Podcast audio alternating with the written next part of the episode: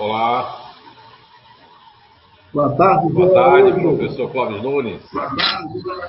Como é que vai? Tudo bem com o senhor? E aí? Como é que tá aí na Bahia? Na grande paz. E aí na sua terra boa?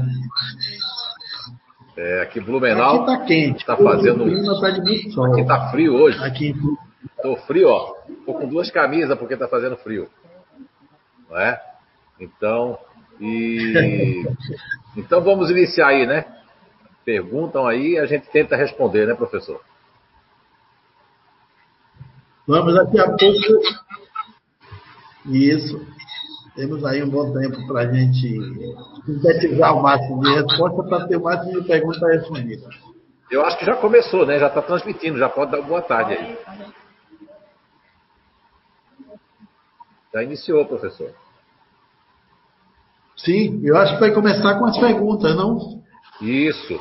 Vamos Mas lá. qual é a pergunta primeira? É, aí eu não sei, vamos lá. Eu acho que começa com você aí. É. Tá bem. Tá bom, boa tarde, gente.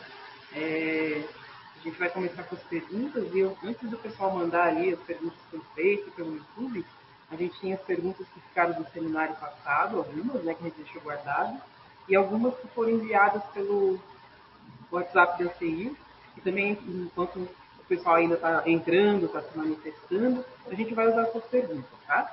Então, a primeira pergunta eu vou fazer aqui para o Zé. A pergunta Sim. vem lá de Portugal. Ela diz assim: Olá, me chamo Raquel. Ela está falando de Montes Claros. Né?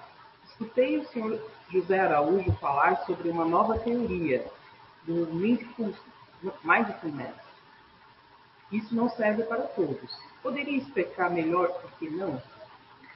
Obrigado. Muita gratidão por ter eh, tido a disponibilidade de compartilhar esse conhecimento.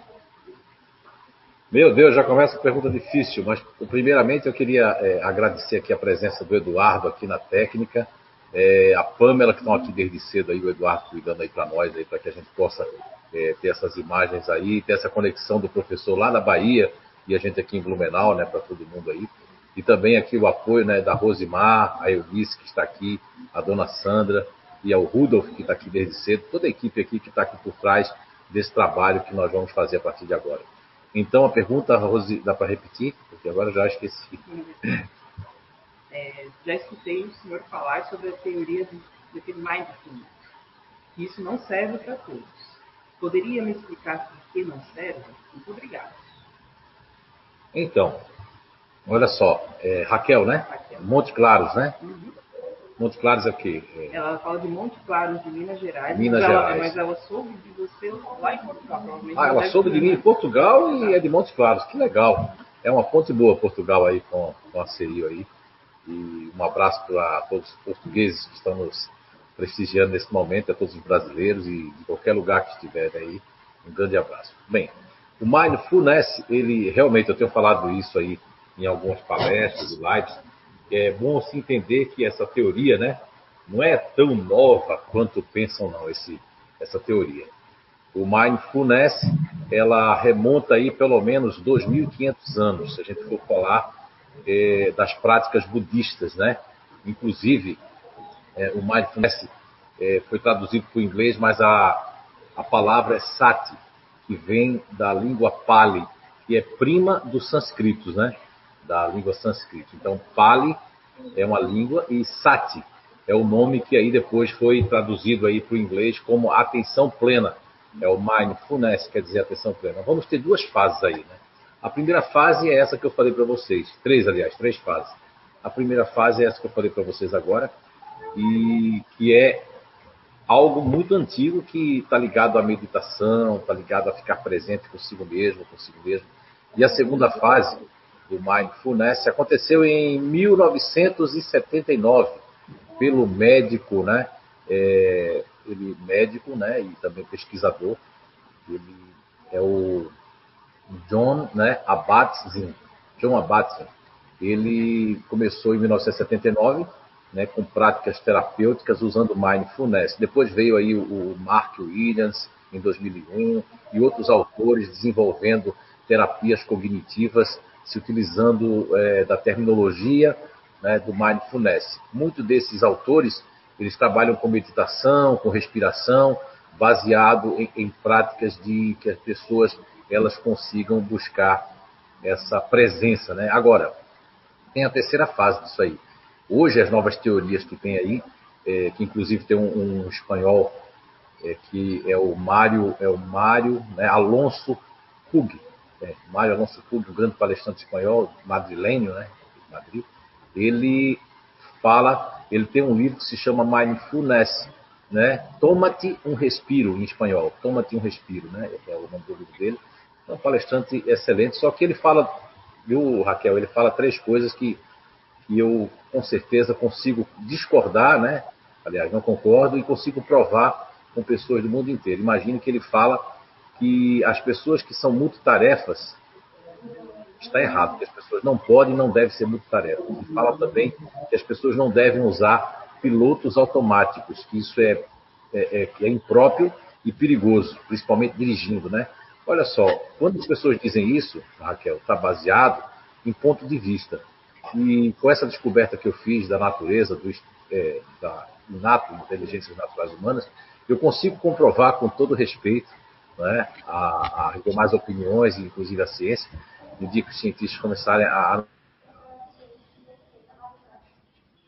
pilotos automáticos e é impossível não ser multitarefa. Estou falando dos dois GNIs, futurista ativo e o futurista racional. E eles realmente estão sendo descaracterizados. E quando é que começou isso, do, tanto desse espanhol como na Europa, que já está chegando o Mindfulness? Quando é que começou isso?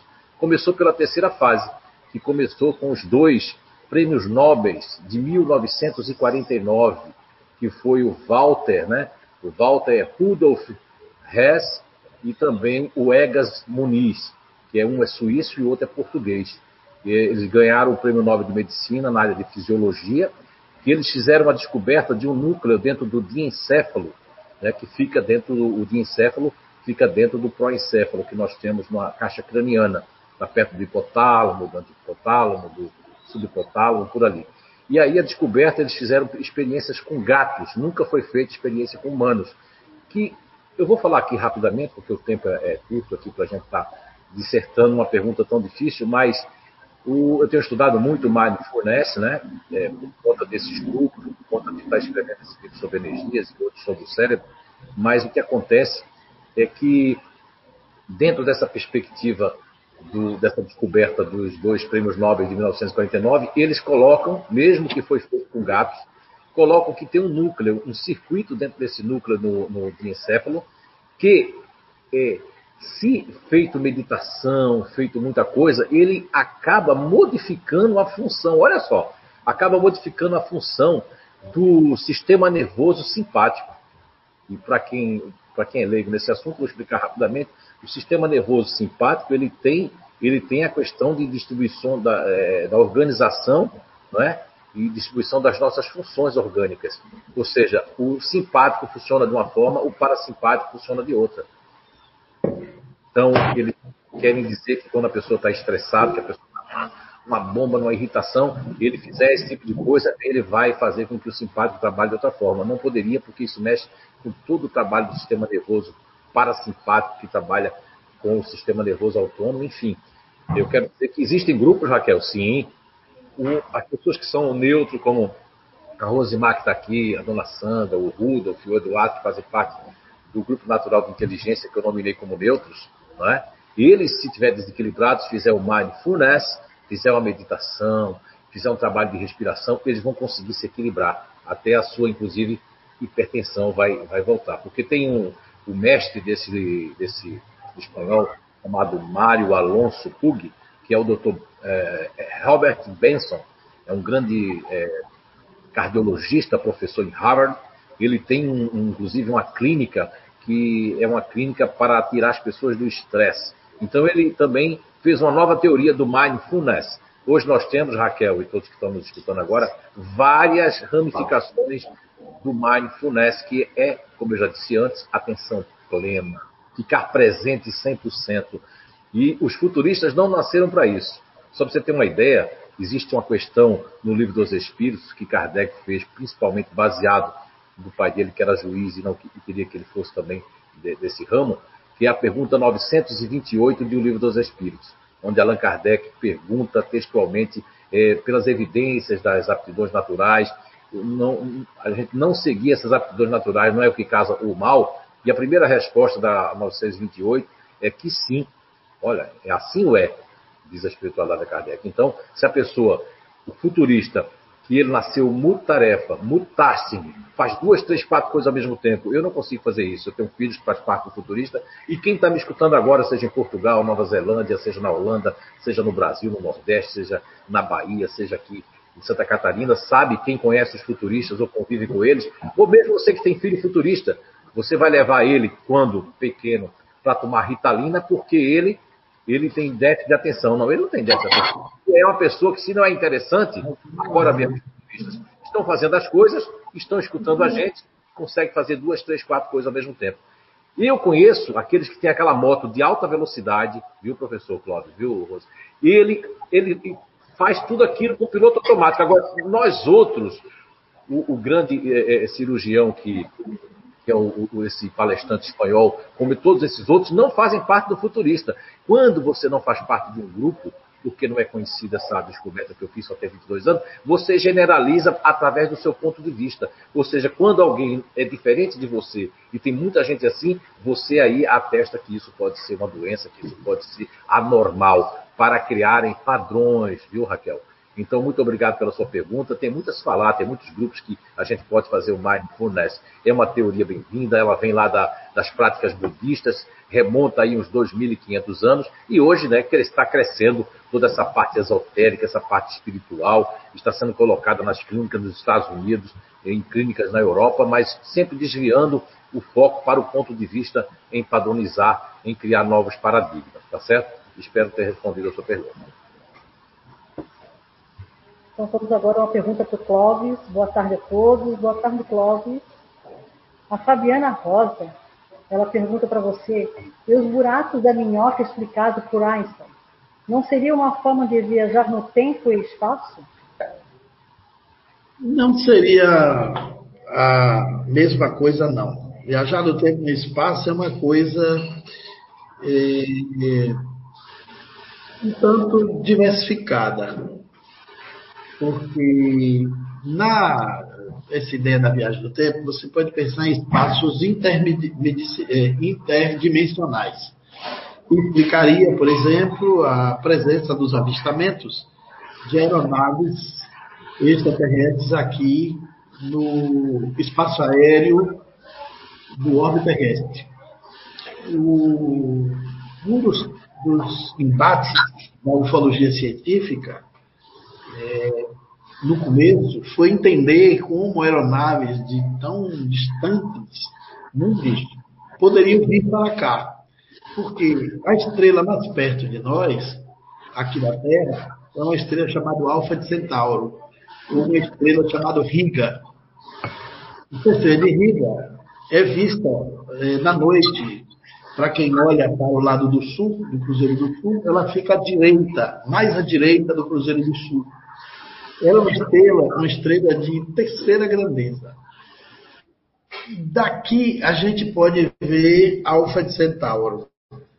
Mas de lá, de Alfa de Centauro, não se pode ver sequer o nosso Sol. Porque o Sol é uma estrela de quinta grandeza, é mais amarelada, não tem luz intensa para ser percebida de lá. A estrela de Alfa de Centauro está distante de nós a 3,5 anos-luz de distância.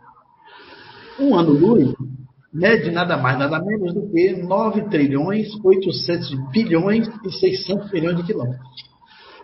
O nosso cérebro não alcança que distância é essa, porque é tudo tão longe do espaço sideral que foi criado medidas para que nós pudéssemos entender essas distâncias. Os quilômetros e os metros não é o suficiente.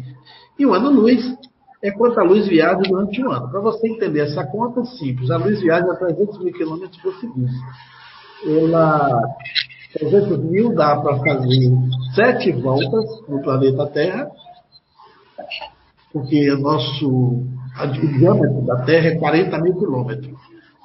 300 mil por segundo, ela faz sete voltas e ainda sobra um tempo aí para você distanciar da viagem. Se você fosse estar na velocidade da luz. Para você entender o ano luz, você tem que multiplicar 40, 300 mil quilômetros por segundo, que dá 60 velocidade por minuto. Depois você multiplica esse resultado por mais 60 que você acha uma hora.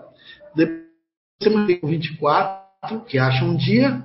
Depois por 365, que é um ano. Isso dá os 9 trilhões 800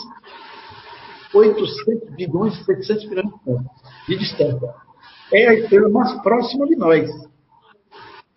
E está provado cientificamente, hoje, com segurança, a NASA sabe disso, os planetologistas, o, todo o pessoal que pesquisa ufologia científica, sabe que no sistema solar, vida biológica, vida física como a nossa, só tem aqui na Terra. Por quê? Os planetas são divididos em duas classes. Os venusianos, que têm solo firme para pisar, e os, desculpem, os planetas telúricos, que têm solo firme para pisar, e os venusianos, que são planetas gasosos, como Saturno, Vênus e atrás, além dele. Depois de Marte, são todos venusianos. Nós só temos quatro planetas telúricos: é Mercúrio, Terra, Vênus e Marte. Só esses quatro planetas são telúricos, têm solo firme. Depois do cinturão de asteroides de Marte, vem Saturno. Saturno já é gasoso. É, Júpiter mais gasoso ainda. E para trás, os que não são gasosos têm uma camada de gelo muito intensa. Então, a vida humana, biologicamente constituída como a nossa, só existe no sistema solar aqui na Terra. Para ter uma vida similar à nossa, tem que ser em uma outra estrela que tem um outro sistema planetário similar ao nosso. A estrela perto é a Riga, a Alfa de Centauro, a qual estamos nos referindo, que está distante de nós a 3,5 anos-luz de distância, que está mais de 30 trilhões de quilômetros de distância. Então, por que eu estou fazendo essa introdução? Para a gente entender essa questão da viagem no tempo. Por quê? Se você for viajar no tempo a 300 mil quilômetros por hora, por, por segundo, 300 mil quilômetros por segundo, você gastaria 3,5 anos-luz para chegar lá. Não temos tecnologia conhecida para ter combustível para nos levar. O tempo, como nós pensamos, não daria, uma encarnação inteira não daria tempo pelas, pelas navegações que nós temos hoje no espaço, com uma velocidade de mil ou dois mil ou mais quilômetros por hora, não teria cabimento para comparar a 300 mil quilômetros por segundo. Então, como essas aeronaves iriam para?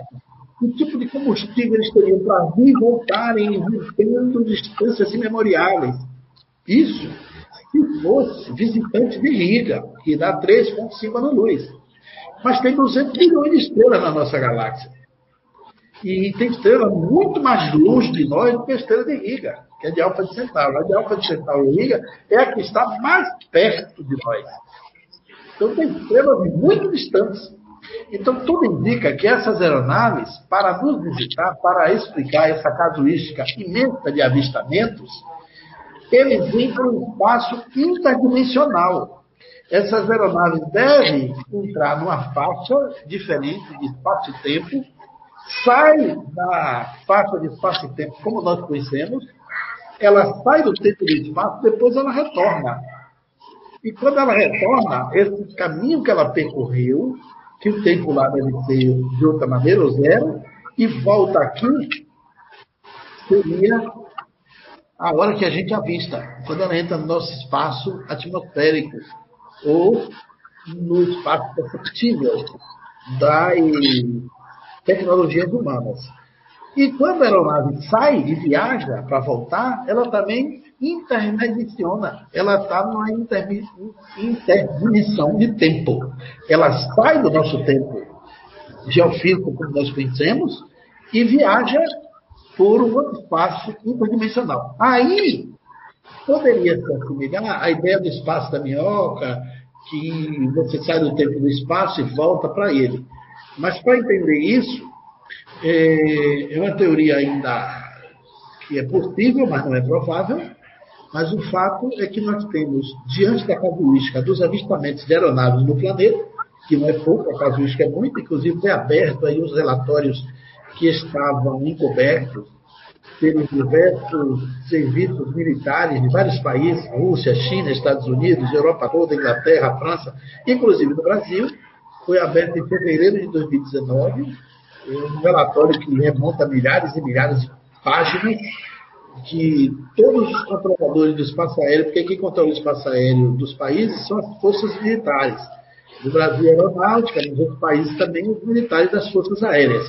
E eles abriram esses relatos. Se você entrar hoje no Google, você passa um ano estudando e não dá tempo de você vencer a quantidade de informações, de relatos feitos por pilotos de aeronaves militares e também de voos comerciais, de avistamentos que foram percebidos e registrados.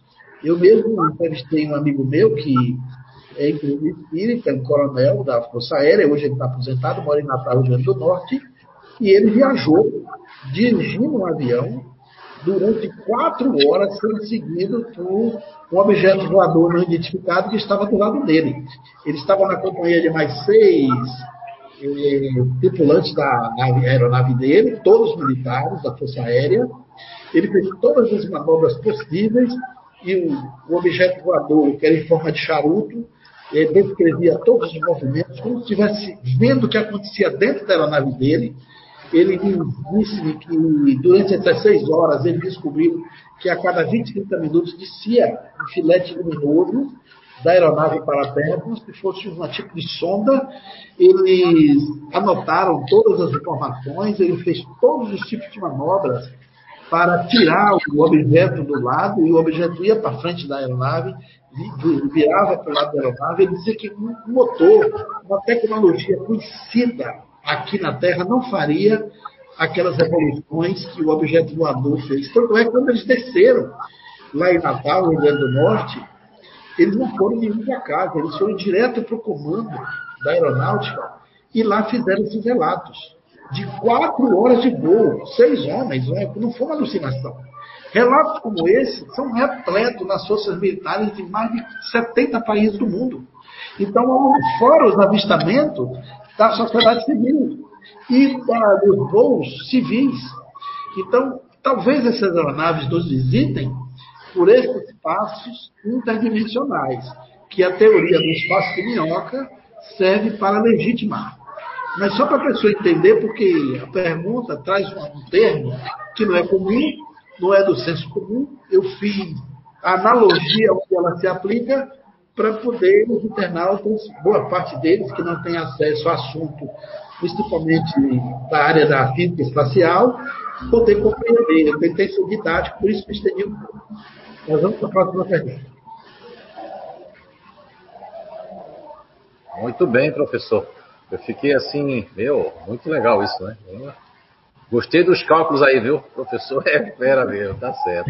Olha só, professor.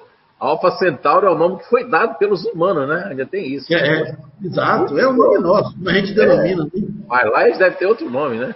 Ah, se é que tem nome, como a nossa língua conhece, né? Ah, é verdade, é verdade. Não sabemos nem se a arquitetura cerebral deles é, tem a língua que a gente professa, né? Isso é verdade. Esse povo mais avançado talvez se comunique até por telepatia entre eles, né? Sim. Já esteve um nível. Para ter condição de construir uma nave dessa, né, Zé? Para vir para cá, e sair do espaço-tempo interdimensional, porque não tem outro jeito dessas aeronaves percorrer essas distâncias para chegar aqui. Tem que ser alta tecnologia, não é combustível líquido, não tem combimento, não tem tanque que consiga uma reserva dessa de combustível líquido para sair e varrer uma distância de milhares de anos-luz de distância, não tem, não tem como. Seria impossível. Então é importante conhecer todas essas variáveis da, do complexo que é o estudo da ufologia científica para a gente entender como é fascinante. E o mais interessante é que nós vamos, vamos nos é, dar ao reconhecimento, né? temos que dar esse reconhecimento Allan Kardec, que evocou esse assunto da pluralidade dos mundos habitados, em 1857 inseriu no Livro dos Espíritos colocou a pluralidade dos mundos habitados como um dos princípios básicos do Espiritismo, numa época que não se tinha a menor noção de ufologia, nem se pronunciava essa palavra, não se tinha nem relato de avistamento, se tinha, as pessoas não sabiam o que era, pensavam que eram milagres, fenômenos do céu, ou coisas celestiais, porque essas visitas na Terra já devem ser muito memoriáveis, né?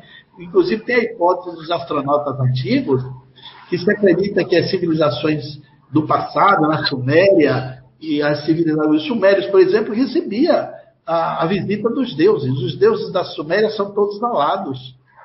Então, tem asas atrás. Se você for para a mitologia sumeriana, que a, a mitologia egípcia imita os sumérios, os deuses egípcios são uma cópia dos deuses sumérios, todos têm asas. Né? Os Anunnakis, os Anunnakis têm, eles têm bico de pássaros. Então, os sumérios dizem que esses deuses todos vinham do espaço, vinham do céu. É uma coisa interessante para a gente pensar, né? E eles copulavam, né? eles relatam que esses deuses do espaço copulavam com a filha do, do, dos sumérios, dos, do, do, do reis, do, do comandante de, de povos, e reproduziram a espécie humana. Talvez o DNA deles até ajudou a formação nossa. E eles dizem que receberam todas essas informações a Suméria é considerada hoje o berço da civilização humana. Há um livro de Zacarias Et, né, que é um, um, um arqueólogo que escavou 35 anos na Suméria, e você sabe que o primeiro código de lei vem dos Sumérios, que é o código de Hammurabi, as primeiras escritos em argila estão tá na mão da Suméria, as primeiras culturas de plantações estão tá na mão dos Sumérios, os primeiros eh, desenhos e mecanismos de engrenagens de moinho feito na Suméria, e de lá aportou a mitologia eh, judia, judaica, essa toda a coisa da, da mitologia hebraica que fala de Adão e Eva, é, da Torre de Babel, isso tem origem na Suméria. A mitologia grega tem origem na Suméria, a mitologia egípcia tem origem na Suméria, até a mitologia indiana do, do povo da Índia, do, do, que migrou na margem do rio Indo, tem relação direta com a Suméria. Então, talvez aí os extraterrestres já nos visitavam lá a partir da Suméria e deixou muita sabedoria que se espalhou pelo mundo e a gente até hoje não sabe. De lá para cá, provavelmente eles sempre nos visitaram. Porque Sim, eu não acredito professor. que essas visitas aconteceram agora, no século XX, XXI. Eu acho só que ficou, Só ficou o senhor e eu para trás, né? Eles deixaram a gente aqui. então, assim, os, a, quando você vai ver essa mitologia sumeriana, que a civilização se desenvolveu lá, por exemplo, o Zacarias Et faz uma hipótese incrível. Ele fala, por exemplo, do estudo da, das tribos primitivas que está dentro da Amazônia. Você sabe que tem mais de 30 tribos que nunca tiveram contatos humanos. E a FUNAI, inclusive, evita que nós façamos contato com essas tribos, né? Inclusive, agora, recentemente, foi morto, assassinado, assim, um indigenista, um homem da FUNAI que protegia os índios por uma tribo é, incólume, que nunca tinha tido contato conosco. Ela, um deles, um desses índios, é, matou esse indigenista nosso, que era, inclusive, defensor ali dos direitos dos índios. Isso foi mês passado, mês até passado. Bom, o que, que acontece? O Zacarias Ete faz uma hipótese interessante. Por que, que quando o homem abriu lá a estrada transamazônica, o Brasil abriu nas forças militares, não encontrou cidades, tecnologias, edifícios, carros, encontrou silvícolas, gente de arco e flecha, nu. Foi feito o estudo do DNA desses povos, velho. Ele tem a mesma idade nossa. Então, alguma coisa foi introduzida na espécie humana a nível de conhecimento que nos deu torque de civilização. O torque de desenvolvimento da roda, dos engenhos, da cultura, das plantações. Para hoje nós temos bombas tecnológicos. Alguma coisa externa nos ajudou. E a hipótese dos astronautas antigos remontam desde os livros de Eric von Däniken, que escreveu Era os Deuses Astronautas, né? aquela hipótese de das civilizações egípcias ter sido ajudadas por extraterrestres, a construção de Machu Picchu, aquelas pedras imensas que está acima das margens do rio Buramba, mais de 304 metros de altura. Você, para ir Machu Picchu, tem exame, inclusive, de sua pressão arterial a cada 100 metros que você vai subindo. E não tem aquela rocha ali perto. O corte daquelas pedras que pesam mais de 30 toneladas são precisos, que a gente não consegue hoje fazer só com laser. Lá eles antecedem a idade dos metais, ninguém sabe explicar como aquelas pedras foram parar ali. Tem as linhas de Nazca no Peru. São muitas incógnitas que dá sinais de que no passado a hipótese dos astronautas antigos tem vigência. E as mitologias, né, de serpente voadora, de como é que, dragões. Talvez essas aeronaves do, do passado tivessem fogo na cauda, ou luz na frente, né? E o povo pensava que era uma serpente. Eles o movimento do espaço, pousavam no chão. Eu me lembro que tem uma, uma, uma alegoria interessante de dois amigos que trabalharam na Primeira Guerra Mundial.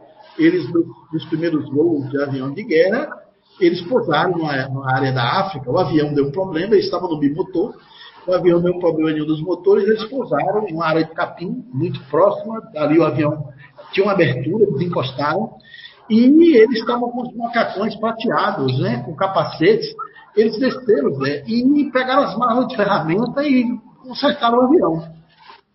Passaram ali três horas trabalhando. Quando eles esperavam, menos esperavam, depois de umas duas horas, eles viram os movimentos no mato em torno. Aí viram uma quantidade enorme de pigmeus, mais ou menos uns 20 ou 30 pigmeus, que escondidos ficavam olhando eles ali naquele lugar. Eles ficaram até com medo dos pigmeus, fizeram de conta que não estavam vendo, correram na manutenção do avião, ligaram a máquina e foram embora, porque ficaram com medo de tomar alguma, alguma flechada, alguma, algum ataque né, dos pigmeus. Quando eles fizeram mais ou menos 70 anos de idade, eles estavam fazendo aí 45 anos de pós-guerra, eles pegaram o bimotor e foram fazer a trajetória que eles fizeram nos voos da guerra, fazendo aquele voo saudoso, né? Quando eles chegaram naquele lugar que o avião parou, eles viram um monumento ali no meio do mato. Eles resolveram planar e desceu. Quando olhou, você não vai imaginar o que tinha lá. Tinha um altar, tinha duas figuras com a cabeça redonda. Eles tentaram imitar um, um avião, como se fosse um pássaro gigante. e, e, e, os pigmeus reverenciavam aquele lugar. Quando ele chegou, Aí eles pararam o avião, quando eles chegaram no lugar, eles estavam agora sem macacão prateado, sem capacete daquele outro jeito, era um capacete mais simples, e que eles olharam, os pigmeus fizeram dali um altar religioso. Como se eles fossem deuses que tivessem vindo do céu, é. 45 anos depois. Não é porque como é que um primata imagina alguém que vem do céu? Pensa que é Deus. Isso, no século XX. Imagine há 5 mil, 10 mil anos atrás, como seria? Oh, meu Deus, é. Então, por isso que os sumérios botaram pássaro, né? No mito. Botou a asa atrás, porque vinha do céu, tinha que voar. Então, era, era o símbolo que eles tinham para retratar. Eu recordo também que quando a, o Apolo, o Apolo 11 foi na Lua, em 69, eu tinha exatamente 8 anos de idade, quando foi transmitido pela TV em preto e branco. E quando a aeronave pousou no solo lunar, o astronauta Mitchell descreveu para a sala de JPL da NASA a seguinte frase: A águia pousou. O que, que aquela nave tem a ver com a águia? Não parece nada com águia. Mas é o símbolo, né? De um equipamento tecnológico viajar no espaço. Claro que o símbolo dos Estados Unidos é a águia, mas ele, ele, ainda no século XX associou aquela aeronave a uma águia, um pássaro. A águia pousou, porque o pássaro é que voa. E avião quer dizer pássaro grande. Quando a gente foi quando batizou o nome de avião, avião quer dizer isso, ave grande. E até hoje nós são aviões. Depois virou o nome, veio o nome de aeronave, que é o nome mais sofisticado. Então, há dois mil anos, cinco mil anos, três mil anos, oito mil anos atrás, os homens da Terra associavam a deuses. Porque só Deus podia vir do céu. Então, hoje, essas evidências todas nos remonta essa teoria do espaço do tempo, dos espaços interdimensionais, mas que a casuística é o fato, é, a gente não pode negar o fato da casuística que está aí no mundo todo com esses avistamentos. Agora, tem muita teoria louca para explicar a casuística, né? O delírio, a ufologia esotérica, as pessoas inventam teorias e sistemas que são completamente das suas belas imaginações do que com uma interpretação real de um fato científico. Mas a pergunta remonta realmente muita conversa e eu vou parar, senão a gente não, não é, deixa. Mas é muito bom, olha, professor. O professor é uma enciclopédia ambulante, né? Tá certo? Sim.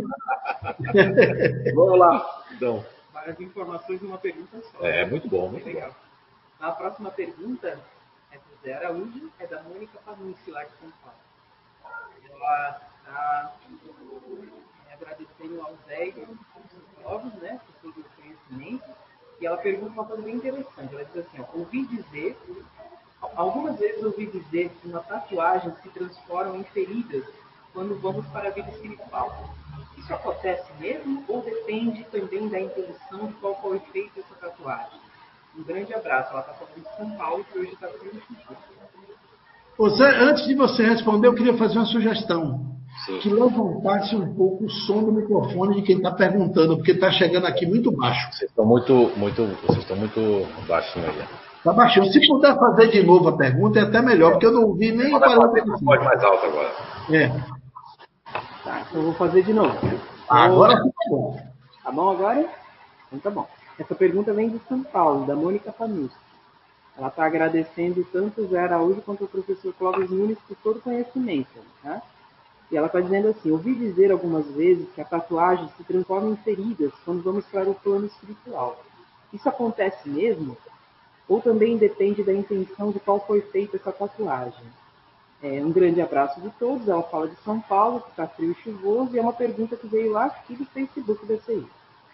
Olha só, eu vou, é, antes de passar para o professor, que eu acredito que vai ter uma, uma resposta para isso também, elucidando, eu vou colocar aqui o meu pensamento, né? Vou colocar o ponto de vista aí com 30 e poucos anos de, de estudo da doutrina da ciência espírita. Eu nunca vi no livro dos espíritos, nem no livro dos médios, nem na época de Kardec, porque na época de Kardec já existia tatuagem, até porque os vikings já tinham tatuagem, outros povos indígenas e outros já faziam tatuagens. E os marinheiros, né, quando foi essa questão da, é, da Segunda Guerra Mundial ali ou antes, já se tinha muitos filmes com tatuagem. Depois, quando eu era criança, a gente já assistia alguns filmes que tinha tatuagem. Agora, a tatuagem não vai ter uma marca. Teve uma pessoa que fez essa pergunta uma vez aqui, eu estava aqui na CEIU, há muitos anos atrás, cerca de 17 anos, 18 anos. Eu recordo que a pessoa não fez uma tatuagem porque é uma questão de ignorância e ponto de vista. Os pais chegaram para ela e disseram que, que se ela fizesse a tatuagem ia ficar marcado no mundo espiritual e que a carne onde tivesse a tatuagem, no túmulo, não é? Que nós estamos aí, é, amanhã é dia de finados para as pessoas. Para nós não existe dia de finados para os espíritas, né? Até porque nós não fazemos esse tipo de reverência, mas não condenamos ninguém, não é? Eu vou até falar agora, eu me lembrei falando de Segunda Guerra Mundial, que tem um, um ponto aí que depois da Segunda Guerra Mundial, um rapaz foi levar flores para o amigo no cemitério, né? Foi levar flores para amigo. E aí, quando ele chegou lá, tinha uma japonesazinha colocando um prato de arroz no túmulo do pai. Aí o rapaz não aguentou, fez: Você acha que seu pai vem comer esse prato de arroz? Que horas? Que hora ele vem comer? Aí a moça japonesinha olhou para o soldado americano e disse: Na hora que o seu amigo vier receber as suas flores. Quer dizer, o ponto de vista é, é algo criado pela, pelo paradigma, pela crença cristalizada que as pessoas têm, viu, Mônica? O que eu posso dizer, depois o professor vai completar aí com, né? essa, essa resposta, mas eu, eu, penso eu que não tem nada a ver, não vai criar feridas nenhuma, porque a carne do pó voltarás ao pó. Então, na questão, nós temos duas questões que falam sobre é, é a questão dos finados, né? Que começa é, a 823, 823A. Depois nós temos a pergunta, que é a questão 824 de O Livro dos Espíritos, que fala sobre a pompa, fala sobre essas questões de, de, de uma. Diz até que algumas pessoas até merecem essa reverência, merece ser lembrado. Mas eu nunca ouvi falar que tatuagem faça ferida no mundo espiritual, até porque nós não temos mais o corpo de carne, como é que isso não faz nem sentido? Mas eu passo para o professor aí fazer as considerações dele aí. Olha, a, a, como você falou, verdade, a origem da tatuagem é muito antiga, é muito antes do Cristo. Vem, primeiro, era, era para evidenciar as marcas de guerra.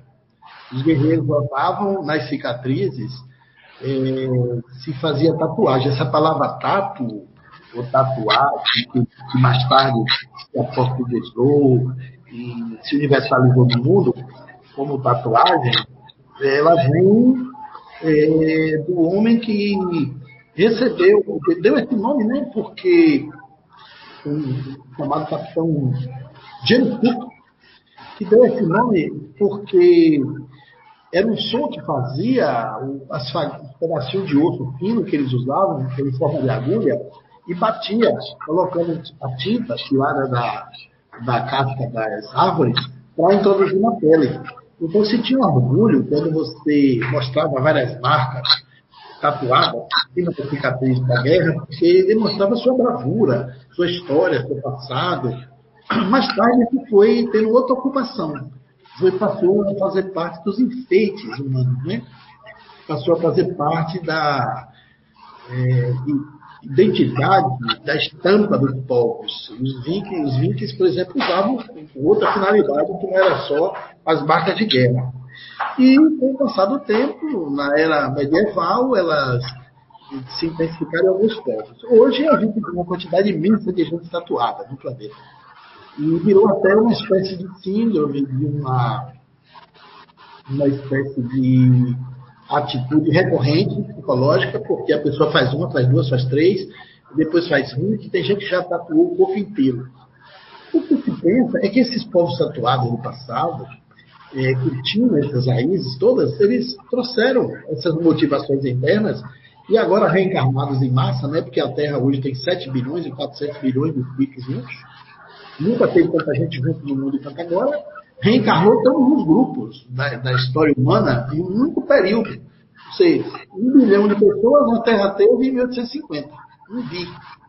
Em 1960 a gente era 2 bi e meio.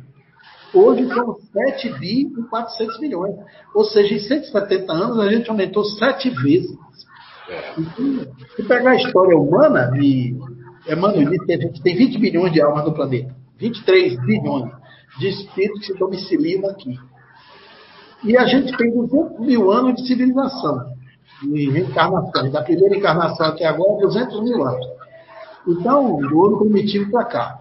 Se você pegar que somos a mesma humanidade de 23 bilhões de almas, tem sete reencarnadas. Então, a massa dos ex-tatuados voltaram. Então, ele tem essas motivações internas se tatuam hoje, né?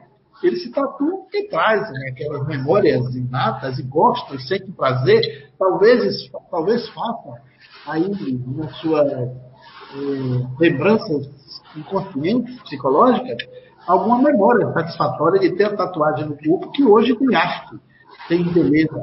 Mas quanto a levar a ferida no perispírito, eu não acredito que isso aconteça não.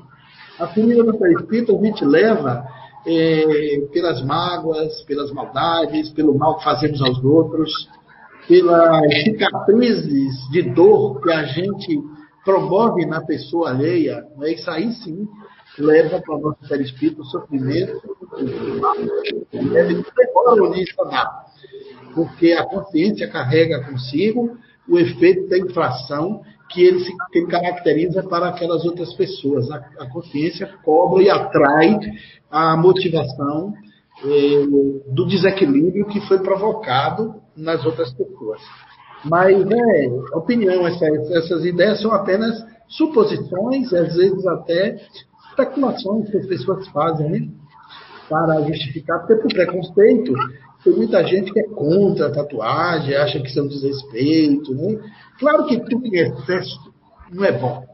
O extremo não é bom. A pessoa desrespeitar também o corpo, assim, ficar assim, irreconhecível, cheio de tatuagens. E hoje já se sabe que aquela tinta, ela vai para o nosso sangue, ela impregna a pessoa de algumas contaminações. Tanto é que quem está tatuado hoje, alguns países, para você doar o sangue, tem que esperar um período de oito meses a dois anos. E se você tiver um pai, uma mãe em sofrimento, se tiver muita tatuagem no corpo, você não pode ser um doador, porque o seu sangue pode estar é, contaminado. um tipo de tinta que vai lá e não sai. Os metais pesados que elas carregam. Já tem muitos estudos sobre isso, sendo elaborado, mas eu creio que isso é uma fase da humanidade que também vai passar, né? As coisas chegam, alcançam a, a notoriedade e depois elas vão se diluindo por sucessivas aproximações. Como esse é um momento de muita reencarnação coletiva, essa memória ancestral veio com os povos reencarnados que já se tatuaram no passado e muito. Isso aí, professor. Isso mesmo. É, então, assim, Mônica, o, o, que o professor falou é, vai prejudicar a gente essa tatuagem agora, essa contaminação, todo esse processo todo. Mas no mundo espiritual, não, né? Foi muito boa a resposta do professor. A próxima. É, é Ana Carla Conselho, é lá de Juazeiro, Bahia, é vizinho, é vizinho aí. É, não, é longe. é longe. Feira de Santana fica muito longe. Juazeiro ah, é? da Bahia fica mais perto de Pernambuco, de Petrolina. É, tem uma, uma praiazinha chamada Praia. A pergunta está vindo de onde, Zé? Lá de Juazeiro da Bahia, porque a Alice está falando baixinho. Aqui. Sim, é Juazeiro, é. é ah, ela fala alto que só, aqui ela fala baixinho. É, Juazeiro é fronteira ali com Petrolina, uma cidade que. De, do lado do rio é Petrolina, do outro lado do rio é Juazeiro. É, é cortada pelo Rio São Francisco, é quem faz a divisa. Vou até lhe dizer, professor, o senhor deve saber, foi o pernambucano Jorge de Altinho que fez uma música Petrolina, Juazeiro, Petrolina, Juazeiro, é. eu acho tuas coisas lindas, eu gosto de Juazeiro, mas adoro Petrolina. Ele é um dos intérpretes, viu? É, é um mais, de, acho que mais de 50 cantores já gravaram essa música. É, é, é. é. Clóvis, Ana Carla ela pergunta: por que os espíritas insistem em dizer que somos todos médios? Ana Carla de Juazeiro. Olha, essa, essa insistência se dá pelo desconhecimento da doutrina essa coisa de mediunizar tudo, generalizar tudo, é do movimento espírita, mas é falta de conhecimento das obras fundamentais de Allan Kardec. Existe, existe um movimento espírita, que é o movimento espírita de ouvir dizer, o movimento espírita de senso comum, aquele que é passado pela oralidade de um para outro. E essa coisa de mediunizar todo mundo, ela é antiga, ela vem desde o começo do espiritismo nascente. Essa mediunização completa, ela ela fez muito mal ao espiritismo do passado, porque quando chegou as pesquisas relacionadas à moderna parapsicologia, e quando a psicanálise levou a psique para dentro das universidades, para dentro dos ambientes acadêmicos, a descoberta do inconsciente, a legitimação da descoberta do inconsciente, que foi levada para o mundo acadêmico a partir de Sigmund Freud, e a descoberta da parapsicologia nos anos 30, com William McDougall e Joseph Bexheim, professor da Universidade de Duke, nos Estados Unidos, o, o espiritismo entrou em movimento espírita melhor, entrou em declínio em toda a Europa e na América. Exatamente porque se acreditava que tudo era espírito, tudo era médio, tudo era mediunidade. Aí veio essas pesquisas e descobriram que a mente humana é portadora de possibilidades incríveis o homem tem um poder excepcional dentro de si que a sua mente não sabe. O seu inconsciente comanda a sua vida. E as percepções extrasensoriais, como telepatia, clarividência, é, para, é, parapirogenia, outros fenômenos relacionados à psique humana, como psicocinesia, e a descoberta do sensitivo, do homem capaz de fazer tudo isso sem assessoria de espíritos, fazendo isso por atitude própria, por condição de eh, paranormalidade dele, isso trouxe uma evidência muito forte de que nem tudo era mediúnico. E nem tudo era médio. A palavra sensitivo, por exemplo, foi criada por Charles Richer, que foi prêmio Nobel de Medicina e Fisiologia em 1913. Quando Charles Richer criou essa palavra, já foi na época da metapsíquica, que foi logo pós-espiritismo, praticamente contemporânea, e pós-espiritismo. Ele criou a palavra sensitivo para diferenciar do termo médium. Porque quando você falava em médium, se atribuía espírito. E ele criou o sensitivo exatamente para mostrar que os paranormais podem ter paranormalidade, produzir fenômenos paranormais sem concurso de espíritos. E o que é impressionante é que Allan Kardec, estudando os médiums, ele descobriu os paranormais. E como é que ele chamou esse sensitivo na época? Ele, ele, Allan Kardec usou o termo sensitivo também, mas não para designar essa pessoa com essa função. Quando ele descobriu que tinha paranormais que produziam fenômenos sem concurso de espíritos por si mesmos, ele chamou de homem elétrico. Isso está no livro dos médios. Quem eram os homens elétricos? E por que esse termo? Porque na época se estava nascendo a descoberta da eletricidade. E se acreditava, não só ele, mas todos os pesquisadores do mundo, que uma série de coisas que nós não sabíamos a origem estavam dentro das leis físicas da eletricidade. E aí se chamava de homem elétrico. Kardec também passou a usar os homens elétricos, que eram estudados pelos magnetizadores. Ele foi magnetizador durante mais de 30 anos. E como magnetizador experiente, ele sabia que tinha os paranormais que produziam verdadeiros fenômenos. Ele chamava de dizer que eram verdadeiros torpedos humanos a produzir fenômenos por si mesmos, sem necessidade do médico. Aí ele pergunta no livro dos médios: poderíamos chamar os homens elétricos de médiums? Os espíritos respondem a Kardec. Eles não são médios no sentido que se atribui essa palavra, porque tiram de si mesmo o fluido para produzir o fenômeno. Não devem ser considerados médios. Então, os próprios espíritos advertem a Kardec que os homens elétricos já não eram médios, desde aquele tempo. E Allan Kardec viaja no livro dos médios fazendo uma classificação interessante, embora ele selecionou 56 tipos de mediunidade e 80 tipos de variedade de médiums, ele não deixou que o fenômeno mediúnico se confundisse com o fenômeno paranormal anímico. O termo anímico também não era muito utilizado na época, mas Allan Kardec separou um fenômeno do outro. Em toda a quantificação, eu fiz essa pesquisa desde o meu tempo de juventude espírita, tem 36 passagens no Evangelho do Espiritismo, no Livro dos Médiuns, em Céu e Inferno, em Obras Póstumas, no Clínico e Espiritismo, todas as obras, todos os textos de Kardec, a gente acha essas 36 passagens confirmando que nem todo mundo é médium. Allan Kardec nunca disse que todo mundo é médium. Agora, o movimento espírita, esse do texto comum, do espiritismo de ouvir dizer, não segue Kardec. Infelizmente, essa é a verdade. Existe um movimento que segue os oradores, segue os médiums, as obras que vieram depois, as obras subsidiárias. Existe o Allan Kardec no Brasil de quarta mão, porque o primeiro, a primeira mão já é o Kardec traduzido. O de segunda mão é o Kardec interpretado. O terceira mão é o Kardec é, que as pessoas já citam depois da interpretação.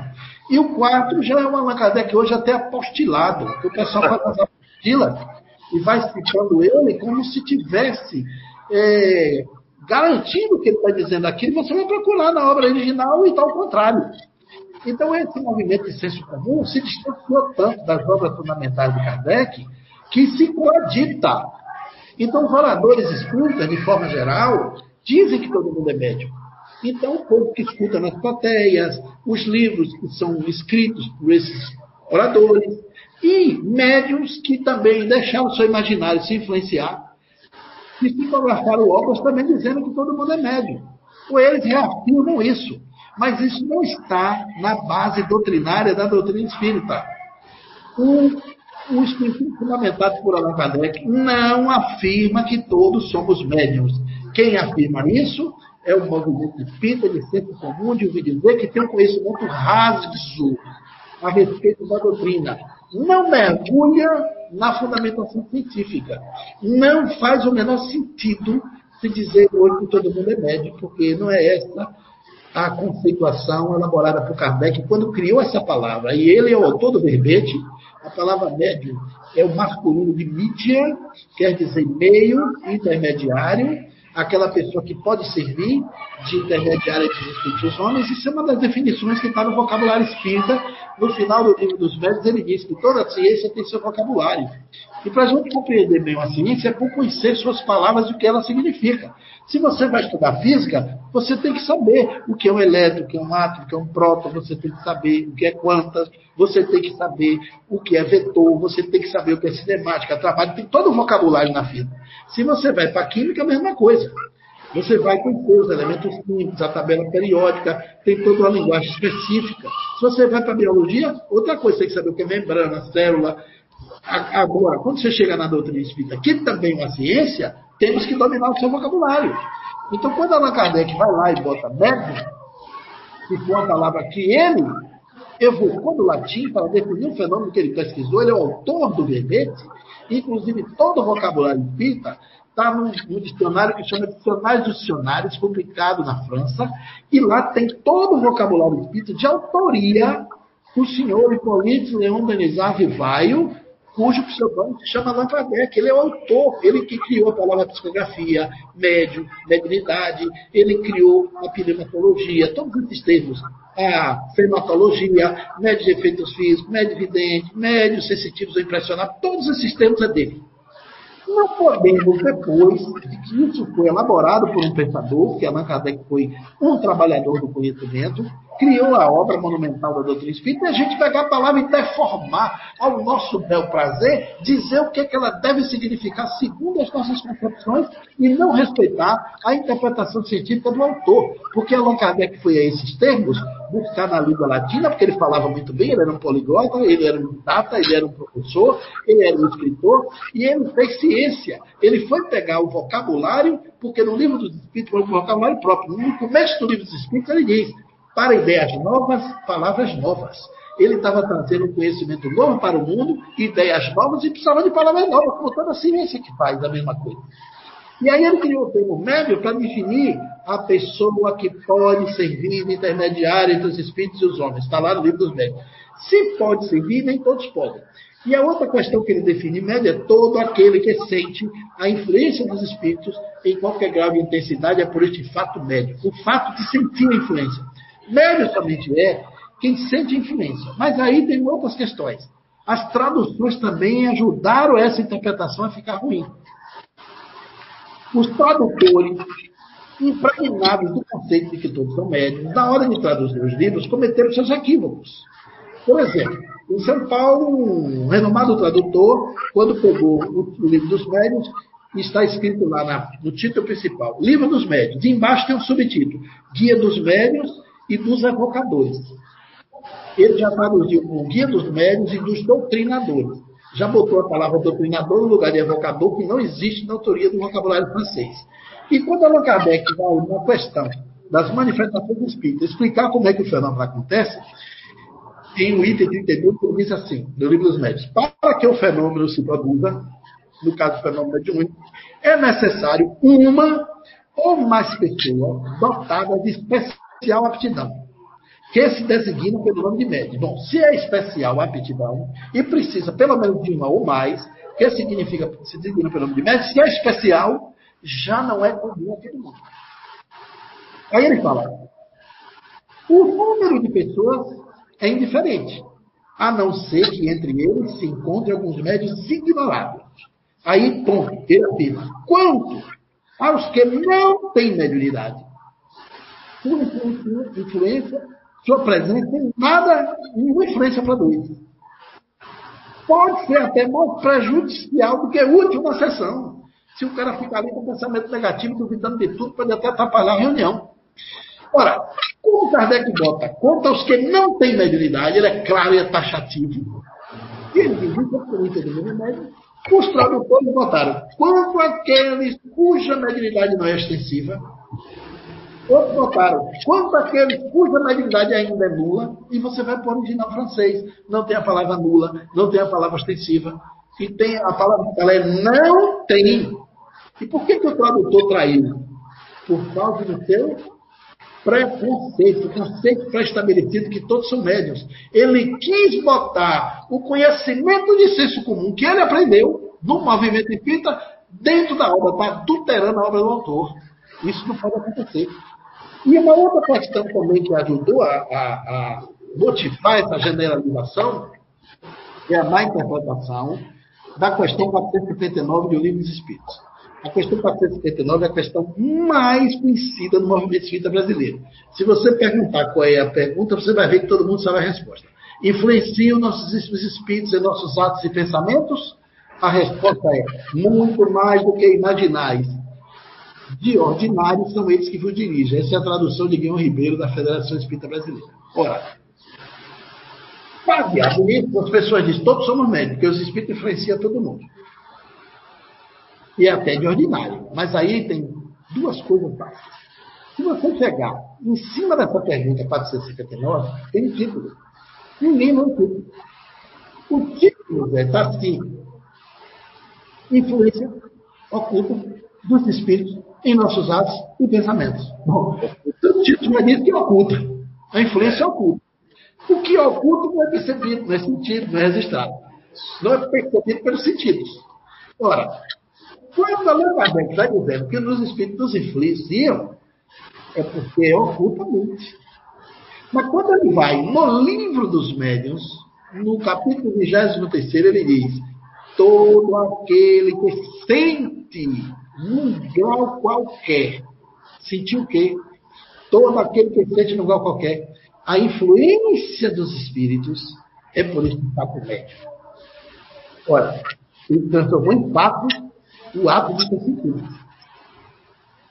Então, você, para ser médio, tem que sentir a influência dos espíritos, porque os espíritos podem nos influenciar ocultamente, sem que nós saibamos que estamos sendo influenciados. Nesse caso, não somos médios. Na revista espírita, os espíritos também dizem: seria erro pensar que precisa ser médio para ser influenciado pelas sombras. Você não precisa ser médio para ser influenciado. Acontece um detalhe. Influência dos espíritos é uma coisa. Mediunidade é outra. A influência dos espíritos é uma ação A mediunidade é uma faculdade que o homem possui. Confundir influência dos espíritos com mediunidade. Professor? Oi? Olha, professor, posso fazer um comentário, né? Pode, deve. Primeiro, esse é o meu professor Clóvis Nunes, que eu aprendi durante esses anos todos e que me manteve dentro do, do, da ciência espírita, da doutrina espírita. Eu me lembrei agora que há 17 anos, 6 meses e alguns dias, aqui, ainda era ali, o CEIU aqui, vocês não conhecem aqui o espaço, aqui era pequenininho aqui nessa casa, e do professor Cláudio Júnior, daquela que ainda mexe assim, sobre isso, e eu estava dando um curso aqui de, sobre mediunidade, e eu lembro que baseado para todos nós, né, tem que agradecer uma aula nessa tarde aí de, de domingo, dia 1 de novembro de 2020. Eu recordei que eu estava dando aula aqui sobre exatamente porque algumas pessoas será, ah, nós todos nós somos médios. Porque na 459 fala isso. E na questão 456 de Livro dos Espíritos, que está ali um pouco antes disso, Allan Kardec faz a pergunta e, e, a resposta da espiritualidade é que os espíritos só dão atenção àquilo que, aliás, aquilo que chama a atenção deles. Mas o importante que o senhor falou também aí, professor, além de dar essa explanação, essa aula para nós, foi falar do animismo. Quando Alexandre Akasakov, o russo, ele vai. É, é, é, porque aquele filósofo lá, é, alemão, que é o Hadman, acho que ele está falando lá mal do espiritismo, mal do que lá e tudo mais, ele, o, ele não usou, ele não leu o livro do, dos médicos, com certeza, o, esse filósofo russo escritor, que é o Alexandre Akazakov, Alexander Akazakov e Ernesto Bozano, que veio depois, já no 1930 e pouco, escreveu. Porque muitas pessoas aí têm puro animismo, que quando eles estão com falta de atenção, quer receber espírito em todo lugar, isso é, no barzinho, em qualquer lugar. E eles são anímicos no sentido de, de que lá no capítulo 23 do referido livro dos médios, que é, para mim, é o maior ainda tratado de paranormalidade que existe. Isso eu aprendi com o senhor, né, professor? E eu digo assim, eu queria só reforçar que, é, é, para quem fez essa pergunta, para todos que estão escutando aí, né, a Ana lá de Juazeiro da Bahia, aí, conterrânea do nosso professor, conterrâneo também que tem agora é, 25 anos aqui e outra, o restante da minha idade, no Nordeste, né? Então eu queria dizer que muitas pessoas, elas realmente que é o ânima, que anima isso, né, que inclusive pode se tornar mistificador. Espíritos mistificadores se inclui essa pessoa, né, como diz a questão 459 que o professor falou, que eu sempre utilizei muito aqui no CEIU, e, e tema lá exatamente oculto, não é uma coisa sentida, o professor falou muito bem. No capítulo 23 lá dos médios, Allan Kardec não usa o termo animismo, porque o termo animismo veio de Alexandre Casacoff, mas usa que é do próprio espírito do médium que está é. fazendo aquilo. E eu aprendi isso com o senhor, olha que ficou aqui, que quando a gente aprende, a gente aprende. Quando a gente decora com alguém, quer notoriedade, porque eu vejo, sabe, professor, uma crítica construtiva, a, a, a, não à doutrina espírita, que eu não tenho crítica alguma, à ciência espírita, mas ao movimento espírita, que além das interpretações que eu aprendi com o senhor que foram feitas, são pessoas que são é, é, tidas aí no movimento espírita como baluartes, essa coisa toda, mas as pessoas erram. Nós estamos aqui, todos nós aprendendo, né? E infelizmente esses erros é, colaborou bastante para que as pessoas é, criassem um movimento dividido. No movimento espírita hoje nós temos um, um, lado místico, um lado anímico e um lado científico. Não era, eu acredito que a, o, a doutrina espírita é uma só. Ela hoje, por conta dessa modificação desse nome de evocadores, vejo que as pessoas pouco evocam e deu, deu um grande é, é, ênfase às pessoas serem doutrinadores, que acabam mandando numa reunião mediúnica do seu ponto de vista, com seus paradigmas, dizendo que tem que ser assim, tem que ser assado, e levando para frente, principalmente numa cidade como essa que eu vivo aqui, que é uma cidade continuadora, é uma cidade super, mega, mega, mega, mega, 500 vezes tradicionalista. Você imagine o movimento espírita daqui que vai seguir essas traduções de São Paulo, essas traduções que houve de tudo isso, e arraigados a uma interpretação muito é, longe do que o codificador, né, o professor Allan Kardec, realmente nos deixou, criando né, é, novas, é, novas nomenclaturas, porque para algo novo né, precisa realmente de, de, de novas. Muito bom, Zé, o seu comentário. Olha, confundir influência dos espíritos com mediunidade é falta de conhecimento doutrinário e científico da doutrina espírita. Por quê? Aí, influenciado todos nós somos as escrituras dizem que nós vivemos rodeados por uma nuvem de testemunhas. E a 459 determina que uma coisa que me impressionou quando eu li essa pergunta. Eu digo, opa, todos nós estamos sendo observados. Quando você acredita, você lê essa pergunta e sente uma coisa. Quando você sabe, quando você tem convicção espírita, você lê essa pergunta e sente outra coisa. Porque tem gente que lê isso e passa batido, faz tudo quanto é coisa no silêncio, absurdamente irregular, e não percebe que está sendo observado. Então, o mundo espiritual nos olha constantemente. Você pode, pode não perceber porque é oculto, mas ele está ali vendo. Sim. Então, não adianta fazer nada nas sombras, escondido, para fazer aquele papel de. É, lobo e pele de ovelha, porque o não sabe. Exatamente. Então, essa pergunta, para mim, tem um sentido muito profundo, me guiou em muitas coisas, até hoje me guia.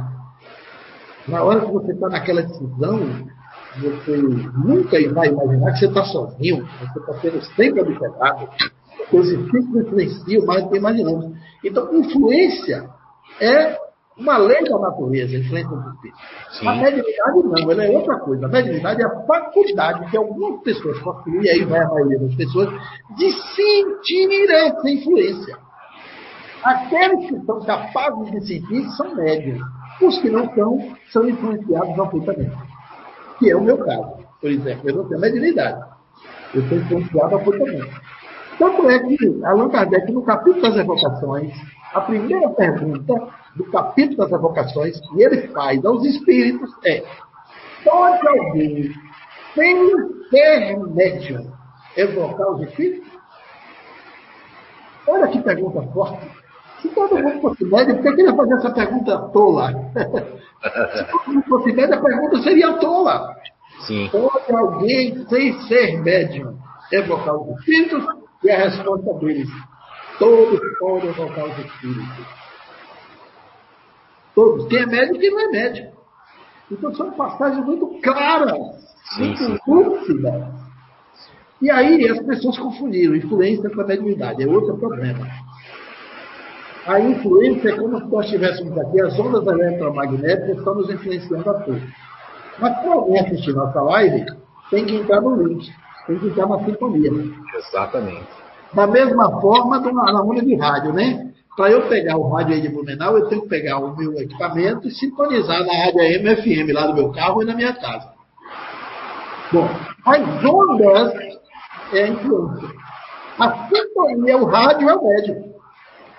O médium é o instrumento. Sem o instrumento para sintonizar a influência, não tem mediunidade.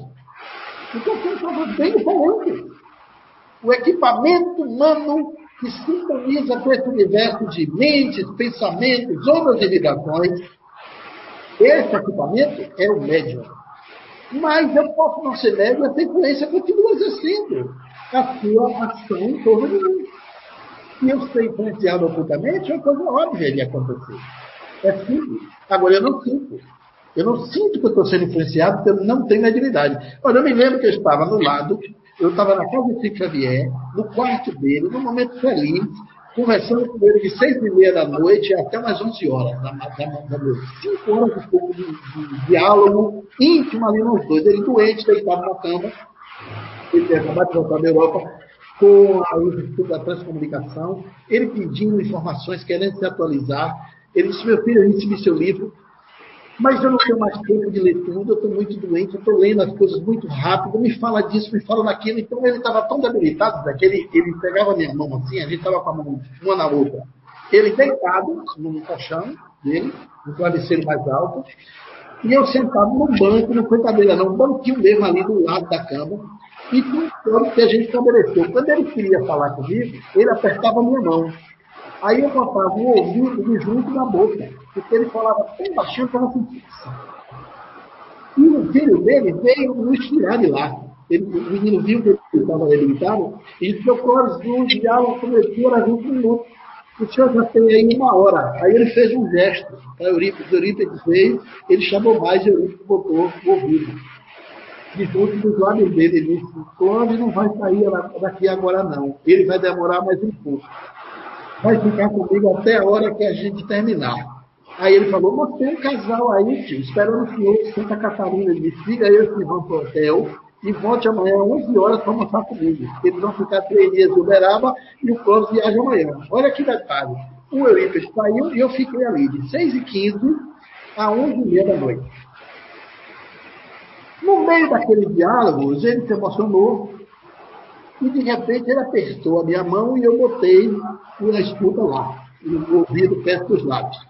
E ele muito fraquinho. Eu disse, meu filho tem tanta luz dentro desse quarto. Aí eu falei assim, deve ser a luz de sua alma, Chico.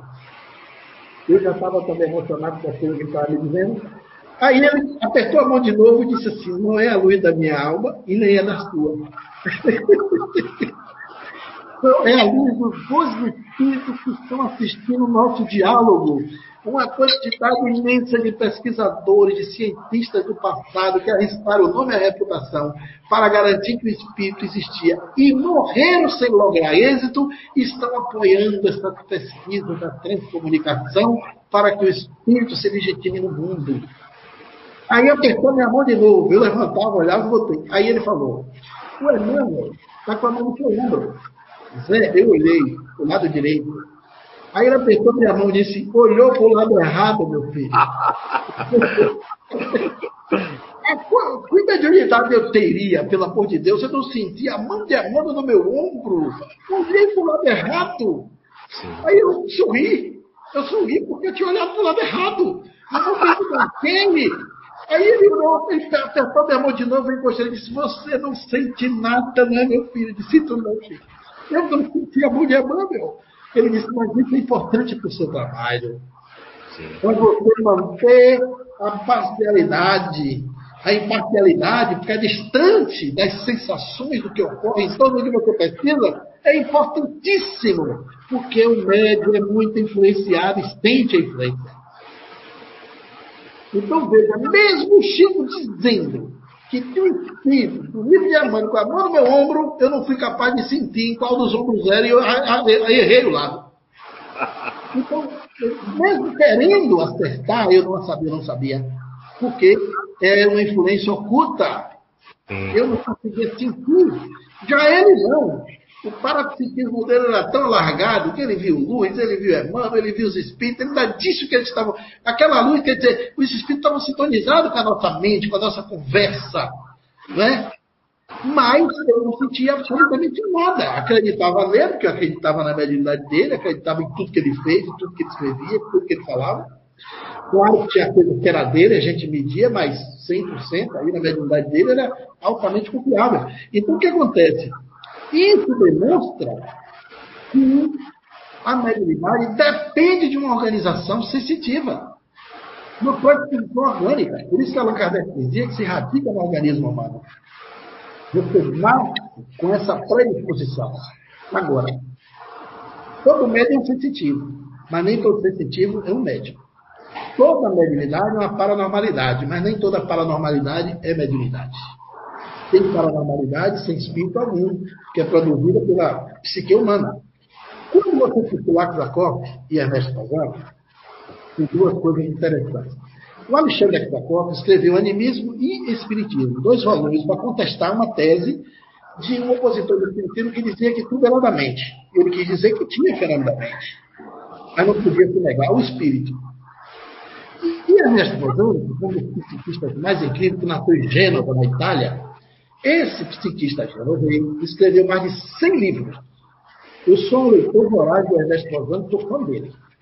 O Ernesto Bozano escreveu um livro chamado Animismo ou Espiritismo, que é um volume só. Enquanto é. ele escreveu Animismo e Espiritismo, ele escreveu Animismo ou Espiritismo, botou em interrogação. O que foi aquele livro dele? Foi uma palestra e uma tese que ele levou no Congresso Mundial de Espiritismo, porque na época estava fervendo.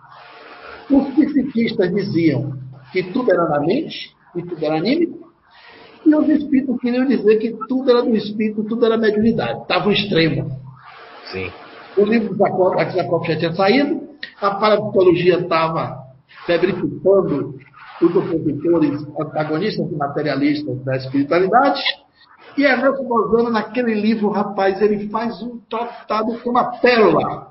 Sim. Ele diz o seguinte: ele começa a palestra dele e termina com a seguinte ideia. Primeiro ele pergunta: animismo ou espiritismo? Qual dos dois responde pela realidade dos fenômenos mediúnicos e, paranormais? Aí ele fala: tudo se radica no espírito humano. Enquanto esse espírito humano está no corpo, produz fenômenos psíquicos e anímicos, e quando ele está fora do corpo, produz através de outro fenômenos espirituais. As duas ordens de fenômenos existem com suas duas grandezas e suas duas belezas. O animismo às vezes é confundido com mistificação.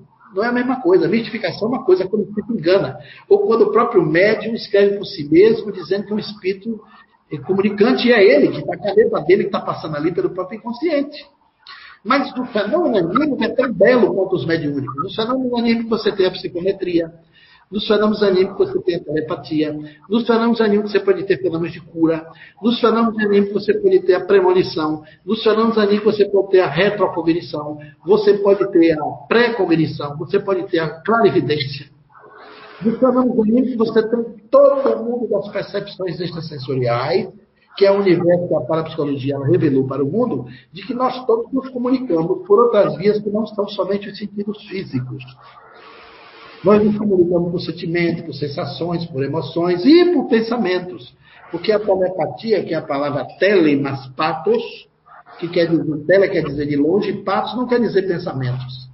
Patos, de onde vem empatia, significa sensações, emoções, sentimentos e pensamentos. Então, a telepatia não é a comunicação de pensamento de uma pessoa para outra, mas sim de sentimento também. A telepatia é a base, é o tapete onde todos os fenômenos acontecem. Agora, o sensitivo é muito mais provavelmente, produtivamente, inclinadamente a se tornar um médium do que a pessoa que não é nada. Porque todo médium, para ser médium, ele é um sensitivo. É por isso que você é médium, Zé, e tem paranormalidade. A psicometria, por exemplo, sua, é anímica. Mas pode ser mediúnica quando o espírito lhe ajuda. Sim. Né? A percepção extrasensorial nos médios é intensa, mas os médios predominam na mediunidade. Eu fui um médium uma vez na casa de uma pessoa, um casal me chamou para jantar. E quando a gente chegou na porta, ele disse: Cláudio, não vai ter jantar, não. Eu estou sentindo uma energia muito ruim aqui. Ele disse: Tem algum espírito lhe avisando? Ele disse: Não, é a sensação minha. É uma que eu estou sentindo. Quando eu cheguei lá, A pessoa demorou de me atender. Quando atendeu, chegou na porta, esse Cláudio não cumpriu. Eu estou brigando, parece que estou separado da minha mulher. Eu, eu, vou pagar um jantar, você leva seu amigo para outro lugar, eu vou tentar chegar lá atrasado, mas não tem condições de vocês entrarem aqui. E ele sentiu dentro do carro. Então isso foi uma paranormalidade. Uma criança que lembra de uma vida passada é paranormalidade. A memória cerebral é uma paranormalidade. Agora, mediunidade é se o menino dissesse: Minha mãe tem uma senhora aqui me dizendo que o nome dela é Justina, que ela foi minha mãe em outra vida, que eu morei na Itália. Aí ele era médio evidente, é audiente. Mas se ele lembrar por si mesmo, se a memória está aqui, na mente do psique dele, na memória extra, fora do cérebro, está uma intimidade profunda da sua consciência, é dele aquilo, que é nome anímico. É paranormal, não tem nada a ver com o espírito. Quando você faz a regressão de memória, é um fenômeno anímico. Você está buscando os arquivos de sua memória de vidas anteriores. E quando o paranormal pega na mão da pessoa e vê lá o piromante e ele descreve a vida da pessoa, é ele que está lendo, fazendo aquela leitura. Agora, se, por exemplo, a parapsicologia leva em conta o quiromante, mas não leva em conta a quiromancia. A parapsicologia não considera as cartas, mas leva em consideração o cartomante, porque ele pode ser um sensitivo, ele pode ser um paranormal, ele pode também ser um médium. Tem é, cartomante que recebe cigana. E quem descreve a vida do, dos problemas do consulente é o espírito que está ali na hora. Eu conheci um esse que recebe a cigana.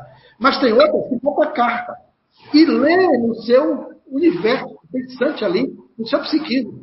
Ela não recebe espírito nenhum, é dela aquela paranormalidade.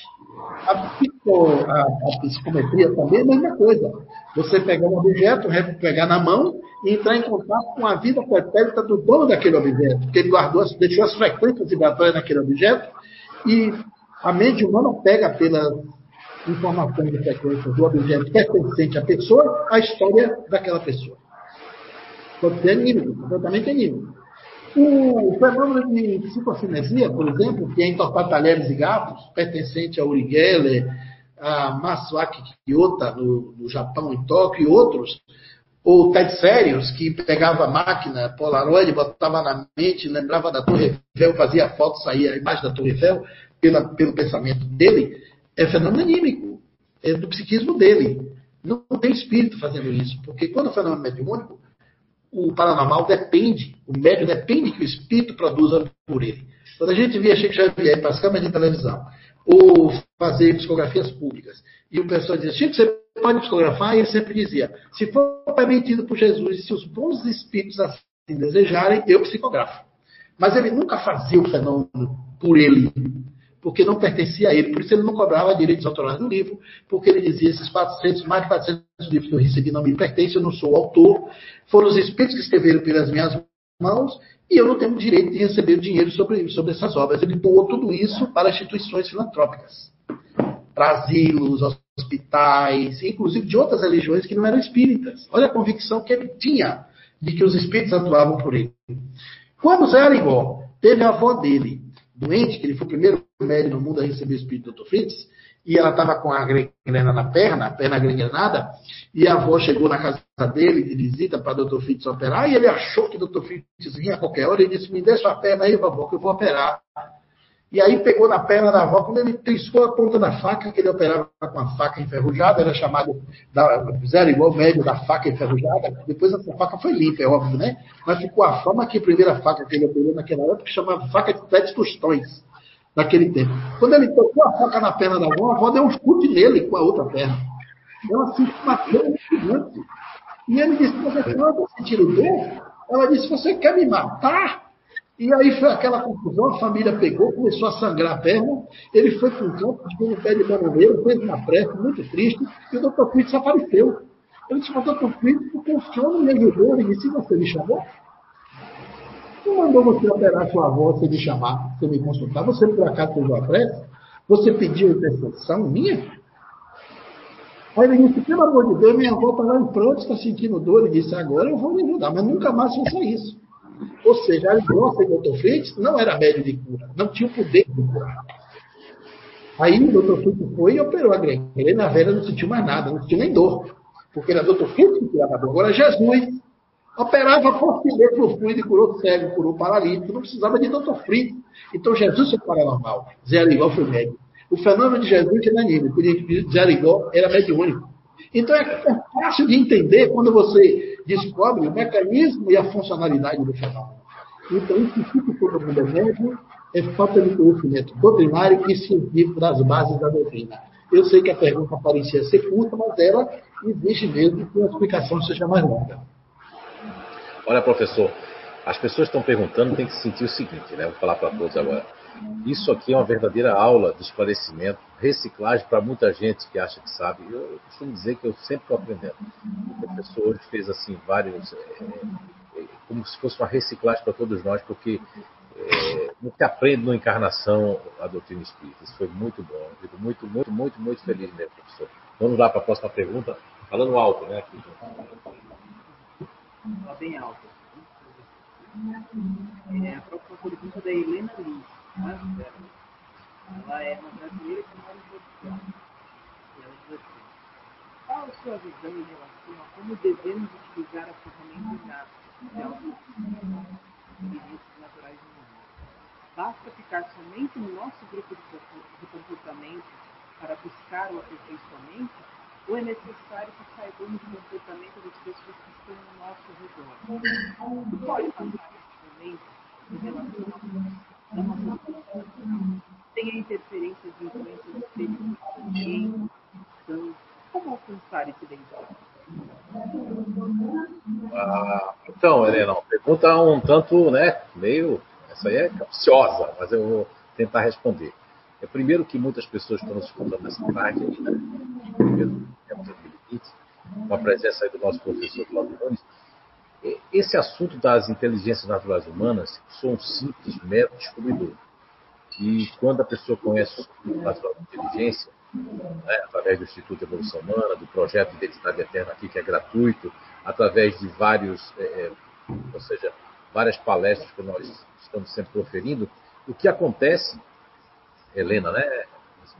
O que acontece é que quando, quando você conhece, isso aqui é muito, muito, muito jovem, 22 anos apenas de descoberta, de uso, 23 anos e pouco de descoberta, e isso é, se deve também ao seguinte, olha, eu sempre faço essa pergunta nos meus cursos, por exemplo, vou perguntar aqui a idade da Rosimar, ela vai ficar chateada, mas diga qualquer idade, pode até inventar. Não, eu não fico chateada, né? Eu tenho 46. 46. Você conheceu o, o, o é a descoberta inato com que idade?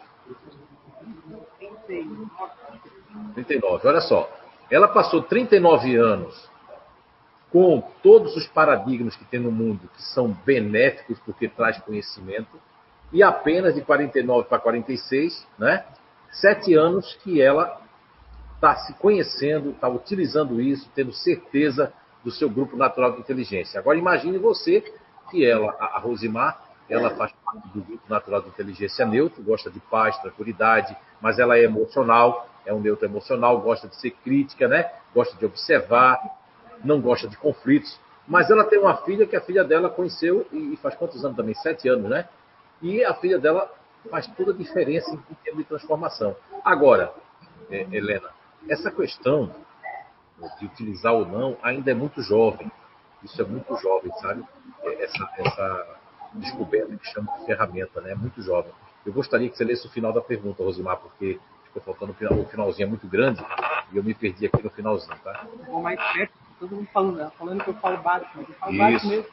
Sim, o neutro falando alto é... só se for hábito de família. Sim. Então lá, vou repetir aqui a, a finalzinho da pergunta. Ela diz assim, o que pode passar nesse momento em relação à busca de usar a nossa essência natural, sem interferências exteriores? é, ambientes, criação, como alcançar o bem-estar através disso? Então, eu vou até pegar aqui o, que o professor Clóvis Nunes falava antes, que vai dali da questão 456 do Livro dos Espíritos e depois adiante na 459 das influências, e até aproveitar essa influência que eu falo nos meus livros, tanto no Nosfera, como no, no livro é, é Conhece mesmo que já saiu do mercado há muito tempo que eu tirei, como outros livros que eu tenho aí, que agora são tantos ali, a, o o Arqueologia do Ser, né? tantos outros agora que eu não lembro, todos eles eu sempre falo o seguinte, que a criação, a influência da cidade, quando o professor Clóvis não estava dissertando ali, maravilhosamente ali aquela pergunta sobre a questão da influência de ser médio ou não, eu lembrava aqui, ele falou sobre ondas, e aí eu fiquei assim por dentro, né? Muito contente, porque nesse livro agora que eu estou escrevendo, que é da identidade energética, inclusive vai trazer conhecimentos que vai ajudar todas as pessoas de reiki, apometria, de fisioterapia, de verdade, porque vai mostrar as diferenças que todos nós temos e que não existe uma cura genérica. Veja bem, Helena, para que a gente possa ter esse bem-estar, a influência do meio, por exemplo, eu estou hoje na cidade de Blumenau. Eu sou uma pessoa que eu considerava-me anti-influenciável por conta do meu GNI, por conta de não dar eu tenho que ter lógica, consciência e razão nas coisas, né? Eu mesmo repudiei muito a minha mediunidade por conta de não fazer sentido, né? Para mim não fazia sentido isso, uma, um psique tomar conta do meu psique, isso aí não fazia sentido. Veja bem. Mas a influência de Blumenau eu senti exatamente quando eu estava aqui com 11 anos de Blumenau.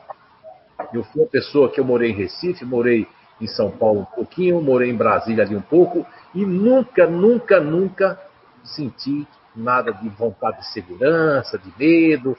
Meu negócio era meio kamikaze assim, né? Se for para morrer agora. É assim. E aí, com 11 anos aqui, eu comecei a ficar desconfiado, comecei a ver se o alarme do carro estava colocado, se a porta estava fechada, saía da cama.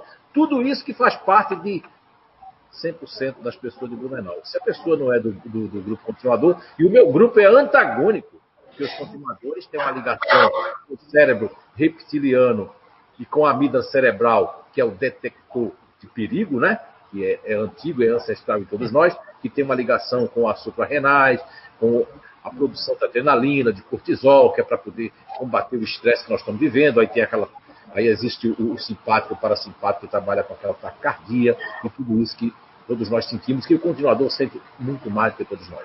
E eu nessa atmosfera, nesse inconsciente coletivo continuador, eu comecei a sentir essa influência de andar em fila. Eu sempre andei por cima da calçada em Recife, o carro de cabeça para baixo, fazia pirueta. Eu ando hoje na fila. Está aqui a Eunice que, que fica chateada comigo, porque ela aprendeu a dirigir comigo naquela época, a treinar, na época que eu estava assim. Hoje ela é assim, ó, vum, vum, vum, pé pesado, e eu sou na fila para a esquerda, né? Da fila para a direita, eu estou todo na fila assim. Quer dizer, hoje, olha só a influência. Agora, influenciou nesses aspectos. Agora, a essência Helena, não está no grupo natural de inteligência. A essência está no espírito. O que nós estamos fazendo aqui e que essa descoberta, né, eu sou apenas o precursor aqui que estou trazendo ali, essa descoberta vai, vai não, já mostra a lógica da reencarnação. Se nós pegarmos a questão 146 do Livro dos Espíritos, quando Allan Kardec pergunta textualmente a espiritualidade, que é na primeira leva do Livro dos Espíritos, né? Que tinha 500 ou 501 perguntas, ele pergunta assim: a alma tem uma sede determinada e circunscrita no corpo? E a resposta, a priori, é não. Mas naqueles que pensam muito, nos grandes gênios, está mais localizada na cabeça. Ao passo que naqueles que pensam mais na humanidade, está no coração. E como Allan Kardec ele conhecia o mesmerismo, praticava o magnetismo, na revista Espírita tem comprovações de de, de cartas que ele fazia com os magnetizadores, e ele faz uma pergunta por ouvir de muitas pessoas: o que, o que dizer daqueles que situam a alma num centro vital?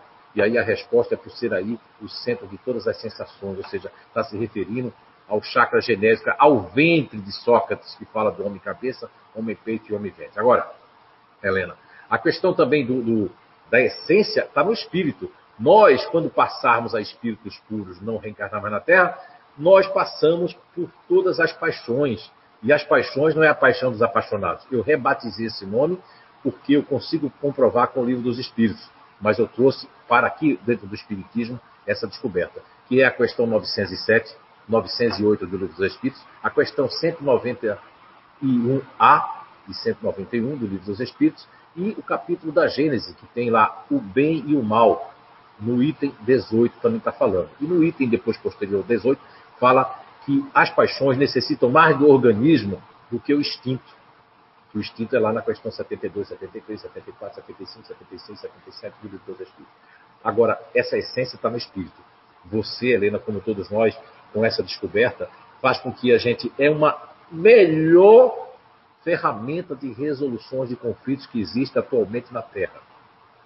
Ela, porque sabendo que a Rosimar não gosta de pressão, ou você mesmo que tem a esposa, né, que faz parte do neutro, o esposo, outras pessoas que fazem parte do neutro, nós sabemos que qualquer pressão com o olhar, quantas empresas se beneficiaram de tratar o neutro de outra forma e ganharam saúde para eles, saúde para a empresa, saúde para a equipe. Isso também para os outros grupos naturais de inteligência. Não sei qual é o seu grupo, mas o que eu posso dizer é que, independente do seu grupo, as influências da criação também ela é, ela é autêntica. se você foi criada lá no Rio de Janeiro, ou em Amsterdã, ou em Blumenau, vai ter uma diferença enorme. Muito grande, muito grande mesmo.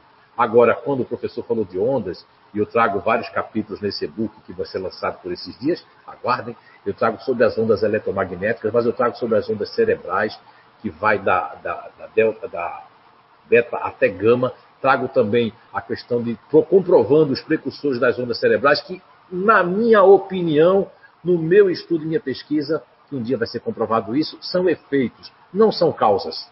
Agora eu descobri, fazendo um trabalho com a Rússia, uma pesquisa com os russos, que nós podemos colocar é, é, é, ondas que podem, podem alterar o teu estado. Mas para isso você tem que fazer junto com o adjuvantamento um trabalho energético, um trabalho que é psíquico, que é o ser psíquico. Não adianta a gente é, dar o reiki, dar uma apometria, dar um passe, dar uma bioenergia, se a pessoa não trabalhou a causa. E a causa está exatamente na essência. E quem diz que essa causa está na essência, sabe quem é? É a pergunta 845 de O Livro dos Espíritos, quando Allan Kardec pergunta se o, o, o que nós temos de. nós trazemos, não é? é? nós trazemos no organismo, aí Allan Kardec recebe na questão 845, que agora me fugiu a pergunta certinho, mas pode ler lá, Helena, responde que, que o espírito, o que o espírito é mais elevado, ele vai trazer coisas boas. Então, o grupo natural de inteligência é, influar, é influenciado pelo espírito. Mesmo as pessoas. Essa ferramenta, que ela é tão simples que quanto mais você tem um copo cheio, menos você compreende o que eu falo. E não fique assim, viu, Helena, porque eu, eu que sou o precursor, o descobridor, nada mais, um, apenas isso. E eu já passei por vários complexos de inferioridade quando há dois anos que eu tinha descoberto pela psicometria, porque hoje quem já assistiu fazendo uma seleção, um processo seletivo, ou quem já assistiu aqui no CEIU, a pessoa pode estar de costa de mim, como aconteceu em 2006 na Suíça, que o, esse psiquiatra ele, tava, fiquei, ele vendou meus olhos, e a pessoa chegou no ambiente e eu sabia o grupo. Só que ninguém entendia de grupo. Eu falei da personalidade da pessoa. Ou seja, eu não sei onde está em mim um decodificador psicoenergético que a minha psicometria mudou, professor. Ela era uma psicometria de foto, de objetos. Hoje ela é uma psicometria assim, ó. A Rosimar já viu acontecer isso, a Anice, né? Se a pessoa vai se aproximando, eu nunca falei com a pessoa, ou botar a mão na barriga da grávida e detectar o grupo natural de inteligência. E quando a criança começa a crescer, crescer, como tem várias provas aqui, Está lá o grupo natural de inteligência, reencarnado no novo grupo. O que se aproxima mais, Helena, para explicar essa questão dos grupos no Espiritismo, é a cúpula do professor, né, já desencarnado, HGA, Hernando Guimarães Andrade, que fala sobre a cúpula. E ali tem todo aquele processo né, da halogênese, tudo, do, do, do zigoto tudo mais.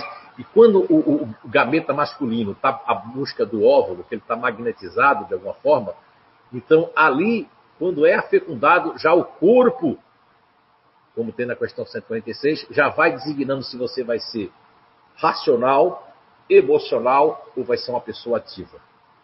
E veja bem, Helena, essa pergunta é, me mexe comigo porque, porque eu sou o único autor no mundo, eu fico triste dizendo isso, muito triste. O único autor no mundo que descobriu e fala sobre a inteligência ativa. Os demais estão naquele paradigma, numa, numa crença cristalizada de falar sobre cérebro e coração. Cérebro e coração. Não. A inteligência ativa está Eunice aqui, milhares de pessoas que eu conheci no mundo que são da inteligência ativa, do fazer do terminar, de ser detalhista estético, de não perder tempo, e até o mindfulness, que foi uma pergunta que eles fizeram, não vai ajudar essa pessoa, porque ela tem irritação, ela tem sede de justiça, ela não quer ficar parada, são formigas, verdadeiras formigas. Aí você vai dizer, não, você tem que parar, você não deve fazer. Você vai contra as leis do Papai do Céu, dos geneticistas siderais. Como falou bem o professor, existe realmente, até esses grupos naturais de inteligência foram, como o professor falou ali dos Anunnakis, né, falou ali dos astronautas, né, dos antigos astronautas, que eu tenho esse livro em casa, é, ali também houve uma miscigenação. Nós temos um grupo natural de inteligência que eu chamo de otimista, que é um grupo que ele é alienígena, porque ele não tem contato com a amígdala cerebral. Eles saltam de alturas, lógico que tem aqueles que estão pela primeira vez no grupo natural de inteligência dos otimistas, mas o contato com a amígdala cerebral, com o medo, é quase nenhum. É como o intimidador também tem pouco contato com essa amígdala cerebral. Então, espero ter ajudado essa essência espiritual e a questão de as pessoas ainda não entenderem, porque é muito jovem, essa descoberta só tem apenas de uso 22 anos, de descoberta de quase 24 anos. E olha, se o Evangelho de Jesus Cristo, né, maravilhoso, tem dois mil anos e as pessoas ainda não compreendem, se o que o Buda deixou, muitas vezes as pessoas. Então, isso aí vai levar muito tempo. Muito, muito, muito tempo. A gente só está é, semeando. E a semente deve germinar né, no futuro. Tá certo? Muito obrigado pela pergunta. Clóvis, a Marlene Andrade é uma pergunta da live anterior. Ela tem algumas perguntas para você. Por que os médios da Umbanda fumam, bebem? Gostaria de entender, já que frequentei a Umbanda, tenho certo preconceito com esses atos. A Umbanda exerce uma mediunidade mais voltada para o mediunismo, para uma prática sem exigências da educação mediúnica que a doutrina espírita promove no medianeiro. Então, eles exercem uma mediunidade de uma maneira mais empírica. E ficam, às vezes, eh, dominados pela cultura, não só do ambiente dos encarnados, mas também pela cultura do ambiente dos desencarnados. Como no Espiritismo a mediunidade chega com um processo educativo, o médium vai controlar os seus impulsos, ele vai se capacitar para utilizar a mediunidade como uma ferramenta a seu favor, porque muitas vezes o que lá eleva desequilíbrio, o sofrimento com a mediunidade é quando o médium não domina a ferramenta mediúnica, usando aí o termo que José Araújo gosta de usar, as inteligências ativas, essa mediunidade também é uma ferramenta, que você pode fazer dela uma boa instrumentação para garantir o seu processo evolutivo. Mas a Número faz uma comparação interessante. A mediunidade ela é de todos os tempos, todas as épocas, ela não depende do espiritismo, a mediunidade antecede. A mediunidade existe no mundo com a mesma idade que tem o cérebro humano. Ela é de todos os povos, de todas as culturas.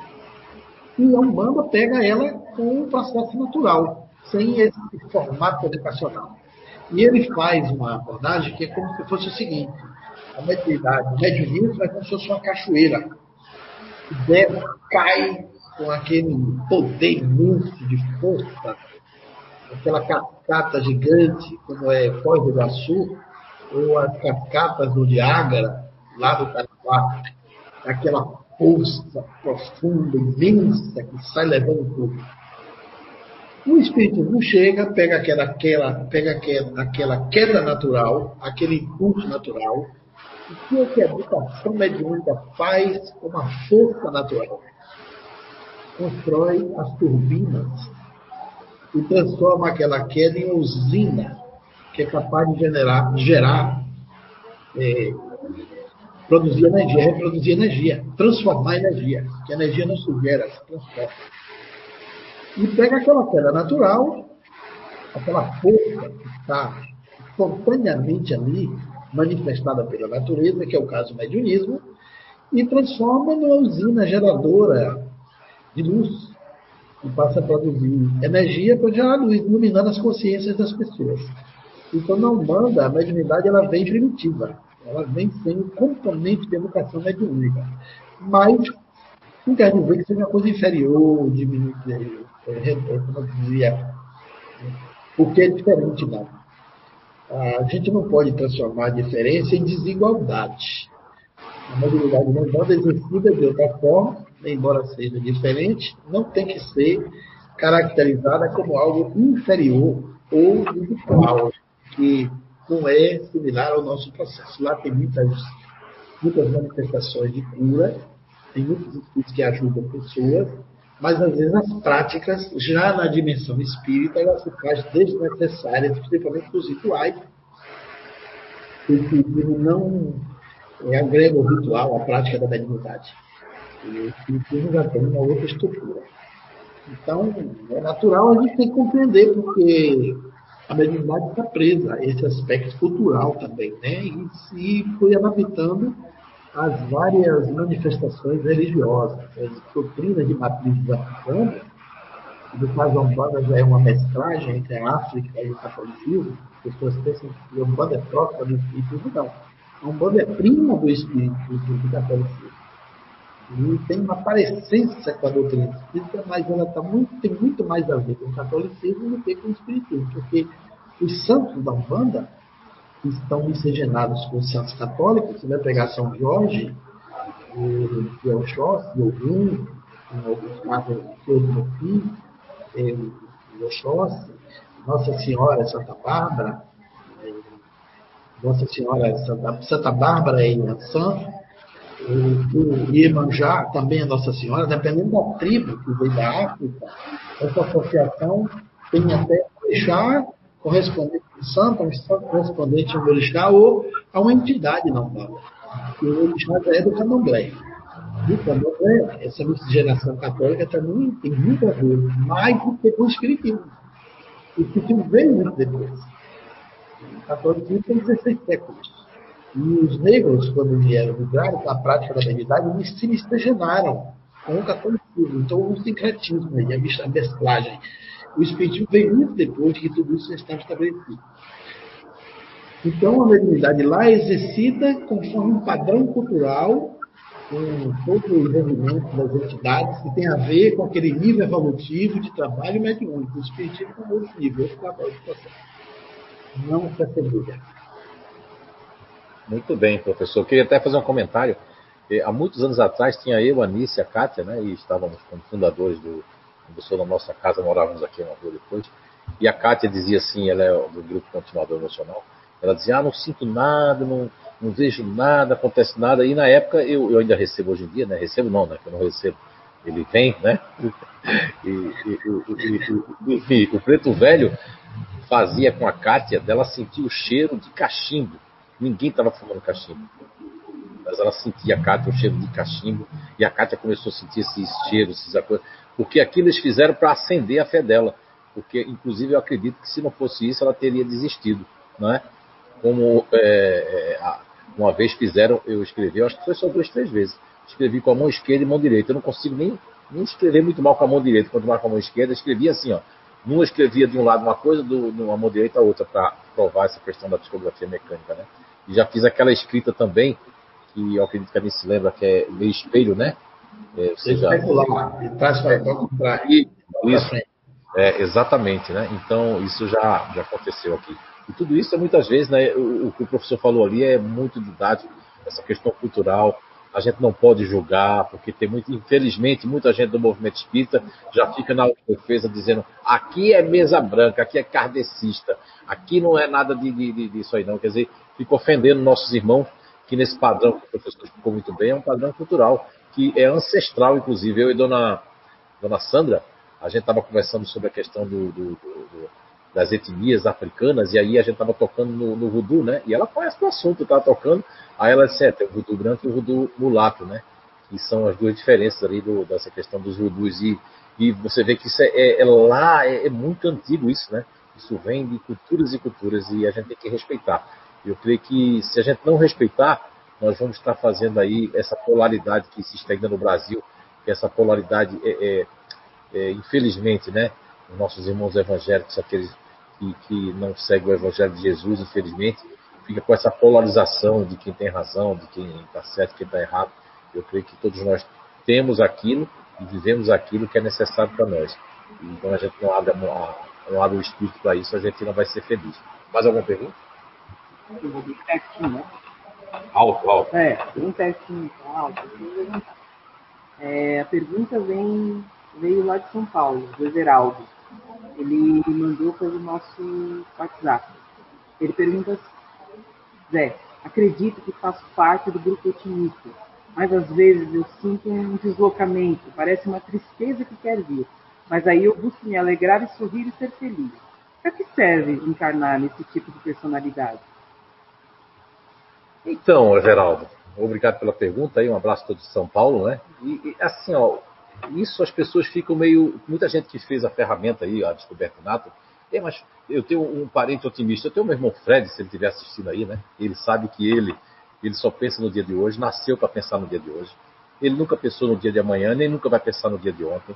E ele é que serve para o mindfulness, porque ele é uma pessoa que está 100% presente com o que está acontecendo é cheio de gula, quando gosta de uma coisa, quero mais, quero mais, quero mais, quero mais. Se ele tirar na loteria hoje 60 milhões, aquele prêmio da Mega Sena aí, que eu não sei se já foi pago, se ele tirar, ele num dia, ou não vou dizer num dia, mas em uma semana, duas semanas, ele gasta tudo. Se você perguntar assim, pô, Fred, você gastou tudo? Ele vai dizer, gastei, mas eu estou feliz e fui feliz. Quer dizer, eu tenho vários parentes que fazem parte do otimista, mas existem três variáveis, viu, Everaldo? Existe o otimista conservação, eu consegui dividir, comprovar com pessoas é, ao redor do mundo, que existem três variáveis. Em cada grupo natural de inteligência, basicamente são três variáveis: a conservação, a extrema e a externa.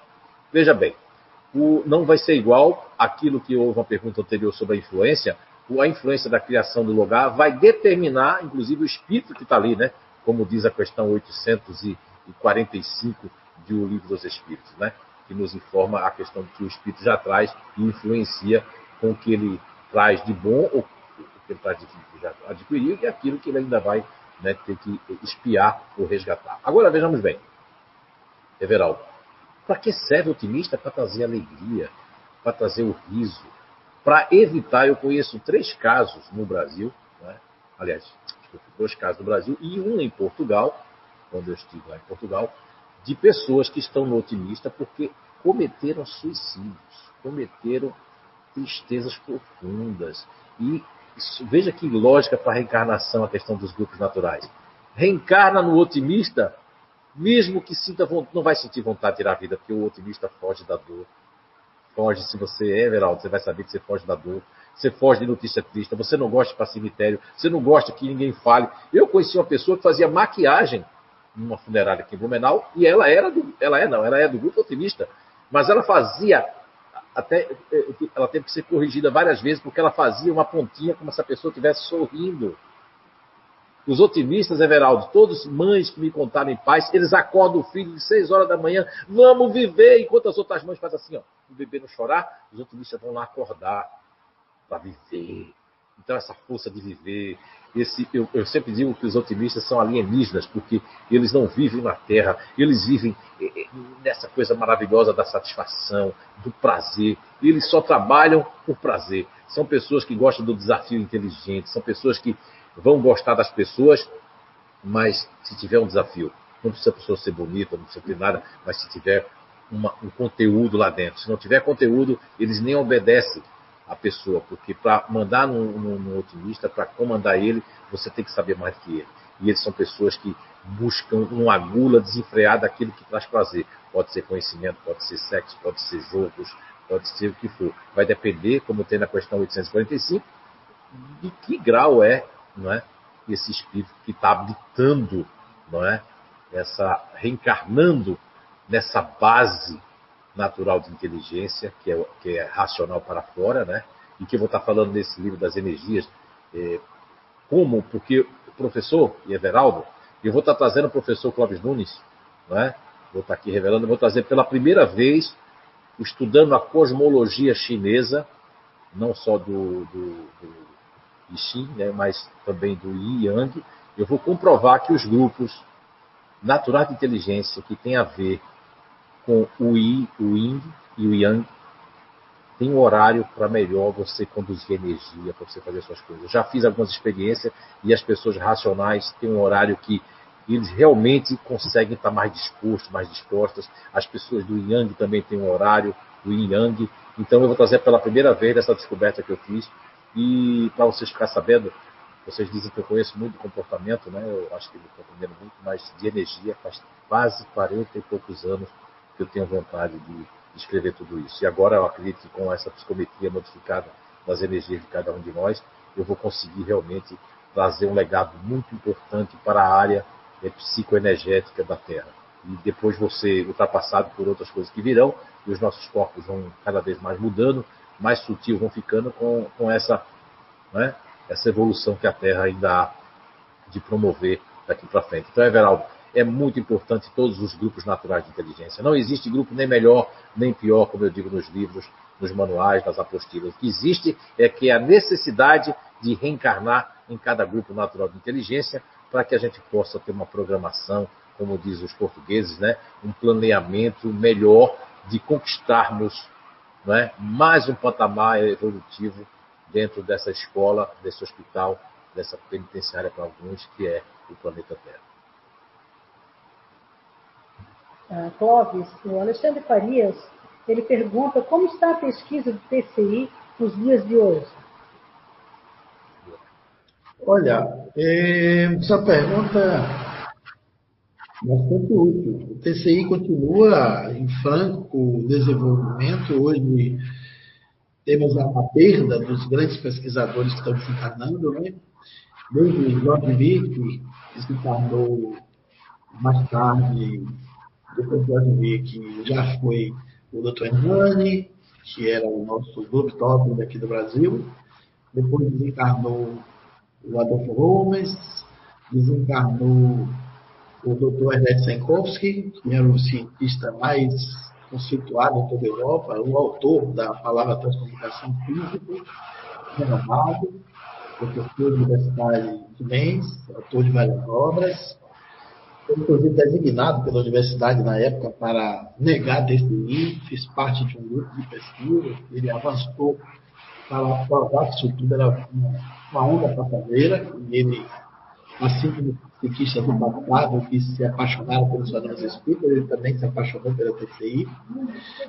Desencarnou recentemente o padre François Brunet, desencarnou o Bicho Van, na Europa, desencarnou Marcelo Bacchi, na Itália, um país do Luciano Capitani também que desencarnou, Marcelo Bacchi desencarnou esse ano, e estamos ainda com alguns, alguns personagens, entre eles um dos maiores pesquisadores de todos os tempos, que é o Hans Otto Koenig, residente hoje da Bélgica, é o homem que desenvolveu um equipamento, um instituto para fazer uma transcomunicação bidirecional, e o Hans Otto Koenig fundou até um instituto chamado Instituto da Consciência, ele está com cerca de 90 anos, mas está ativo trabalhando, produzindo, publicando.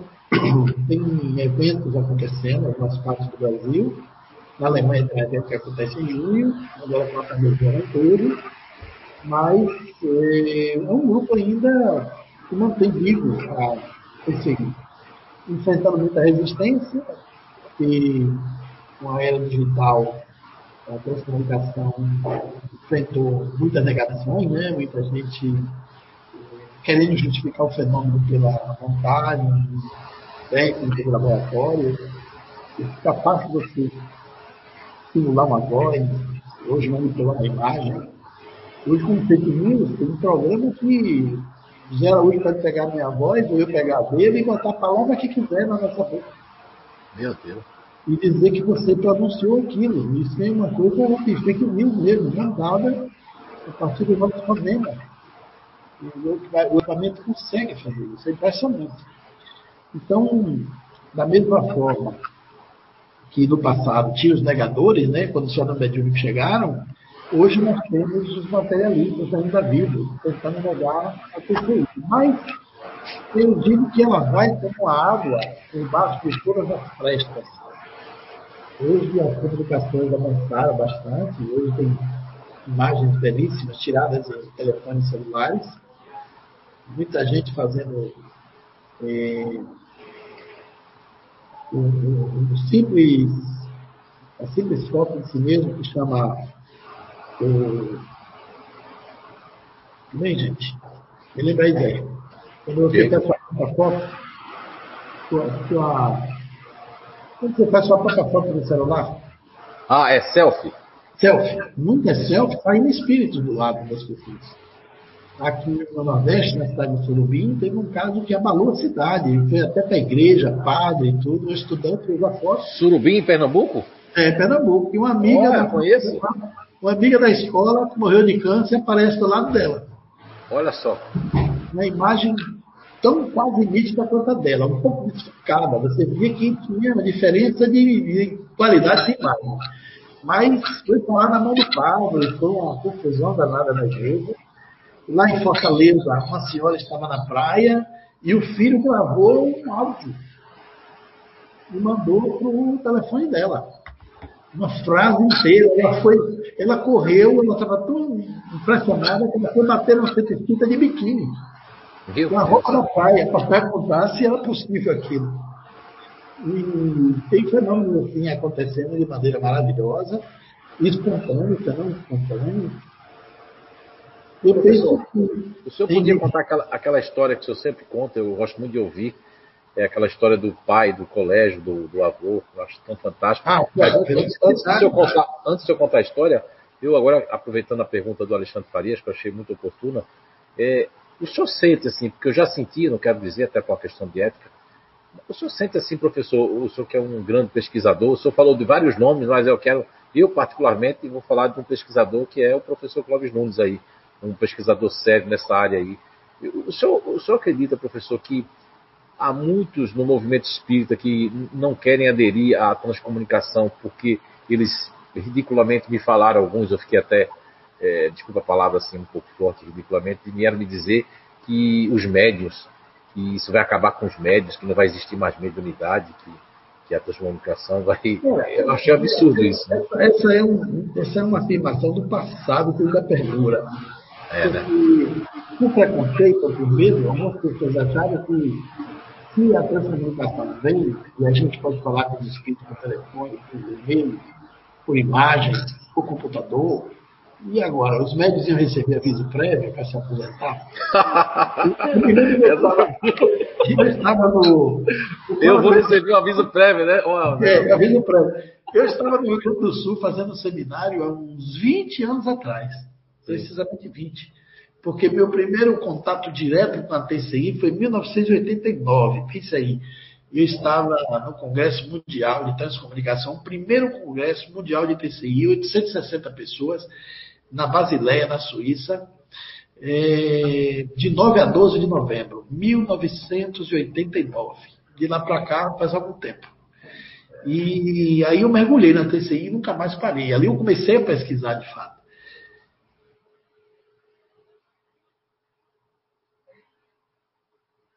o som. O som. É, desligou o som, professor, aí. O som? O som, som. Agora, agora, agora. A gente perdeu a leitura. Mas você ouviu alguma coisa?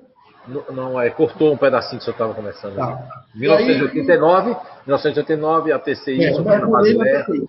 E há 20 anos atrás, eu terminei um seminário na Faculdade do Rio Grande do Sul, em Porto Alegre.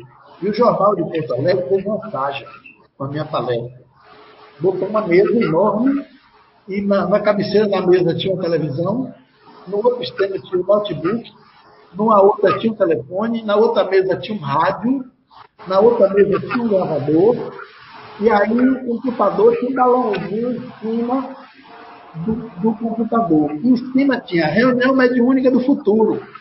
E o computador dizia, irmão televisão, faça festa de abertura do trabalho. Poxa. Aí o jornalista dizia: será que a transcomunicação agora traz o médio eletrônico para substituir os médios humanos?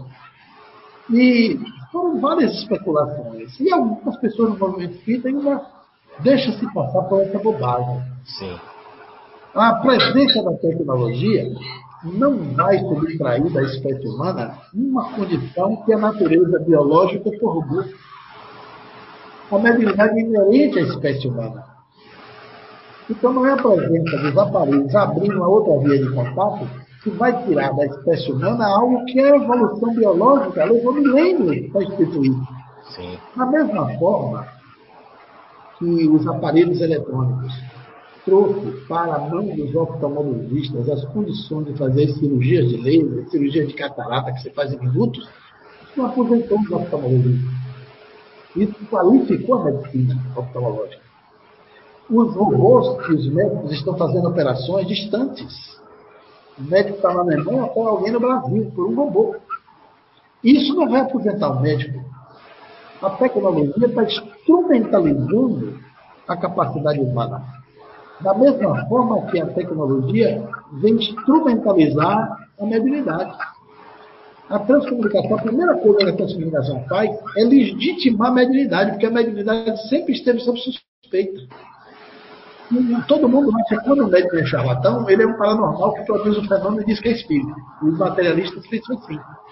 Os que acreditam, uma quantidade muito pequena, muito reduzida, que acredita na mediunidade. A outra grande maioria acha que é ou é truque ou é mentira. Por exemplo, agora aconteceu naquele caso João de Deus, dos abusos, que João de Deus era doente, ele era é, portador do transtorno e nunca se tratou, e deixou que aquele transtorno acordasse um velho e levou ele a abusar de mais de 500 mulheres. E hoje ele está preso, muito doente, inclusive.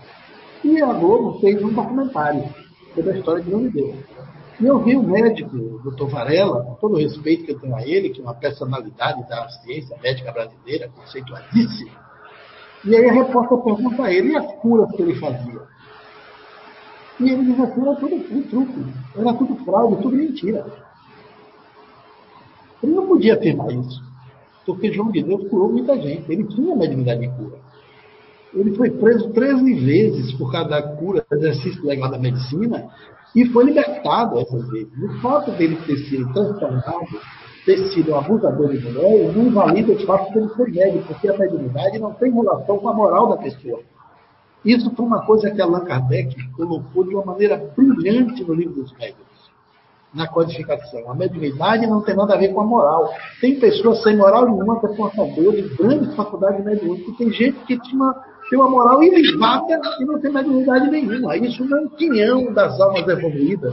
Médicos são pessoas individuadas, são espíritos que tiveram passado inodoado de tristeza, de crimes, de sombras, e que vêm com a mediunidade para resgatar. Não são missionários no sentido excepcional do termo. Isso é uma mensagem de Emmanuel para Chico Xavier nos anos 40. Quem são os médiums? Dizendo que o passado dele é cheio de problemas. Por isso que os médicos começam com perturbações e tem que estar em vigilância constante para não cair nos abismos de onde saiu e ter, na realidade, a chance do resgate para o seu processo evolutivo se acender. Mas às vezes ele está ficando. Então, ali com o João, é, tão grave quanto era o crime que ele cometia, estavam também os cúmplices. Os trabalhadores da casa que permitiam que tudo aquilo acontecesse não denunciavam porque tem o poder do médico e tem também o poder do médium. Os médicos, por exemplo, abusam, tem erros médicos terríveis, alguns deles, principalmente os que trabalham no INSS, aqui vai a denúncia mesmo, de que negam perícias de pessoas que estão em condições desumanas, mas não conseguem trabalhar. E desumanamente eles negam os direitos do usuário do sistema. Não sei por que os médicos partem do princípio que todo homem ou mulher doente que vai lá no INSS é um fraudador. Conheço mulheres que estavam amputadas do braço, sem seio, já na segunda operação, e o médico manda ela trabalhar. Como se ela conseguisse um trabalho com um braço só e outro câncer na outra mão. E não libera o auxílio, o auxílio doença. São casos terríveis, né? Então você vê o seguinte: o João tinha mediunidade. Embora ele fosse transformado no comportamento sexual ele tinha que ser parado, se tratar, ele montou um, um, Quando eu conheci João, ele não tinha aquele eh, gabinete lá no fundo, aquele escritório, aquela sala, aquela cadeira reservada, não tinha nada daquilo. Quando ele começou, ele atendia, se ele abusava, era de uma maneira assim, escondida, oculta, ninguém via aquilo. Ele não cobrava nada, depois ele cobrava, todo mundo ficou de branco, ele não aguentou a fama, a BBC de Londres veio nos anos 90, fez uma reportagem com ele, ele ficou famoso, e aí ele, ele deu intensidade aqui, criou uma estrutura para abusar das mulheres. Mas ele tinha dignidade, ele passou um tempo, já agora no final da vida, de 70 anos para cá, ele já fazia muito poucas curas. Era mais doença ali que legitimava. Mas ele curou, cortou muita gente, vão fazer a operação sem corte. Eu destruí, botava assim 10, 12 pessoas na sala, levantava as mãos, fazia cura magnética, a pessoa parecia com um corte na roupa. O sangue aparecia. Você ia lá, via que a pessoa estava às vezes com tumor, um caroço até pendurado na pele. E ele não tocava nessa pessoa. Então, a pessoa pode perguntar, É, mas por que Deus ia dar mediunidade a um doente, a um escroto? Deus também deu inteligência aos ladrões, deu inteligência aos nazistas, deu lucidez a Adolfo Hitler para fazer coisas terríveis. Deus também deu a condição de sabedoria àqueles que fraudam, àqueles que promovem a corrupção. Então, a mediunidade, ela não tem uma conotação de que você é médio e por isso é evoluído, não. Isso é a gente que criou o mito que médio é um ser especial. Não é não. O médio é um devedor. Por isso que ele tem a mediunidade. Então, voltando agora, por que estou fazendo esse paralelo lá com a TCI? Esse paralelo é para dizer que o fato dos equipamentos trazer uma nova via de contato não vai eliminar o que já está na natureza humana. Porque a natureza humana trouxe a mediunidade como uma condição psicobiofísica da espécie. Então, os equipamentos é uma outra via de comunicação. Ademais, a transcomunicação não se presta ao serviço que os médios fazem. Por exemplo, o serviço de psicofonia, de desobsessão, de ajuda, socorro aos espíritos sofredores, aos infelizes. Os aparelhos não têm fluido vital. O contato com a é espíritos para trazer esclarecimento, conforto aos entes queridos. É uma outra faixa de comunicação mediúnica. A transcomunicação funciona mais como um correio. Um correio além, que era precário. E você veja que o primeiro médium no mundo a inaugurar esse correio foi Chico Xavier, sem dizer nada a ninguém, ele saiu da Universidade Mineira, comprou um espaçozinho, botou uma placa na parede, ficava essa placa lá, de, de, de metal. Aí ele botava, aqui se realiza, tá lá, estava lá escrito muitas fotos dessa plaquinha. Aqui se realiza o culto do Evangelho do Lar na casa de propriedade do Senhor Francisco Neto Xavier. O que ele fazia ali não era um trabalho exatamente no sentido. Ele abria Evangelho, lia o Depois ele lia um processo de construção muito positiva. Ele recebeu mais de 10 mil cartas para confortar famílias de entes queridos. Então, Chico Xavier abriu esse correio com a mediunidade dele, não ficou só na literatura, nem só nos trabalhos de desobsessão, tratando pessoas obsediadas, nas sessões de socorros e felizes. Ele foi também produtor desse correio. A transcomunicação chega e construiu esse correio, tem construído esse correio. Muitos movimentos apareceram, o movimento da esperança na Itália, o, o Dr. Mário Massegotti, que é advogado do Vaticano, teve seu filho sequestrado. Depois que o filho morreu, ele intentou de achar esse filho, sem saber do paradeiro dele, e mandaram ele procurar as vozes ele procurou um grupo e os espíritos pelos rádios disseram que o filho dele tinha sido morto, porque um dos sequestradores tinha reconhecido alguém da família e o corpo dele foi jogado na, na, na ponte do Rio Pó, que é um rio famoso da Itália. Ele, baseado nessa pesquisa, já tinha espalhado cartaz, ele nem sabia que o filho estava morto, tinha espalhado cartaz por toda a Itália, procurar o filho e não achou. Não achou o corpo do filho. E ele volta lá no grupo, insatisfeito, e cobra do, dos pesquisadores. Os pesquisadores disseram, eu tenho que perguntar as vozes. Porque quem revelou que seu filho estava morto não fomos nós, foram as vozes do além. Então vamos evocar as vozes. Evocaram, ligaram os rádios e os espíritos disseram para os mergulhadores procurar. Depois do pilar, do primeiro pilar, da direita para a esquerda da ponte, indo de onde eles estavam, o corpo do filho estava entre a margem e o primeiro pilar da ponte. Aí os mergulhadores foram lá, botaram os equipamentos e acharam o corpo dele comido pelos peixes. E a voz disseram, ele está desfigurado porque já foi comido pelos peixes. E ele estava bastante desfigurado, o corpo estava preso nas ramagens do cipó. O doutor Mário Messegonte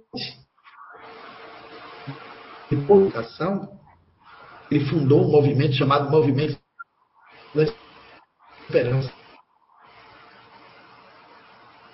Alô, oi, está cortando um pouco. Viajou por grande parte da Itália, reunindo pais perderam filhos, para ensinar a eles a fazer contato através do amigos. É o tempo, de Kardec para cá, a gente só tinha uma via de contato, que seriam as faculdades psíquicas humanas. Aparece a transcomunicação com uma outra via, o campo magnético dos aparelhos eletrônicos, que no tempo de Kardec não existia. Aí o homem desenvolveu e atuaram nesses campos magnéticos. Então, a transcomunicação ele é um movimento que surge em paralelo da mediunidade, sem atrapalhar a mediunidade, sem negá-la. Ao contrário, ele a legitima. Então, é um equívoco de muitos espíritas é, se negar a estudar a TCI, a pesquisar a TCI, a se envolver com a TCI. Eu digo o seguinte: se Allan Kardec fosse vivo, ele era amigo íntimo dos grandes pesquisadores. Ele estaria. O movimento espírita comete um equívoco em não chamar os pesquisadores da TCI para os nossos congressos no Brasil. Isso é um equívoco. Faz até congresso fora do Brasil e não chama ninguém da TCI.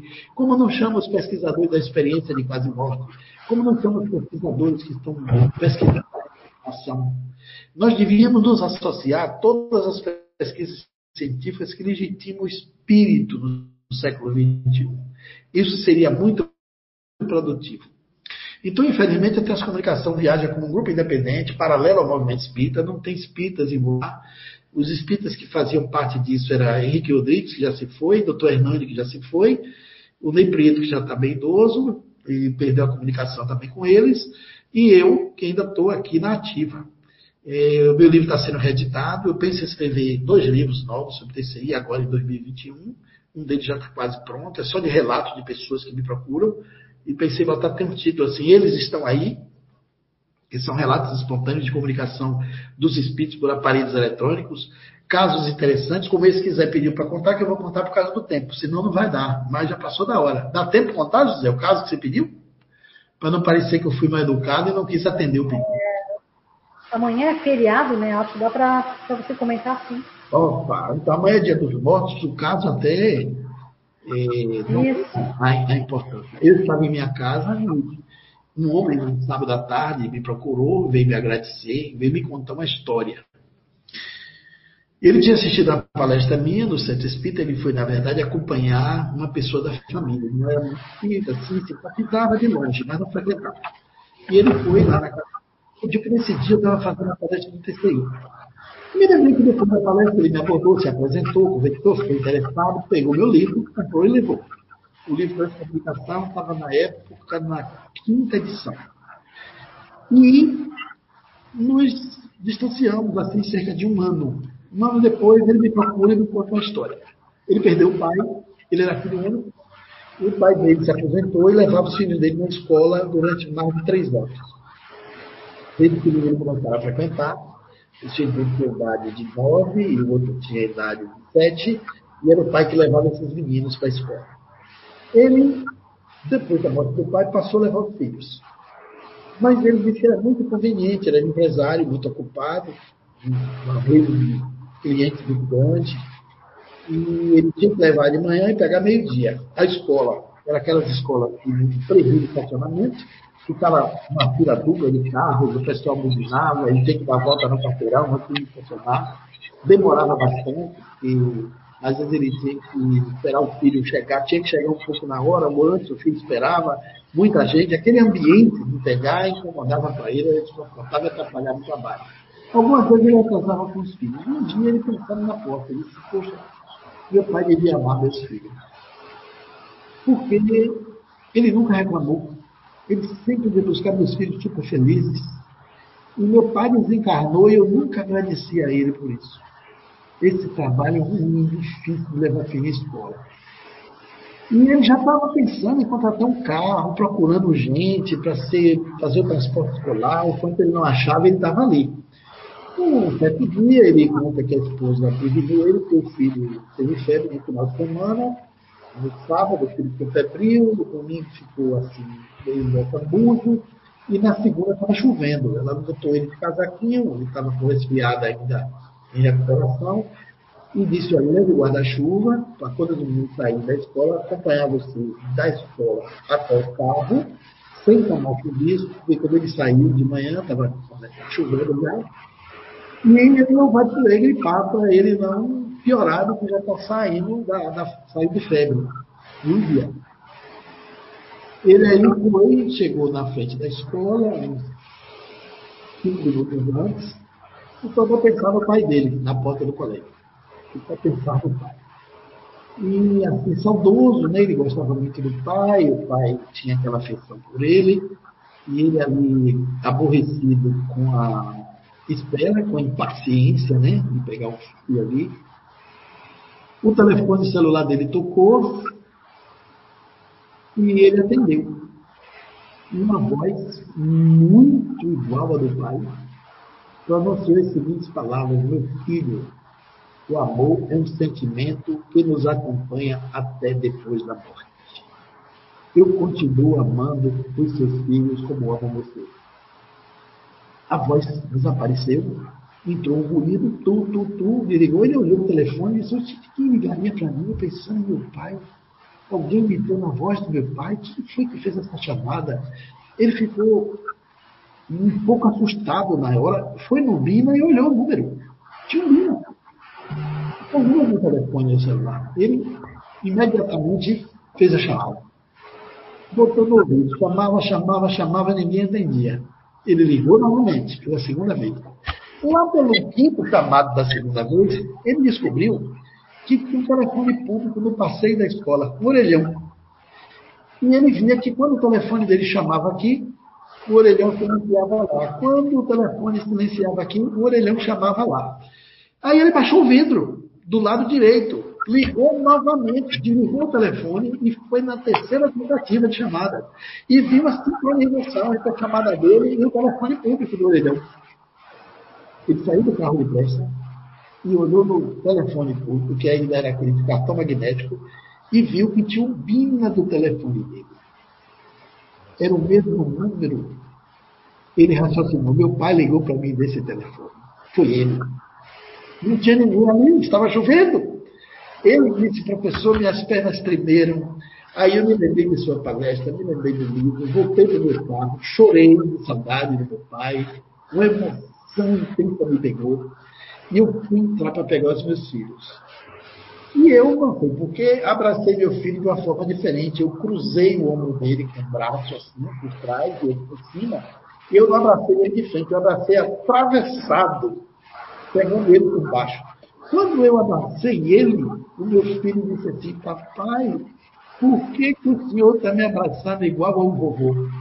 Uh. E aí ele disse que teve a convicção, ele sentiu novamente que o pai estava com ele. E ele começou a chorar ali, e o, o menino disse, por que você está chorando, papai? Ele disse, porque você me fez lembrar do seu vovô. Ele chegou no caminho, contou esse caso à esposa, e ele veio me procurar para me contar essa história belíssima, lindíssima.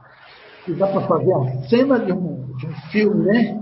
A entidade do pai telefonando, chegando perto do filho, e a criança reconhecer o abraço, e ele, sem saber, fez aquele gestual que ele disse que nunca tinha abraçado esse filho daquela forma, não se recorda do pai ter abraçado ele, mas era um chamego que o avô desenvolveu porque o menino gostava. O pai, ele pegava por debaixo da perna, enrolava o menino e levantava, apertava como se fosse levantar.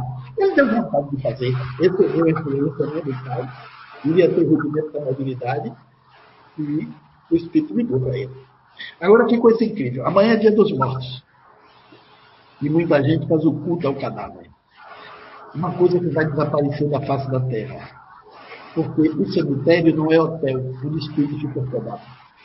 Os cemitérios do mundo inteiro estão vazios. Muitas vezes aqueles a quem vamos visitar no cemitério já reencarnou como neto da família.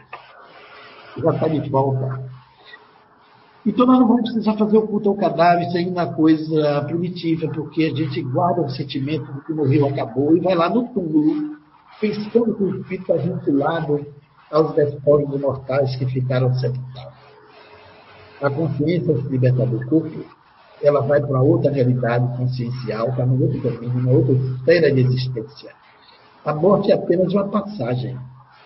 A vida eterna é a nossa casa real. O país essencial, a grande pátria, é espiritualidade. Quando a gente morre, a gente volta para o lugar de onde tudo veio, inclusive a nossa atual existência, a atual encarnação, porque antes de ter esse corpo, nós já existíamos como espíritos, nós já preexistimos ao nascimento atual como alma. como consciência, como ser eterno, como filho de Deus, no espírito que somos, não no corpo que temos. Ao perder o corpo, perdemos a roupa, perdemos a, a veste de encarnação. O espírito continua sendo mesmo. Aqui, nesse mundo, iludido pelos sentidos, a gente acha que a vida se resume a essa realidade temporária e passageira.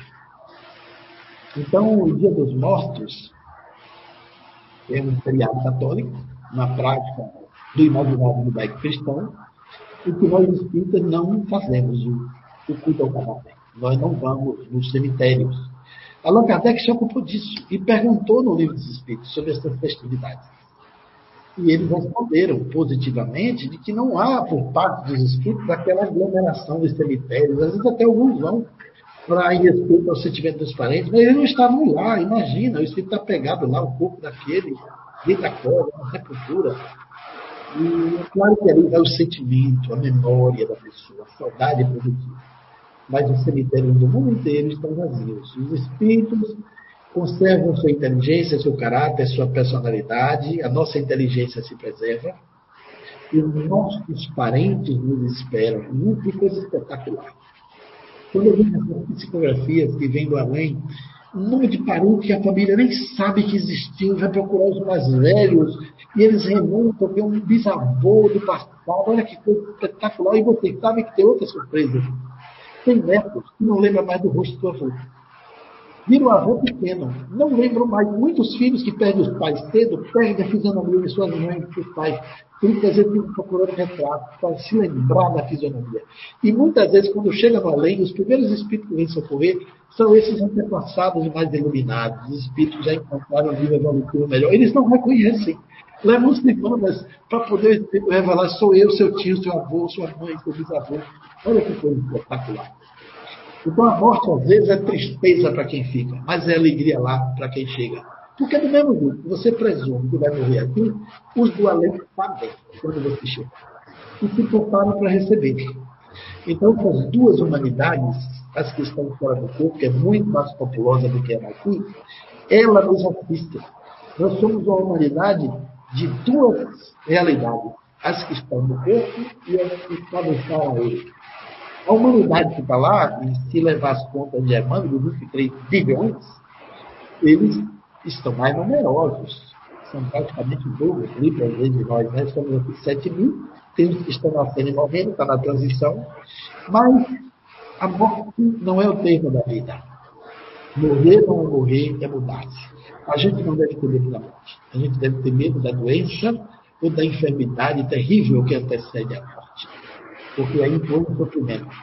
Mas morrer é libertação. Muitas vezes nascer é que é uma prisão. Então, no dia dos mortos, o que, é que a gente deve fazer? Uma oração pelos nossos antepassados, uma saudade positiva, uma prece de agradecimento, porque se não fossem nossos pais, não teria motivado a nossa encarnação atual. E todo aniversário a gente devia agradecer aos pais, porque nós somos uma espécie que precisa do cuidado velado do pai e da mãe para poder sobreviver. Então, a gente pode fazer o nosso sentimento em casa, uma oração de primeira hora, para acordar, relembrar o passado, e é fazer isso várias vezes, não só no dia do forte. Porque aí a gente está em comunhão com os nossos entes queridos, que são os bons espíritos. Os melhores bons espíritos que existem em nossas vidas são aqueles que nos amam. E os laços da paternidade e da maternidade existem para exteriorizar a força do amor está dentro de cada alma e a gente não sabe essa potência de amor como ele irradia forte quando os sentimentos chegam. O processo da reencarnação é para ajudar a tirar esses sentimentos naturais que estão lá dentro e que a gente ainda não sabe a potência de força que eles têm. Porque a força mais poderosa do mundo é a força do amor. Então, vamos encerrar nossa fala. Se você quiser dizer alguma coisa que eu acho que deve. É, eu, quero, eu quero. Aí os espíritos, né? É os espíritos. Eu quero fazer uma pergunta, professor. Fazer uma pergunta. O senhor tem compromisso agora, porque eu convenci o pessoal da técnica. Eu sei que eu já levantei duas vezes para ir no banheiro por conta da Pamela que fica trazendo café para mim, né? Ele é culpado. Mas o pessoal aqui, ó, pela primeira vez, eles estão dizendo que a gente pode ir, porque amanhã é feriado. Eu não sei se é feriado aí na Bahia. Não, é Brasil todo. Mas se o senhor quiser ir no banheiro, a gente espera o senhor ir no banheiro aí, porque eu já fui duas eu vezes. Não estou com vontade de ir no banheiro, não. Eu estou regulado. Ah, é, né? Professor, é, eu estava pensando aqui, quando o senhor falou da TCI, nessa pergunta muito boa do Alexandre Farias, eu queria primeiro, que eu estou sentindo a intuição, eu sou, você sabe que também eu sou intuitivo, né? E, e eu estou sentindo a intuição de que aqueles que fazem as perguntas, muitas vezes a gente tem uma delonga aqui, é, tem que ter cuidado, porque você que está conhecendo o Espiritismo, ou você já conhece há muito tempo, quando você fica irritado porque sua pergunta ainda não foi respondida, isso mostra que você tem muito que aprender em termos de paciência, de caridade moral, de caridade espiritual. Agora, isso é um recadinho que eu estou dando porque eu, fico sentindo daqui algumas coisas. Agora, eu gostaria de comentar sobre a TCI, é, isso eu vou revelar agora, o pessoal aqui da casa já sabe, o próprio Alexandre Faria sabe disso, que ele já fez um processo de transcomunicação, e eu avisei para ele que eu, hoje, se os futuristas tiverem coragem, todas as pessoas que estão reencarnados nessa base nessa personalidade que eu nominei de futuristas ativos e futuristas racionais, porque são pessoas multitarefas, são pessoas que conseguem estar sempre no futuro, estão com a gente olhando nos nossos olhos, mas já estão pensando em outras coisas, aí acham que são bipolar, acham várias coisas, mas eu descobri uma coisa que, eu, que todos os futuristas que estão me escutando agora, que conheçam a ferramenta que é a descoberta inato ou não conheça, eles vão atestar agora que isso é verdade. Já escutei lá em Portugal, na Inglaterra, na Suíça, aqui no Brasil, em diversos cantos do Brasil, inclusive aí na Bahia, né? Tanto eu escutei na Bahia, é, principalmente em, em, na, pegado com o aeroporto, é, lá vários seminários lá, é, pegado com o aeroporto de Salvador, é. Agora, Lauro de Freitas. Lauro de Freitas. Eu tive várias comprovações em seminários de Lauro de Freitas, há muitos anos atrás, de que toda pessoa que é futurista, principalmente ativo, que isso é mais arraigado, é muito, é muito forte, e pessoas futuristas racionais, em qualquer processo de TCI, eles vão influenciar negativamente, sendo inocente. Como? Todos que estão me escutando agora podem, inclusive, mandar aí, é bom para o professor ver isso, verificar. Eu gostaria que o professor, como pesquisador, se tiver tempo, um dia ainda pesquisar isso. O Alexandre Faria sabe o que eu estou falando. Que os futuristas, eu entrei numa transcomunicação há muitos anos atrás, em Portugal. Convidado não vou falar pela questão de ética, e eu notei que tinha três futuristas. Uma mulher não estava bem, ela estava lá porque o futurista disfarça muito bem, né? Fantástico. Eu tenho até uma inveja boa do futurista. Eles estão ruins, mas eles não demonstram. E ela estava ruim, e, aquele, e, e, todo futurista sabe que lá em Portugal eu já tive é, é, é, já feedback de que o futurista pode parar uma máquina de lavar. Todos eles, o, o Wi-Fi não funciona, tá certo? Eu tiro pela minha filha, e pelos meus filhos que são futuristas, se eles estão ruins, o, o, sinal some, me dá na minha mão, o sinal vem, vai na mão dele, o sinal some, vem na minha mão, o sinal vem. Então imaginem se é através de ondas, de rádio, como tem uma psicografia do professor Hernando Camarez Andrade, que foi aí em público chamado o plasma eletromagnético, pelo que eu entendi um pouco aquela psicografia, e outros estudos que nós fazemos de ondas, né? Seja ondas baixas, ondas curtas, ondas médias, ondas longas, etc. E nós percebemos que agora com essa nova descoberta da física quântica, da dualidade onda-partícula, né, que diziam que a onda não pode carregar matéria, mas aí ela carrega exatamente essas energias. Que, no caso dos futuristas, professor, dentro de uma TCI, se eles não estiverem bem ou preocupados com alguma coisa, aquilo já dá o que? Vamos chamar aí uma palavra meio grotesca de contaminação. Que é fantástico para comprovar a questão de, desse estudo, o, o, o espírito de doutor Hernando Guimarães Andrade, numa das psicografias para a doutora é, é, Suzuko Hashizumi, e que inclusive fala do, no, do, nome do José Lucas, fala do nome do doutor Ney Preto Pérez, com casos que aconteceram, só eles sabiam lá na Índia. Ele fala que o José Lucas tentou, foi isso que deixou o José Lucas credível. Falou que o José Lucas tentou fazer um. um, um isso está no pensamento dele, o José Lucas. Eu nem conheci o José Lucas, conheci depois, muitos anos. Que deu boi na linha. Né? O boi na linha pode ser que ele tentou, não sei se foi na casa dele, também não recordo. Alguma, alguém ali era futurista na casa, e se, tivesse, se tiver mais um fazedor na casa, também se foi na casa dele. Aí já, ó, porque se o fazedor também tiver é, é com alguma irritação, tiver ele, a energia é, é mais abrangente dentro da casa ou no local onde está se fazendo a TCI. Eu só queria deixar registrada essa descoberta e quem consegue comprovar ela são todos os futuristas que já passaram ou seja, na sua percepção, o tipo de inteligência ativa do futurista ele causa interferência. Sim, total interferência. Isso, causa total interferência. Então, negativo é o resultado. É, o resultado dá o negativo, mas é, é inocente. Pesquisa se fazer. Tem é. uma boa forma de pesquisar isso, né? Muito bem, professor. Eu queria só deixar registrado que eu não estava atrás disso. Eu percebi isso quando eu estou estudando as ondas, há alguns anos já estudando a energia, a física quântica, né? Porque o quanto, que quando falou é, é Albert Einstein, falou de quanto de pacotes. São pacotes, então aí botou o nome de quanta, né? Que é quanta, né? que é em grego, acredito. Agora, o que, que acontece? Acontece que a pergunta do Alexandre Farias, que com toda a ilustração que o professor fez, eu estou trazendo agora uma questão de personalidade de pessoas, é, é, de, de, de, de comportamento e de energia que a pessoa promove, porque os futuristas não fazem isso por querer, não têm consciência que estão fazendo isso, e eles fazem simplesmente porque são, eles são fantasticamente, são pessoas que podem sair, ser várias pessoas no, no, no mesmo ambiente, de acordo com as pessoas que estão localizadas nesse prédio. E eles têm essa energia que eu, eu batizei de energia eletrostática, ou seja, ela, ela, é, ela consegue fazer com que os objetos, principalmente os equipamentos eletrônicos, olha, o senhor pode ver que eu tenho na minha pesquisa, assim, eu quero trazer esses casos no livro, da pessoa parar a máquina de lavar ou a luz queimar, que estava uma luz nova, realmente pode ser problema, mas a pessoa para os equipamentos, computador, a impressora não funciona, depois que ela se acalma, ela volta, os equipamentos começam a funcionar normalmente depois. Só para deixar mais registrado, convidar quem sabe para o futuro alguém fazer essa pesquisa, seja o professor, seja quem, quem vier a fazer, né? Mas deixar isso registrado aí para todos nós. Alguma mais pergunta aí? O professor tocou, né, professor? Pode ficar mais um pouco. O pessoal vai ficar na live aí esperando a gente mais um pouquinho. Já tem... Não, se o pessoal quiser ir embora, pode ir embora. Quem ficar vai aprender mais. Porque amanhã é feriado. Eu sou, né? Não tem problema.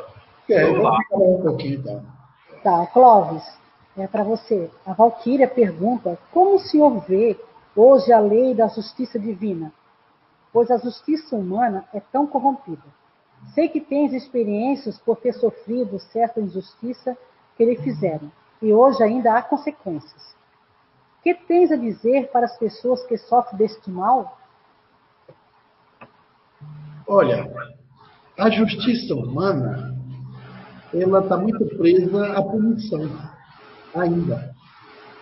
É uma justiça ainda com focos materialistas. A justiça divina, ela está no campo da correção.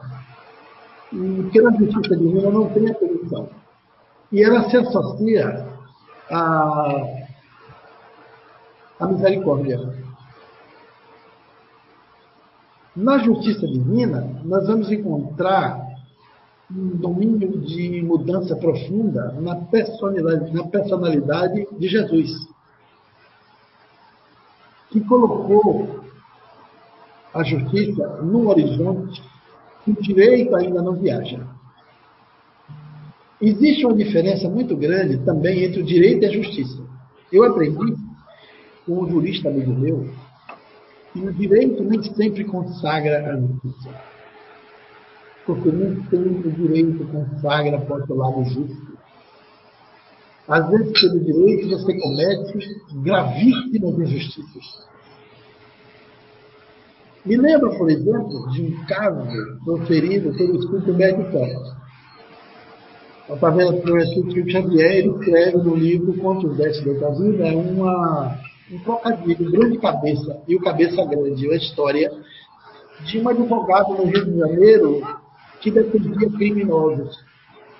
E ele tinha a habilidade de pegar a vítima e colocá-la como algoz, de pegar o criminoso e colocar como vítima. Ele libertava cometia verdadeiras injustiças, libertando pessoas cruéis, terríveis, e deixando muito pior quem já estava mal, sendo vítima dessa personalidade. Ficou rico e ele morreu e deram até um feriado no Rio. E tinha um sujeito que achava isso horrível porque chegou a trabalhar com esse advogado e, inclusive, se apartou dele porque não concordava com a falta de ética dele usar o direito para cometer a injustiça. O direito devia estar de mãos dadas com a justiça no mundo. Pois bem, e ele se tornou ateu por conta desse fato, que Deus não pode existir, porque um homem desse morreu rico. Ainda deram um feriado, deram um dia de dois dias de luto para ele no Rio de Janeiro.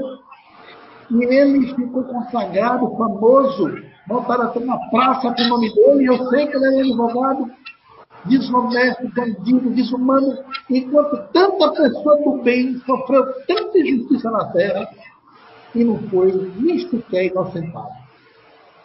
E o cara era chamado de o grande cabeça do direito. Era um, um pseudônimo, um apelido que chamava de o grande cabeça. Pensando nisso, ele foi para a praia com esse pensamento de revolta, que de vez em quando me vinha isso também, e viu uma mulher no berço, muitos anos depois, né? Viu uma mulher no berço, um bebê, mais ou menos assim, de um ano, tomando um sol, uma cabeça enorme. Ele tomou um susto quando viu aquela cabeça grande e um corpinho pequeno. Olhou no berço e a moça assim, com aquela cobertura no carrinho ali, com todo cuidado, era muito cedo, porque fazia parte do tratamento pegar o armarinho e tomar um sol cedo antes das nove. Ele olhou e viu a mãe comentando com uma amiga que o filho nasceu com hidrocefalia. O menino tinha a cabeça grande. Aí ele consigo mesmo disse: Está vendo porque eu não acredito em Deus? O que, que uma pobre criança inocente dessa fez para nascer com a cabeça grande, sofrer de hidrocefalia? E o outro advogado, que era o grande cabeça, morreu impune. Aí Humberto de Campos, do além, escrevendo pela psicografia de Chico Xavier, escreve: fazia seis anos que o grande cabeça tinha desencarnado no Rio. O homem que era ateu e não acreditava na justiça divina, por visão apequenada da grandiosa infalível divina, não sabia que aquele advogado que usou a inteligência mal no passado para defender criminosos era o mesmo espírito que estava reencarnado ali com hidrocefalia no bebê. Ela mesma mal. Então a justiça divina vai no horizonte que a justiça humana não vai. Um outro aspecto é Jesus Cristo com a mulher adúltera. Quando estavam apedrejando a mulher adúltera, tem uma passagem nessa fala de Jesus que os teólogos não falam, os oradores não falam, os padres não falam. A gente só ouve repetir que Jesus disse: atira a primeira pedra quem tiver sem pecado. Mas a frase que desmonta os apedrejadores foi a pergunta que Jesus fez antes. Jesus perguntou: o que fez essa mulher para você estar apedrejando ela? Eles estavam ali cumprindo a lei de Moisés. Então eles gritaram: Ela é uma adúltera, Senhor. É uma adúltera. Tem que morrer na pedra. Aí Jesus faz uma pergunta. Antes da frase consagrada, Jesus pergunta: Pode alguém adulterar sem par? Faz um silêncio na turba. Aí ele diz: Atire a primeira pedra quem tiver seu pecado. A grande pergunta é que desmontou os agressores. Pode alguém adulterar seu pai? Só existe mulher adúltera porque tem homens adúlteros. E eles mesmos já tinham adulterado e estavam apedrejando a mulher. Não se sentiram com força. Todo mundo foi embora e ficou a mulher. Aí Jesus pergunta, mulher, por que tu ficaste? Ele disse, eu fiquei para te dizer qual é a minha pena. Aí Jesus disse: Eu não vim para punir, eu vim para perdoar. Atire a primeira pedra. Quem tiver sem pecado foi uma frase forte, mas essa também é mais fantástica ainda. Eu não vim para punir, eu vim para perdoar. Vá e não perdoar. Jesus, naquela hora, colocou o perdão acima da justiça horizonte onde a justiça vai. É claro que eu sei que você fez a pergunta referente à injustiça que eu passei, que aconteceu comigo, você se refere à injustiça que eu passei. Eu fui atropelado pela Polícia Federal há sete anos atrás, mas agora é dia 28 de novembro, e eu fui preso por cinco dias numa cela com muitos assassinos, seis assassinos. E quando eu fui acautelado, eu não sabia por que estava sendo preso. Fui vítima de uma perseguição. Eu liderava a campanha do desarmamento aqui no Nordeste brasileiro, fazia parte da rede Desarma Brasil e representava essa rede, que era mais de 30 ONGs, no Conselho Nacional de Segurança Pública, onde eu tinha uma cadeira, junto com o ministro da Justiça, na época, José Cardoso, eminente advogado, jurista fantástico, e foi um grande ministro da Justiça. E eu tinha assento, nós dialogávamos com o ministro. Era membro do Conselho Nacional de Segurança Pública, não era um cargo remunerado. Era um cargo por mérito, não era um cargo político, foi um cargo que o companheiro mais de 30 ONGs, que tinha lá CNBB, Rotary, tinha Viva Rio, Sou da Paz, Conviver, Instituto da Violência em São Paulo, Maçonaria, Grande Oriente do Brasil, grandes ONGs. É, o CONIC, que era o Conselho Nacional das Igrejas Cristãs do Brasil, eles me elegeram para ser representante, por uma razão simples. Nós estávamos com o Movipaz em alta, liderando a campanha aqui na Bahia, e a campanha de desarmamento, que ainda está validada até hoje, ninguém sabe, embora o atual presidente pregue o Brasil Armado, fez parte dessa campanha, mas nós não acreditamos na arma como solução para a segurança pública. É o contrário. Onde tem mais arma, tem mais crime. Prova disso e liberou o registro, as armas aumentaram o número vertiginoso e o homicídio no Brasil não caiu, mesmo em tempo de pandemia, que matou gente no Brasil. O Brasil é um dos campeões mundiais por assassinato em arma de fogo, pouca gente sabe desses números, mas o Brasil circula hoje 16 milhões de armas. Gente, 2 milhões dessas armas estão na mão das polícias e das forças de segurança. 14 milhões de armas estão nas casas dos brasileiros. E é essa arma que mata. Na época, a Casa da Paz era um posto avançado de auxílio à campanha. Nós abrimos a Casa da Paz para que as pessoas chegassem com suas armas, entregassem essas armas. As armas eram amassadas com a marreta pé de ferro. Nós tínhamos parceria com a Polícia Federal, com a Polícia Civil, com a Prefeitura, com vários órgãos da cidade e com o batalhão da Polícia Militar, com os coronéis de alta consciência de armamentista, que na época nos ajudavam bastante, e as companhias de polícia que deixavam, por convênio do governo federal com o governo do Estado, nos auxiliar com dois policiais armados dentro da ONG, da Casa da Paz, o rádio. Nós não levávamos as armas para o batalhão, porque a guia tinha que ser tirada lá, mas quem transportava essa arma era a viatura de polícia.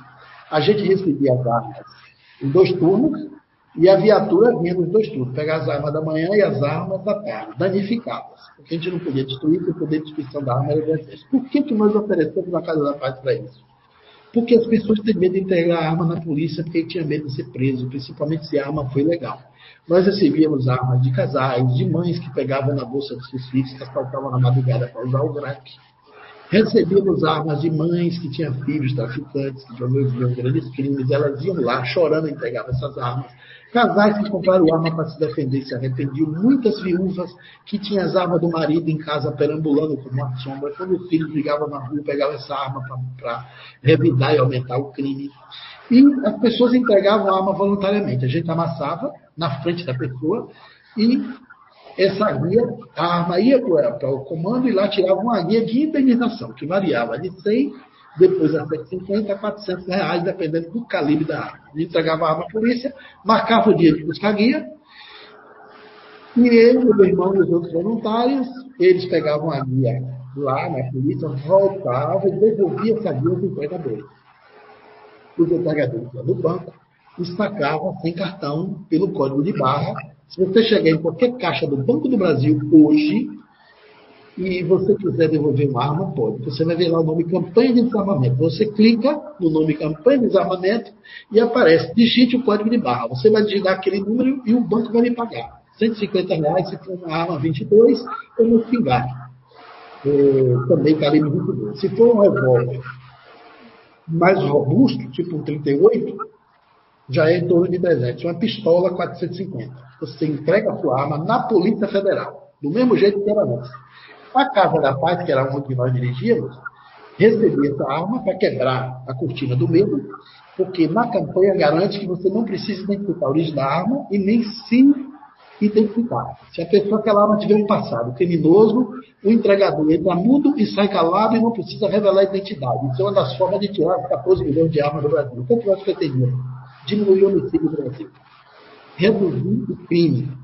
E oferecemos a nossa campanha, porque nossa ONG era uma, é uma ONG que tinha 21 ações pela paz, uma dessas ações era a campanha do desarmamento.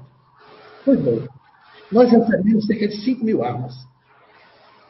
E na época tínhamos incentivado o governo para implantar na lei geral da Copa o desarmamento. Estava na maior visibilidade. E aí sofri uma perseguição muito cruel.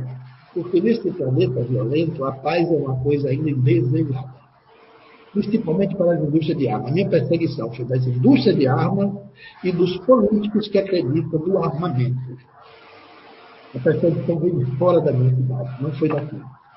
Quando eu menos esperei, eles armaram uma orquestração. E para mim. E disseram que eu tinha duas indústrias de armas, eu tinha duas fábricas de armas.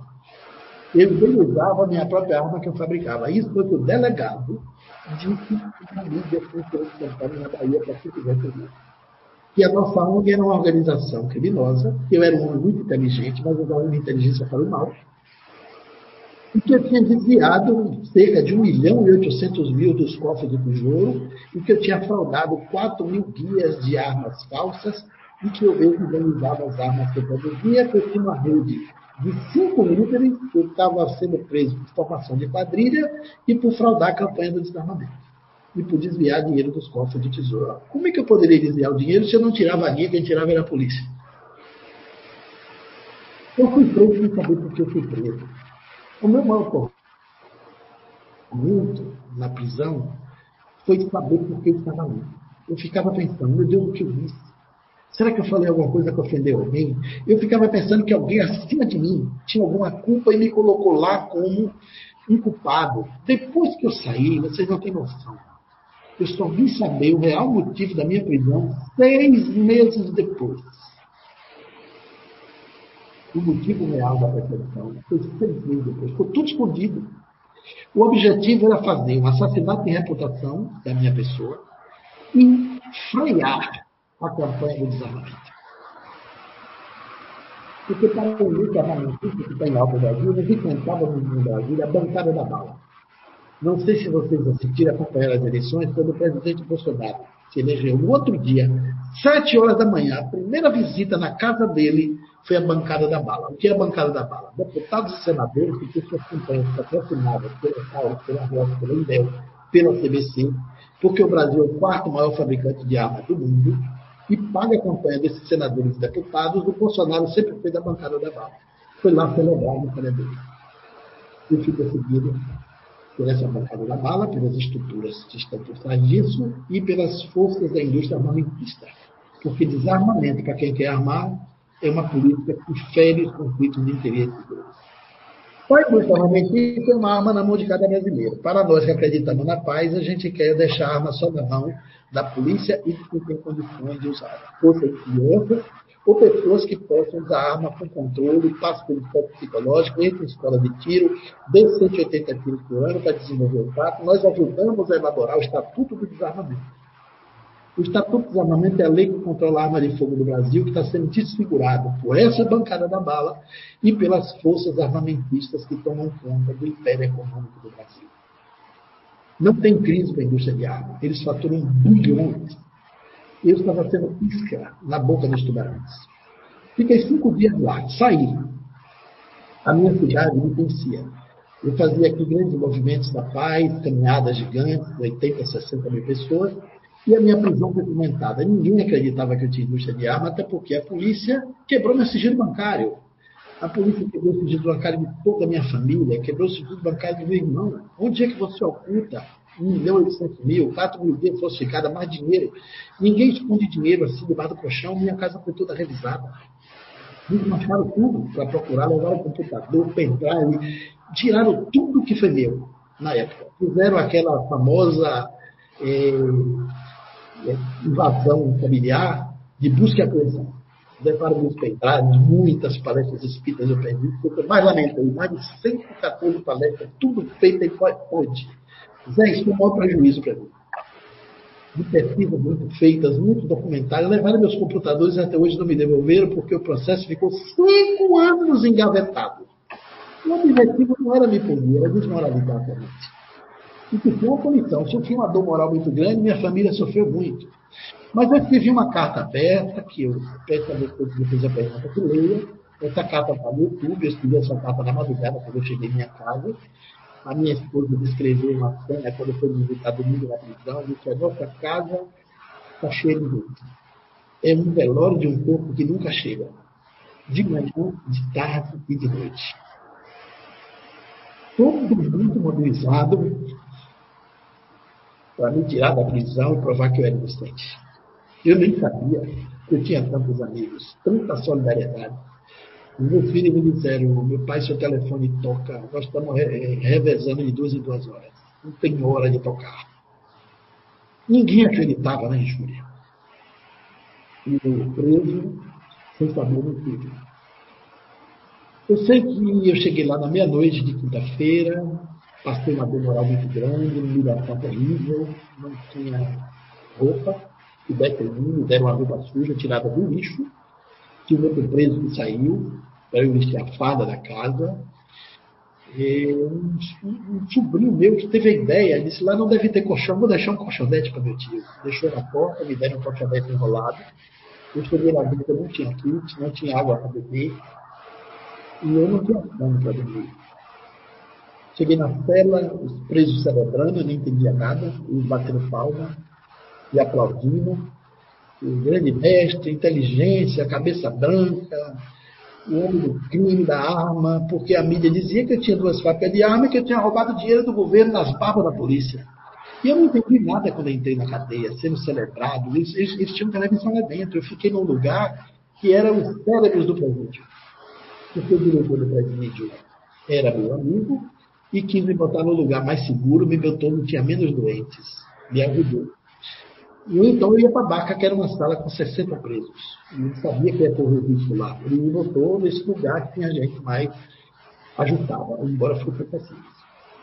E depois que eu não entendi nada, ele senta aí que a gente vai lhe explicar. Olha, vou explicar a lógica do presídio que o senhor não conhece. Ele está se batizando hoje, aqui é tudo. Se o senhor sair daqui como preso e assaltou um banco, e está aqui foi preso ralé, roubou um carro, fez uma besteira na rua. Mas se o senhor voltar daqui a um ano e o senhor explodiu uns 10 caixas eletrônicos, o senhor fez uns 3 sequestros, roubou uns 20 carros e matou uns 15, o senhor chega aqui com um preso top. Todo mundo vai lhe respeitar. O senhor é crime de inteligência. É coisa superior a isso. O senhor roubou o governo, o senhor mexeu com arma, o senhor criou confiança. Eu tinha até raiva do senhor quando eu lhe via na mídia, o senhor falando mal de minha ferramenta de trabalho. Então, sempre aqui para explicar a gente como é que o senhor conseguiu. Nós queremos conhecer essa inteligência do crime com a arma. E eu não tinha nada que dizer a eles. Foi um momento de muito medo, porque me disseram: se o senhor não contar, a gente vai lhe batizar.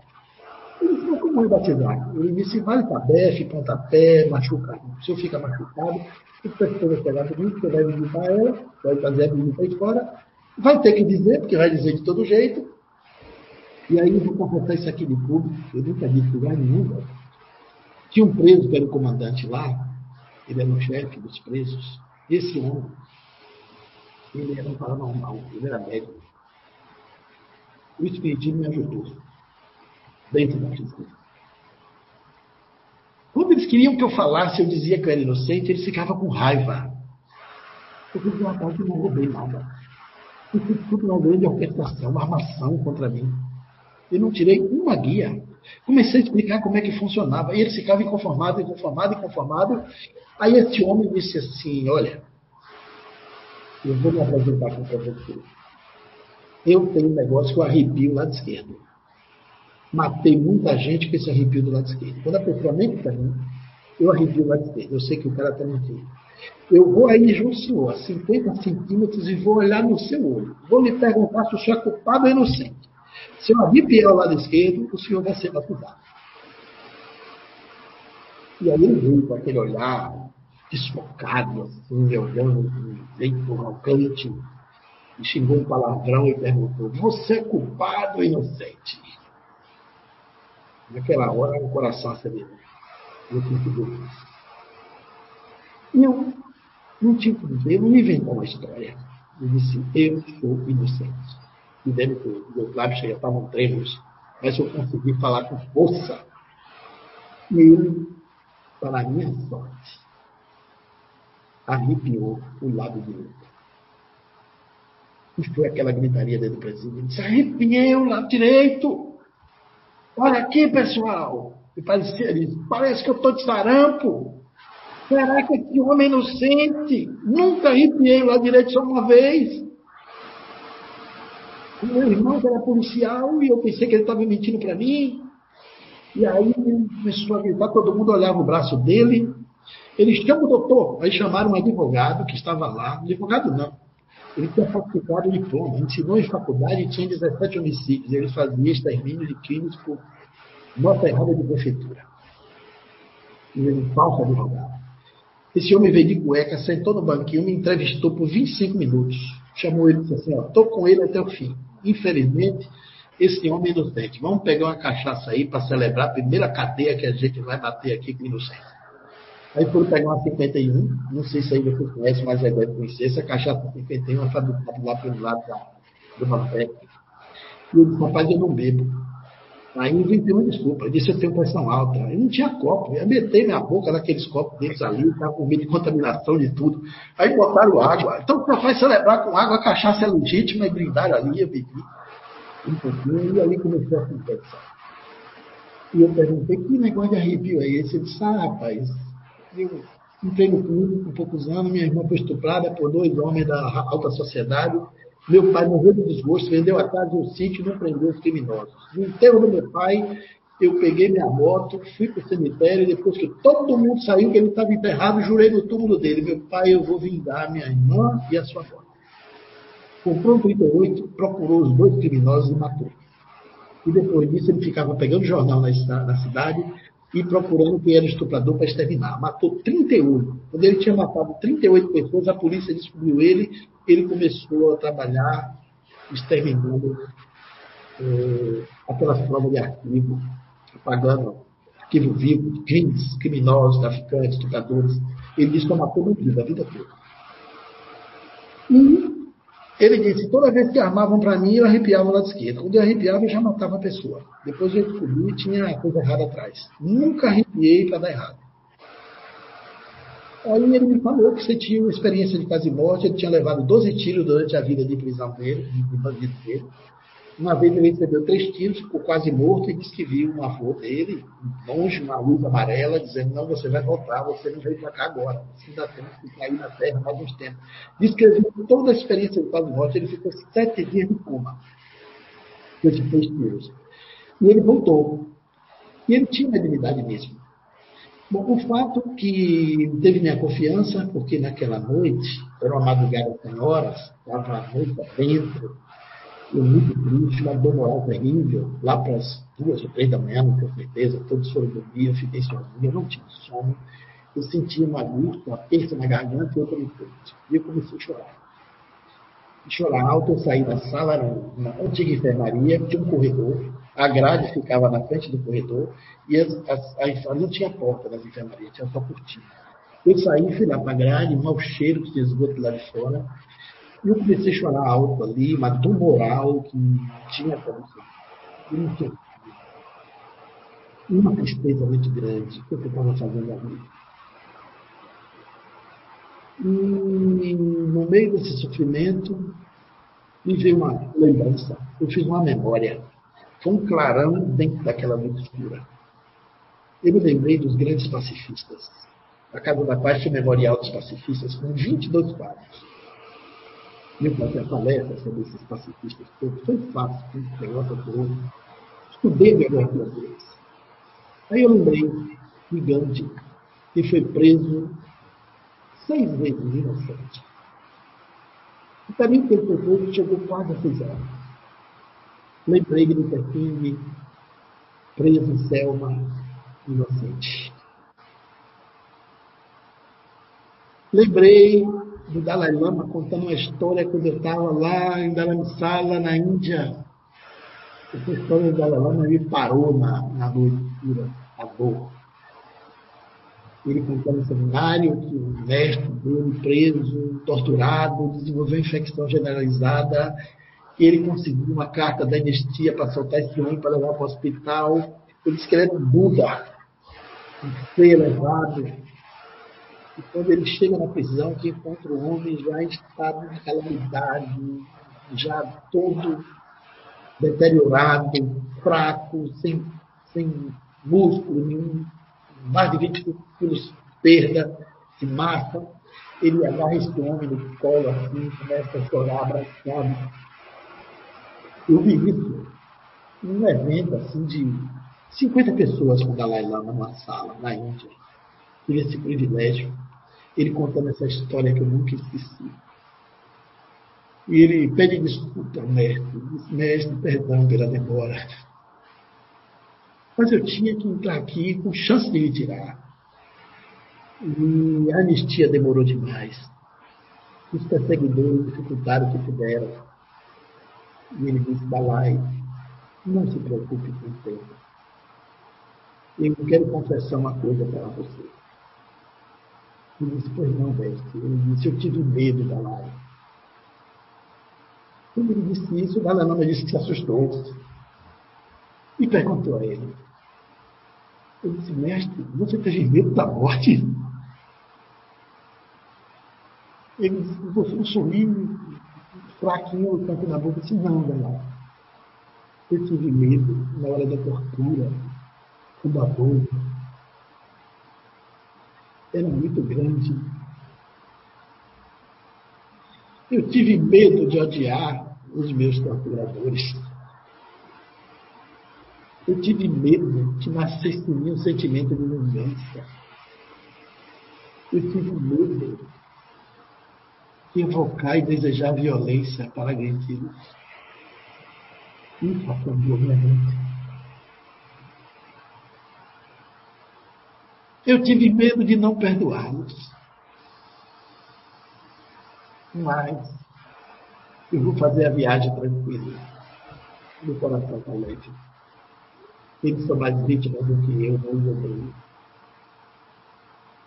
Quando eu lembrei disso, eu senti vergonha de estar chorando. Lembrei de Mandela, de 27 anos. Uma sala de 3 metros por 2,50. Lembrei de Steve Biko, preso, torturado, saiu de lá morto de tanto apanhar. Pai da consciência negra, a consciência da apartheid na África do Sul. Naquela hora, eu engoli o choro. Voltei para a cela, para o quarto. Eu disse, eu vou dormir. Envolei o colchonete, porque ele era fino. Era pequeno, eu tenho um ombro largo, só durmo com dois travesseiros. Peguei uma sandália do preso, botei debaixo para dar mais altura deitei meu corpo ali, exausto, extenuado, cansado. E quando eu estava ali na penumbra do sonambulismo para dormir, eu vi um barulho, uma queda, uma coisa assim, o corpo caindo. E vi um homem no corredor andando depressa. Eu levantei para ver o chefe do presídio, que se arrepiava. Eu estava sereno. Aquela memória dos pacifistas me deu uma tranquilidade, porque eu olhei para aquilo que não tem nada a ver com isso, eu sou inocente a minha consciência tem uma leniência da inocência comigo, esses pobres coitados aqui, todos presos, porque cometeram crime. E me distanciei de toda aquela dor e fui dormir, fui acordado com o susto da queda. Como eu estava com aquela energia boa, eu peguei ele assim pelo braço e disse: O que você tem? Você caiu na cama. Porque ele morava na beliche, embaixo tinha TV, era um, um apartamento dele, tinha enlapado, ele vendia coisas dentro da prisão, tinha celulares, ele ainda oferecer o celular. Eu não quis comprar nada. E ele diz assim, não, não vou lhe contar não, não vou lhe contar não. Eu insisti, insisti, ele disse, que conta para te ajudar? Tá bom, ele me revoltou, contou. É que eu matei um cara errado. Ele estava no lugar errado, na hora errada, com a roupa errada, porque não tinha nada que ser ele. Era um mala surda, mas não era ele. Deu, deu o primeiro tiro, ele caiu, e ele ficou andando de costa, eu atirando, o homem não morria, deu três tiros e não morria. E com só no galhado, eu mirei bem no meio do peito, eu dei quatro. E aí ele esbugalhou todo e morreu. Às vezes eu sonho com ele, a cena se repete, aquele olhar dele vem chegando perto de mim, chegando perto de mim, e parece que entra em mim, eu não sei o que acontece comigo, o problema não é o sonho, é quando eu acordo, ele passava a mão do braço assim no corpo, tentando ficar livre, ele era atormentado pelo espírito Eu vi claramente que ele era vítima de uma obsessão. Aí eu falei o nome dele, que ele pediu que eu não falasse o nome dele quando eu saísse. E disse, você acredita em Deus? Eu perguntei isso aí, ele meteu a mão assim na roupa e tirou um, um, um colar de, de ouro. E tinha Jesus do lado e Nossa Senhora do outro. Isso aqui, ó, os protetores. Olha, seu Clóvis, eu nunca matei em nome de bem. Eu sou mato bandido, traficante, estuprador. Por isso que Jesus me protegeu nesses 12 tiros, eu não morri. E meu avô veio na luz e mandou eu voltar. Ele disse, se você acredita em Deus e Jesus, vamos lá para o seu quarto que eu posso te ajudar. E vai dormir. Aí ele falou, o que você vai fazer? Você já experimentou orar por a alma desse cara que você matou errado e pedir perdão a ele na oração? Eu disse, não, eu não gosto de rezar, não, eu não gosto de igreja, eu não gosto de vela. Eu disse, não, rapaz, é orar segredo no seu quarto que Jesus mandava. Você vai rezar com os lábios com o seu coração, com sua mente. Vamos lá. Fomos para o quarto. Ele recostou no travesseiro e eu fui falando, parecia uma criança. Eu falava, ele repetia. Eu disse, agora chame o nome dele. Chamei ele para você sabia o nome dele? Ele sabia. Aí ele disse, não, o nome eu não vou dizer não eu tenho que rezar por essa carniça, ainda vou dizer o nome? Não, não, não vou rezar não. Aí ele disse, não, você me disse que acredita em Jesus Cristo? Que você acredita em Deus? Aí ele pegou um colarzinho, beijou, disse, acredito sim, eu vou dormir com ele aqui no meu peito, apertando. Disse, não adianta nada aí que você está fazendo, fulano. Porque esse aí que você acredita, que você diz que é seguidor, Jesus não fez mal a ninguém. Nunca ofendeu ninguém.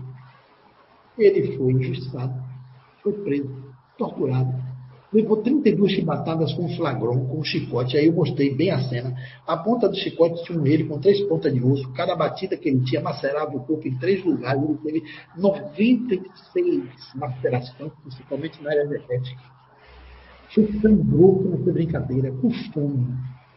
Carregou a cruz, caiu várias vezes, levou bofetada no olho, inchou e fechou. E na hora que estavam matando ele, meteram um cravo na mão, meteram na outra, e ele na cruz, ele rezou porque ele estava matando, ele disse, ai, perdoa, porque ele não sabe o que faz. Agora, você que diz que segue ele, não quer rezar pelo cara que tu matou.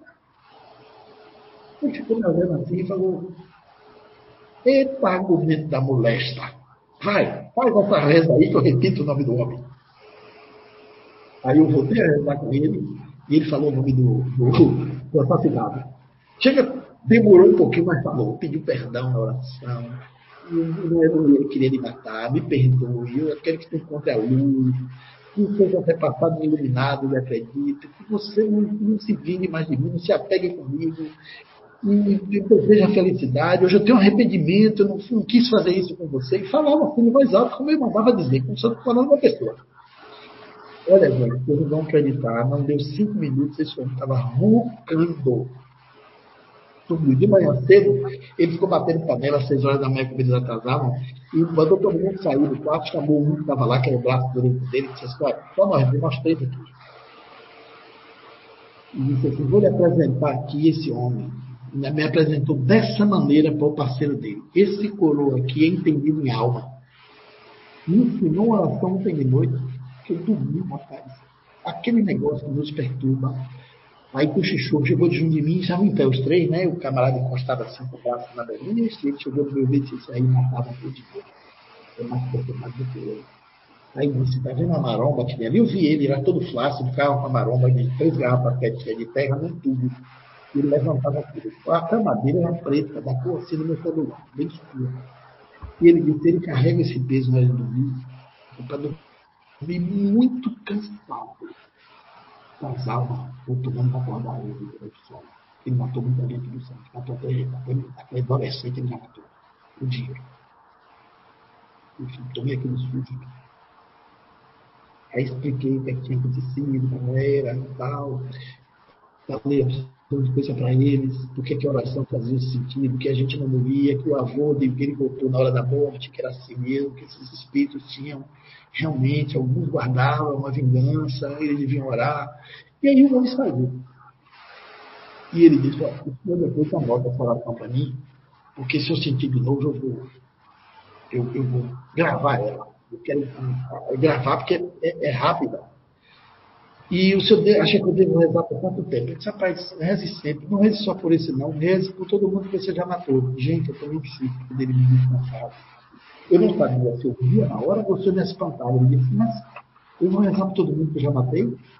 Eu disse, e por que não? Ele disse, e que hora eu vou dormir? Hum. Eu disse, você já matou tanta gente assim? Então, primeiro ano eu matei, antes da polícia, quando a polícia me descobriu, eu matei 38. Eu comecei a matar em fevereiro, no final do ano eu tinha matado 51 pessoas. E teve um ano que que o capeta me pegou, eu matei muita gente. Eu matei durante 22 anos. Só que a conta se dá. Eu rezar para todo mundo que eu já matei. Gente, muito mais vi na vida. Que existisse alguém que eu estaria na frente de uma pessoa que tinha matado tanta gente. E o homem era médico. Olha, a partir desse dia, café da manhã na minha cela, almoço e janta, a gente ficava até duas da madrugada. Eu fiquei tipo um confessor, contava os crimes, e eles querendo saber de espiritualidade, de espiritismo, de paranormalidade, contava os casos, as coisas assombrosas, e eu me disfarçando, achando que aquilo não me ofendia. Tinha uma moça lá no Centro Espírita que trabalhava no presídio feminino, eu mandei um recado, que eu sabia que minha esposa ia visitar no domingo para fazer o evangelho. E ela trouxe o evangelho do Espiritismo no domingo. Quando eu entrei no, no, no, na cela de foto, eu já tinha prometido a ele que existia um livro. Que ele perguntou onde aprendi aquela prece, e eu disse que tinha os Espíritos de Luz. Você já ouviu falar de Espírito de Luz? Ele disse, já, minha avó falava de Espírito de Luz. Eu digo esses espíritos de luz, do mesmo jeito que esse espírito que assombra vocês, perturbado, atormentado pela morte no tempo, tem um de luz que nos protege, como foi seu avô. Esses espíritos de luz escreveram um livro que ensina a gente a fazer todo tipo de prece, para todo tipo de sofrimento. E esse livro foi todo escrito por espírito de luz. Era o jeito que eu tinha de fazer eles entenderem o que era o Evangelho do Espiritismo. Quando eu entrei com esse livro na prisão, eles se reuniram, eu disse, está aqui o livro, você vai abrir, porque esse livro ele tem um mistério. Quando a gente abre, cai uma mensagem que é importante para a gente. Quem vai abrir é você. Quando ele pegou no livro, Zé Araújo, o livro caiu. O livro caiu, eu vi que tinha espírito comigo ali. Eu não tenho mais sensitividade, mas pelo fato eu vi que tinha.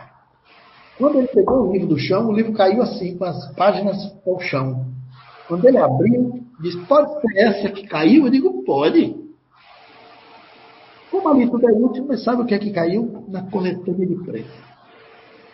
E sabe que era prece? Prece foi inimigo deles encarnado. Não tem para derrubar aquele livro.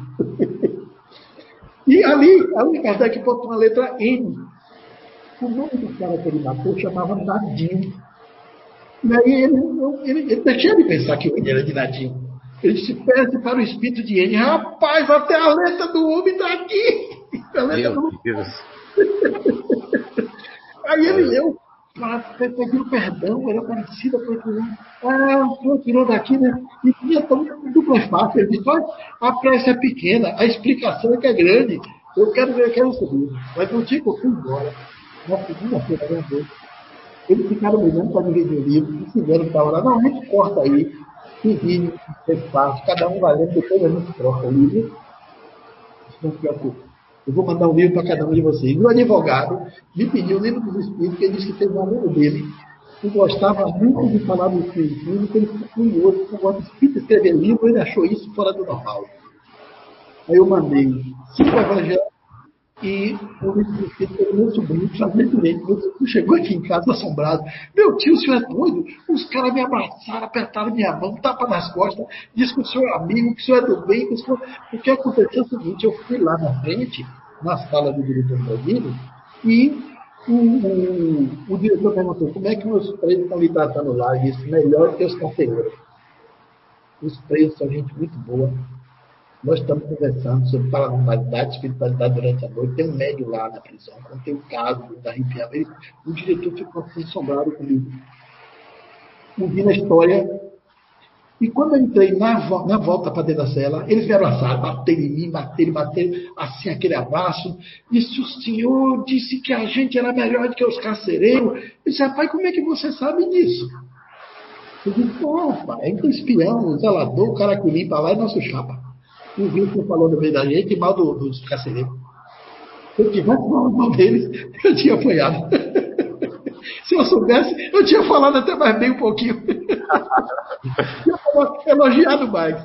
Eu sei que no dia que eu saí, eles fizeram uma fila para se despedir. E um fulano, sete anos ele me deu um cartão, disse, o senhor não é da margem, mas o senhor é do bem. Se quiser algum dinheirinho emprestado, está aqui meu cartão. Ele emprestava dinheiro. 40% do juros, você comprava uma Hilux para fazer um assalto, comprou uma metralhadora ou um fuzil. Ele tinha uma fazenda de laranja, 2.600 cabeças de gado e era o magnata do crime. Ele tinha um dos maiores distribuidores de açougue, que ele mesmo matava o gado. Seis lojas de açougue nas grandes cidades aqui da região.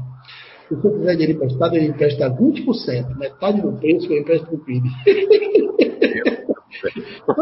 Tinha um banco naquela época que emprestava 3,2. Ele estava botando a 20 porque era do bem, era amigo dele.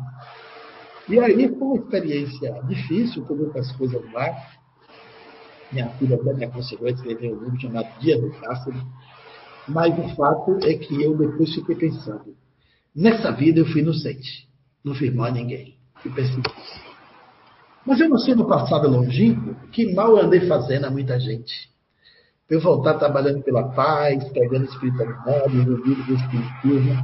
Se eu fosse gente boa, eu não estava. Eu já tive as minhas revelações, que eu andei com Roma, que eu fui lá, ponhei muita espada, devo ter tirado algumas vidas, trabalhei com armas, ajudei muita gente, talvez, a se ou produzir mortes, né?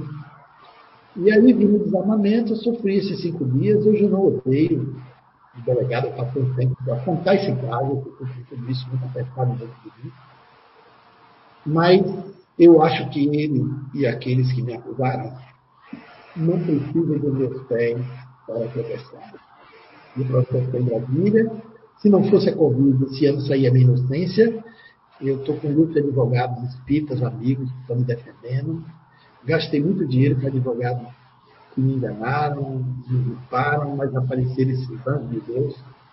Me convidou uma palestra, me apresentou um colega meu do Exército que tinha mais de 20 anos que a gente não se Ele me acompanhou, disse, como é que você está de advogado? Quando eu contei o sofrimento, ele disse, você vai ser defendido pelo meu escritório. Assinou a procuração, ele e o filho, fizeram um trabalho. Nem eu me defenderia também quanto eles me defenderam. Uma coisa dos espíritos mesmo de Deus, e quando eu falei em pagar ele, ele me disse uma frase linda. Ele disse: Não, Deus já me pagou adiantado. Se eu for me pagar, eu vou a ser injusto. Deus já me deu. Ele é bem sucedido no direito. E no processo da Brasília, esperando o TR, é, Tribunal Regional de Justiça, TRJ. São cinco desembargadores, é um processo todo técnico, não tem nenhuma prova contra mim, absolutamente nada os cinco crimes que o delegado me acusou não tiveram como me incriminar, porque não tinha carta de arma, não tinha endereço, não teve o corpo ali do crime, não acharam dinheiro em minhas contas, não tinha guia falsa, tudo mentira. Aí me acusaram de peculato.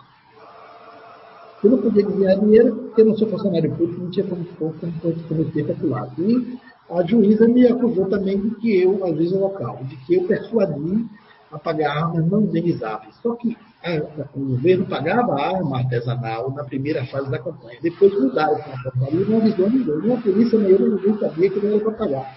Mas isso foi no meio da campanha política. E mesmo que não fosse para pagar, aquelas armas todas tinham poder de fogo, porque elas funcionavam. Elas chegavam no perfeito estado de matar pessoas. Só porque tinha raspado a fábrica, era funcional, fabricado na casa de alguém, ou por algum condomínio, ou era não objeto de crime, seria sim, porque é que a primeira fase da campanha acabou.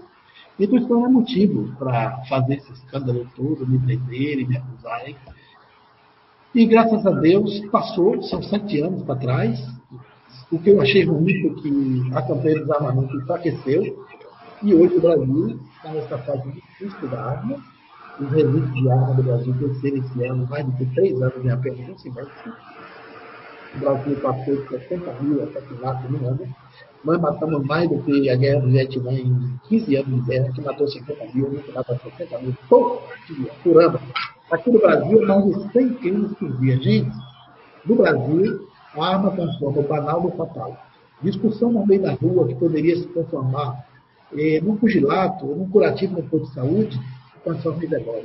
Porque a arma está dentro do carro, está na cintura da. A arma que mata no Brasil, a arma fabricada aqui. O Brasil fabrica revólver, pistola, fabrica bombas incendiárias, bombas explosivas, produz uma bomba proibida, que é uma bomba de fragmentação. Ela foi descontinuada em todos os países do mundo, só três não assinaram. Essa bomba explode no espaço, ela joga cerca de 30 mil a 40 mil explosivos que estão na aula registrada Ele bota o temporizador, cerca de 20, 30 mil miras, fica ali para explodir daqui a 10, 20 anos, como se fosse minas. E vão matar populações inocentes, crianças, população ribeirinha. Foi feito para jogar em alvos militares, mas o Brasil fabricou, fabrica, não descontinuou. O Brasil vende arma para ditadura de esquerda, vende arma para terroristas, vende arma para regimes totalitários, vende armas para guerrilhas, sem controle. O nosso trabalho é que isso mudar. Era para que isso descontinuasse. Agora, o Brasil está querendo tirar o controle da balística, da, da marcação da bala. E o exército federal mandaram um decreto, o presidente mandou um decreto para Brasília, controle da arma, por exemplo, quem matou Marielle? Como é que a gente sabe que a arma saiu da mão da polícia? Porque tem um registro e quando você atira, aquela bala marca dentro da arma de onde ela veio. Você pode tirar de dentro da pessoa e tudo foi o desarmamento que fez, foi o estatuto que fez. Então, tirando esse controle, você não sabe quem matou ninguém, você perde o controle de tudo isso. Aquele foi um lote de armas, de, de, de munições, que foi para a Polícia Federal. Foi para aí que a arma chegou na mão das Polícia As juízas, que eu aí, outra na Bahia, nós soubemos disso porque a bala é marcada. Como é que vai tirar isso? Então, um controle muito grande e um discurso falacioso de que a arma vai dar segurança. Não vai, gente. E o antifascista diz que a arma é um excelente instrumento de ataque, mas um péssimo instrumento de defesa, porque você é tomado pelo fator surpresa em casa. Não faz sentido espírita ter arma. Aquilo só serve para fazer acidente. O ladrão chega e manda um zap dizendo: Vou assaltar às 5 e meia da tarde. Ele pega na surpresa. Se você sair para buscar uma arma, ele atira e pega a sua arma e leva. A arma do civil migra para a bandidagem. 70% da arma do crime é tirada da casa das pessoas. É esse desarmamento que a gente queria, velho. Não é o desarmamento das polícias, das pessoas que têm, de quem precisa da arma, de quem quer tirar. Não é a arma à toa que transforma o banal no fatal. Essa arma que, tá, durante 50 anos o regime militar armou o Brasil, os policiais civis é quem davam a guia, um advogado, você comprava arma clandestina, agora não. A arma quem compra é a Polícia Federal, você tem que fazer um psicoteste, você tem que estar na escola de tiro. Se você para tirar um carro precisa de psicoteste, exame psicológico, fazer balícia na rua, está na autoescola, que é um carro de transporte, por que, que uma arma você vai ter que estar preparado para usar? As pessoas querem ter arma, não é o descontrole do mundo, não funciona assim. Então eu fui preso por causa de todas essas ideias, para que o desarmamento não acontecesse. Fui injustiçado, mas Jesus também foi. E na hora de ir embora, eu ouvido para vocês uma frase que, como ele é médico, eu acho que aquilo foi algum espírito amigo que por ele ali falou. Talvez um, um ex-bandido. Professor, sim. enquanto o senhor falava, enquanto sim. o senhor falava, professor, enquanto o senhor falava, veio um espírito aqui por nome de Hermógenes, até me emocionei, porque ele disse que tinha uma play de espíritos ali ajudando o senhor naquele dia. Né? Eu me emocionei com o seu conto e com a presença, eu não sei quem é esse espírito Hermógenes, falou que era o espírito Hermógenes, que tinha outros espíritos junto com ele lá é, é, no dia que o senhor estava lá. E devia ter mesmo, viu? Agora é o seguinte, José, a emoção não foi à toa. Na hora que eu fui sair, ele me mandou a mão assim meu ombro e disse: O Clóvis, eu só como o senhor. A cadeia não foi feita só para criminosos. A cadeia também foi feita para os corajosos. Quando ele me disse isso, eu lembrei da visão, da, lembra... da memória que eu fiz dos pacifistas. Sim. Os pacifistas foram corajosos e inocentes que pagaram muito mais do que eu. Eu fiquei ali com vergonha. Minha dor é de cinco dias. E a dele foi de muito tempo. Sim. Muitos pagaram com a vida. E num período muito mais longo. E eu com cinco dias estava ali chorando, agoniado. desesperado, sofrendo do jeito que não fazia sentido. Eu digo, poxa, eu sou um pacifista muito furreca, hum. muito fraco. Mas não esperava essa, né? E Mandela chamou o carcereiro para, quando ele foi eleito presidente, né? O Nelson Mandela chamou o carcereiro para ir lá participar, né, professor? É, olha, eu, eu fiquei. Então, olha, Zé, quando ele me disse isso, isso conjuminou com a memória. Eu disse, meu Deus, eu nunca imaginei uma coisa dessa visto de um preso. E todos eles, meus amigos. E mais uma coisa que me deu uma alegria no coração foi na manhã da minha soltura ele dizer, professor, eu, eles começaram a me chamar de professor, porque na casa da TV tinha meu nome professor, professor, professor. Tá vendo que eu, eu chamo o senhor de professor nem à toa? Aí, Zé, ele disse uma coisa para mim que me deixou emocionado. Ele disse assim, ó, eu bolei uma prece aí, porque eu falei, fulano, por que você não larga o crime? Quando você sair daqui, joga teu revólver no rio. Tu não gosta de cabra, aquele tinha me dito gostava de roça, de passarinho. Você vai criar tuas cabras, faz uma casa num sítio. Ele disse que tinha 180 mil reais guardado na poupança do filho. Ele disse, pega esse dinheiro, vai ter uma vida, bota teu filho no filho. Ele tinha me contado a história do filho, que o filho estava chorando, e, e ele, depois ele não gostava muito das minhas conversas. Ele disse, ah, professor, para por aí, porque a sua conversa enfraquece a gente. Disse que enfraquecia eles, eles ficavam querendo sair do crime. E eu conseguia mexer no emocional dele. Ele contou essa história do filho, pelo dia dos pais, ele saiu, o filho começou a chorar, chorar, chorar. E ele disse, também por que está chorando? Ele disse, porque estou lembrando de minha mãe. Por que está lembrando que a mãe é dia dos pais? Ele disse, meu pai, é que o senhor fez nunca mais chorar nesse mundo. O senhor não tem medo de que alguém me mate. Minha mãe chora por resto da vida pelo filho que o senhor cometeu. Quando ele me contou isso, ele encheu os olhos de lágrimas. Disse, quantos anos tem seu filho? Ele disse, 13. E o que foi que você sentiu disso? Ele disse, rapaz, eu, eu não gosto de lembrar. Ele disse, olha, Deus fala e os bons espíritos falam pela boca daqueles que nos amam. Porque os bons espíritos não têm alcance quando a gente está no caminho do mal e do erro. Aí usa as pessoas que nos amam como instrumento, seu filho, rapaz. Foi tradutor da voz de algum espírito amigo teu. Larga o crime, joga teu revólver no rio. Sai disso, vai criar tuas cabras, criar tuas ovelhas, vai plantar, vai ver a vida. Daqui a pouco tu é avô, tu tem uma filha já adulta, tu tem um menino pequeno, tu vai brincar de avô com teus meninos, com teus netos. Ele ficou me olhando assim. Quando foi no, no, dia da minha soltura, na segunda, de manhã, no café, ele disse, olha, eu dei uma prece aí que eu quero ver se sua prova.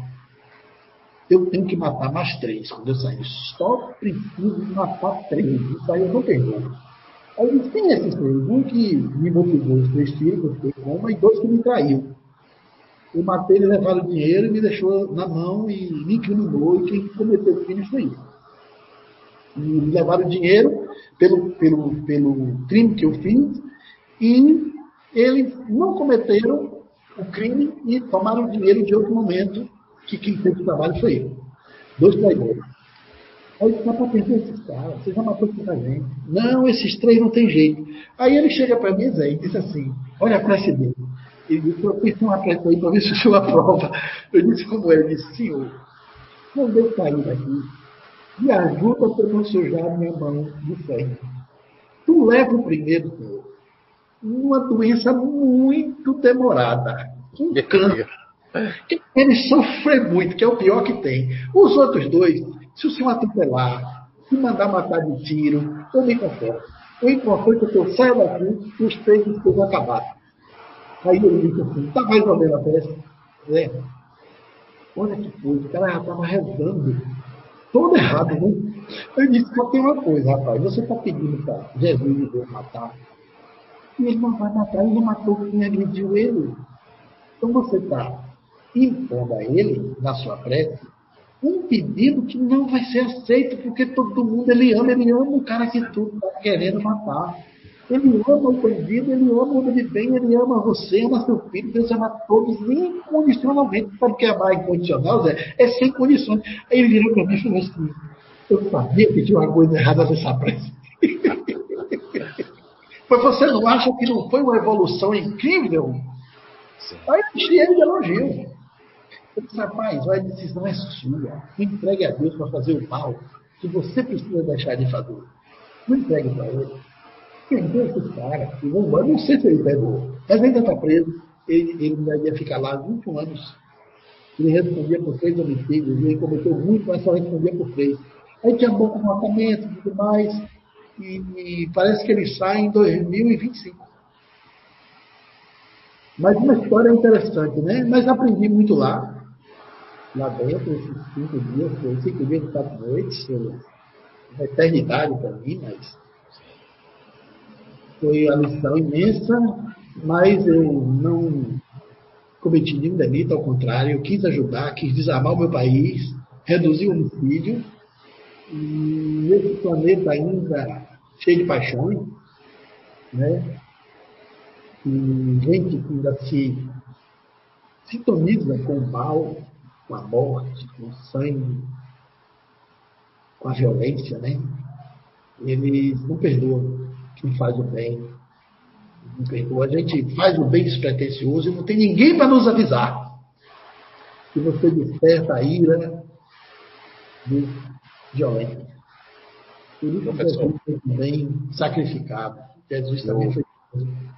Eu não esperava né, essa pergunta, nem esperava esse esclarecimento do professor, sabe? Eu peço até perdão, Zé, porque polarizei demais. Não, não, não, não, não, não, não, não peça perdão, não. A gente tem que entender o seguinte. Eu queria falar agora. Duas coisas muito fortes veio em mim, né?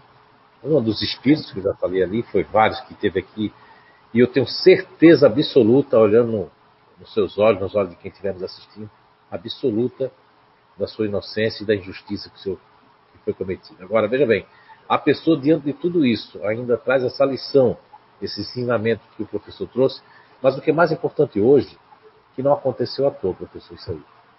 Porque muitas pessoas, infelizmente, do movimento espírita, ou muitas pessoas que não são espíritas, que são materialistas, elas, vendo esse trabalho maravilhoso que a gente tem feito aí, que isso, o importante é as pessoas que escutam o professor, que nos escuta aí nessa parceria, eu tenho aprendido muito também, perceber que quem faz o bem, quem está trabalhando no bem, é muito injustiçado. Eu já sofri muita injustiça, não vou aqui contar, até porque a sua é muito maior do que a minha. A minha não culminou em, em, em prisão, mas culminou em calúnia, difamação, que é para poder é. acabar com um trabalho bom, os obsessores aproveitam, né? Agora, é, eu fico com sua filha, eu só devia escrever um livro também um dia. E depois que sair, logicamente, já a definição desse processo, que eu tenho certeza. Mas é, uma coisa me importa. Uma, coisa importante, me... por quê? Importante, professor, porque muitas pessoas que querem perseguir seus familiares, que nos escutam, pessoas do movimento espírita mesmo, que ficam é, do, desse movimento mesmo separatista dentro do espiritismo, infelizmente, aí ficam. É, a gente não ligou tanto que nós temos o trabalho com, com o professor Cláudio Nunes por conta da confiança, da sua inocência e principalmente do aprendizado que nós temos. Agora, quem quer o motivo para perseguir o Espiritismo, o motivo para não ficar mais no Espiritismo, o motivo para perseguir as pessoas de bem, porque se Jesus foi crucificado, Mandela foi preso durante tanto tempo, Gandhi, Mahatma Gandhi sofreu tudo aquilo, o professor que com a humildade vem dizer que foi um pacifista furreca, não foi. É porque pimenta no bolo não tem refresco passar quatro noites e cinco dias aprisionado inocentemente por causa de um poder que é o poder materialista. Eu gosto muito de citar essa, essa pergunta, faz muitos anos que eu não cito, me lembrei dela agora, que é a questão 785 de um livro dos Espíritos. Quando Allan Kardec pergunta mais ou menos assim: quais são, quais são os obstáculos que impedem o progresso? E ele responde, aí ele fala mais ou menos assim, a espiritualidade. É, quero até que me ajude agora na resposta que eu é, eu, a espiritualidade acho que diz assim: eu falo aqui do progresso moral, que é difícil, porque o progresso intelectual, esse aí, ele explica nessa questão 785 que o progresso intelectual, esse todo mundo, esse tem sempre alcançado. E que as pessoas, é, porque ele responde que o pior obstáculo é o egoísmo, o orgulho e o egoísmo, primeiro. E depois nos demonstra 785, obrigado. Eles falaram que ele fala que é orgulho e egoísmo. Isso, orgulho e egoísmo. E depois, estou pedindo obrigado aqui, é espiritualidade, tá? E depois ele fala que essa questão da injustiça, lá dentro dessa pergunta, dá para se entender que a questão financeira, a questão de muita gente ter dinheiro, isso tudo é, pode ser até de uma maneira errada, mas é importante para as pesquisas, importante para que a gente possa buscar cada vez mais o progresso intelectual, mas que o progresso moral ele, ele é o que a gente mais precisa. E isso, professor, nós não temos ainda na Terra é, é, essa convicção do progresso moral, porque os materialistas, os egoístas, os orgulhosos querem achar é, problemas, defeitos, criar, inventar coisa, caluniar, difamar para nós perdermos as nossas forças. Mas o que importa, professor, é a sua consciência, é a minha consciência, é o bem que fazemos e que façamos a muitos milhares e milhares de pessoas ainda. E não desista, professor. Tenha o apoio desse Zé Ninguém aqui que nos fala e o apoio dessa casa que é chamada de Recanto do Saber, ignorada por milhares e milhares de pessoas que ficam numa retórica espírita é, sem um contexto científico, sem um contexto de melhoramento, pregando reforma íntima, mas sem conhecer as casas para serem reformadas. Eu quero aqui não ser solidário à sua inocência, mas eu acredito que isso não foi à toa, essa, essa pergunta que veio, é, é nem me lembro mais quem fez a pergunta, mas isso foi importante para esse esclarecimento. Eu creio que a Anice concorda com isso e a Rosimar, né? Eu acho que foi muito importante. E agora nós vamos encerrar é, com humildade, mas eu gostaria que o senhor fizesse o encerramento com, com, com, com, alguma frase. E eu quero agradecer o Eduardo, a Pamela, o Rudolf, que estão lá dentro na, ali, Dona Sandra aqui vibrando, né? E a Rosimar e a Eunice e toda a espiritualidade que está aqui, não é? Hein? A Pamela, falei a Pamela, o Eduardo e o Rudolf, e também a Eunice Rose, e agradecer aí também a sua esposa, a sua família, por o senhor estar disponibilizando esse horário, mesmo com difamação, com perseguição, com julgamentos, como disse Jesus, né? Aquele que julgar será julgado. E o que importa é a nossa consciência para Deus. O que as pessoas falam, que ainda não tem evolução, isso não tem força nenhuma. Porque a, é, o que vem de baixo, como diz o ditado da minha terra lá, vocês têm na Bahia, minha avó dizia, o que vem de baixo nos atinge, porque a gente tem que ter piedade e perdoar sempre, né? Então, professor, meu muito obrigado, um beijo no seu coração. Obrigado. E, eu agradeço. De maneira que o senhor desejar. Agradeço essas palavras confortadora de apoio, de incentivo, de amizade, sobretudo, de confiança, né? São mais de 40 anos nas lides espíritas, trabalhando pela paz, já vai 25 anos, 27, porque o movimento foi fundado em 92 para 93, 27 anos de trabalho, profícuo, sem nenhum tipo de remuneração e aquilo me cortava dentro da prisão, ver a mídia dizendo que o Move Paz era uma organização criminosa, repleto de voluntários. Nós nunca tivemos um funcionário. Espalhando a força de paz pelo Brasil, conhecendo as escolas, que a gente não trabalhava só com desarmamento. Mas algumas coisas não me confortam. Mais de 5 mil armas foram tiradas na época aqui em minha cidade. Nós não podemos prever quantos homicídios nós evitamos com essas armas. Pode ter sido um pouco ou muitos, mas se foi um, já valeu a pena mas eu acredito que a gente evitou muito mais. Porque teve armas assim que estavam na ponta do PIB e a gente amassou essas armas na maneta. Teve casos dentro desse corpo de armas que eram impressionantes. Os depoimentos, a entrega, as pessoas que levavam as armas. Nos impactava bastante. Ali nós tivemos a prova de que a arma foi feita para matar. Ele é um instrumento que foi arquitetado para destruir vidas. Mas ela foi sonhada para legítima defesa. Mas, infelizmente, num planeta ainda atrasado, nas mãos, todo conhecimento na mão de pessoas inadequadas causa grandes danos. E a outra coisa, me entristece que o posto de arma foi fechado. As pessoas não levam arma na polícia porque têm medo de se identificar.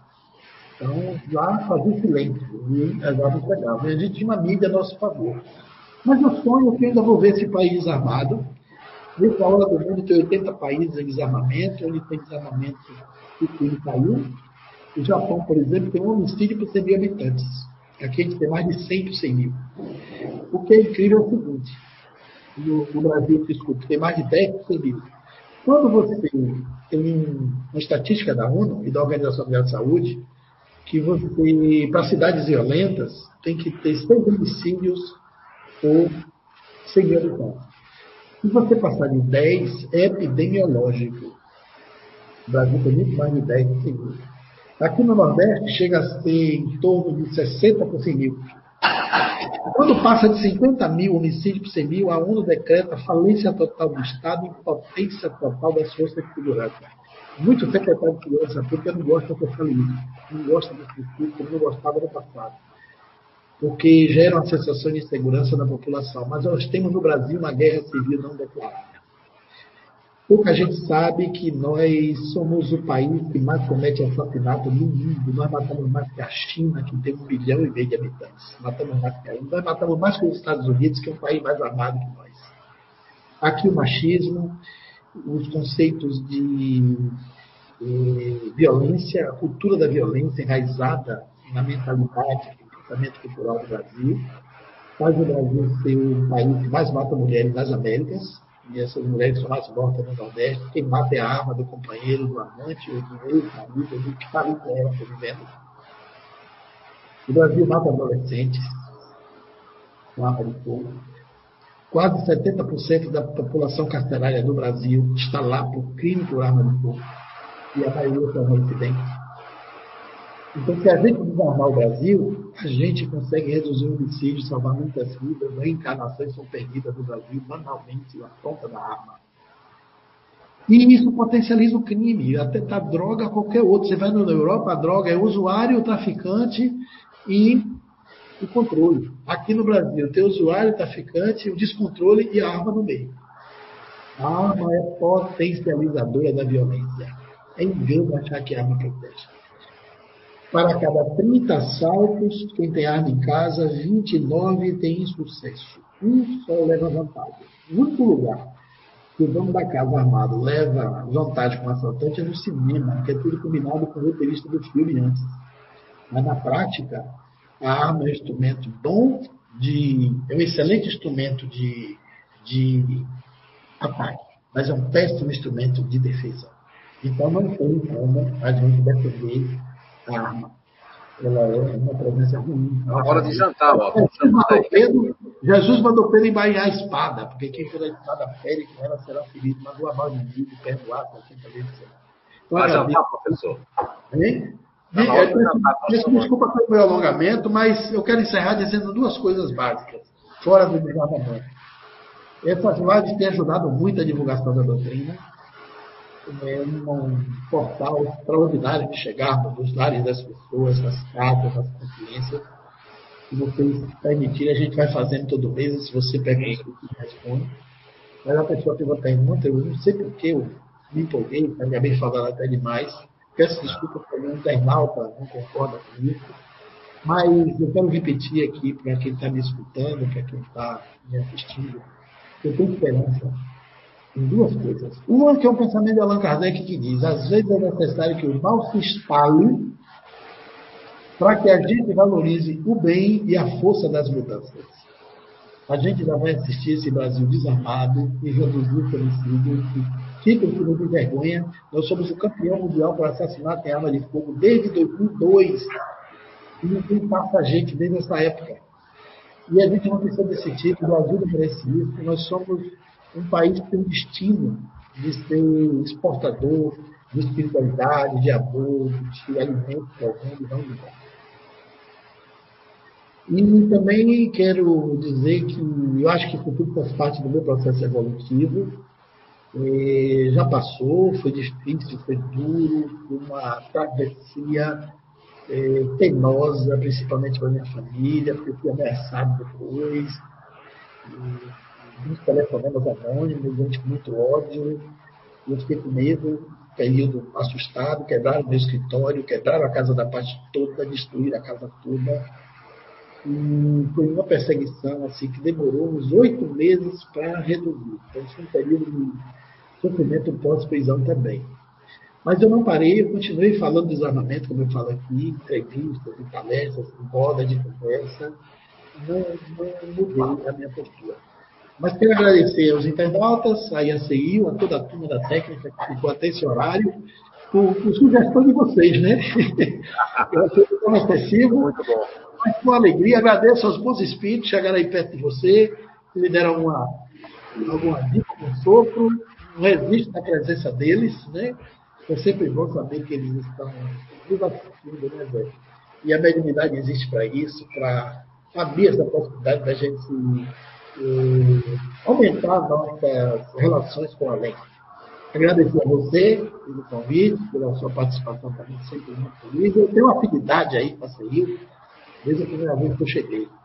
E se depender de mim, a gente continua essa amizade que deve ter vindo lá da Suméria mesmo. Ah, sim, com certeza. Professor, tudo de bom, um beijo. Para vocês também. Fiquem com Deus. Obrigado, professor.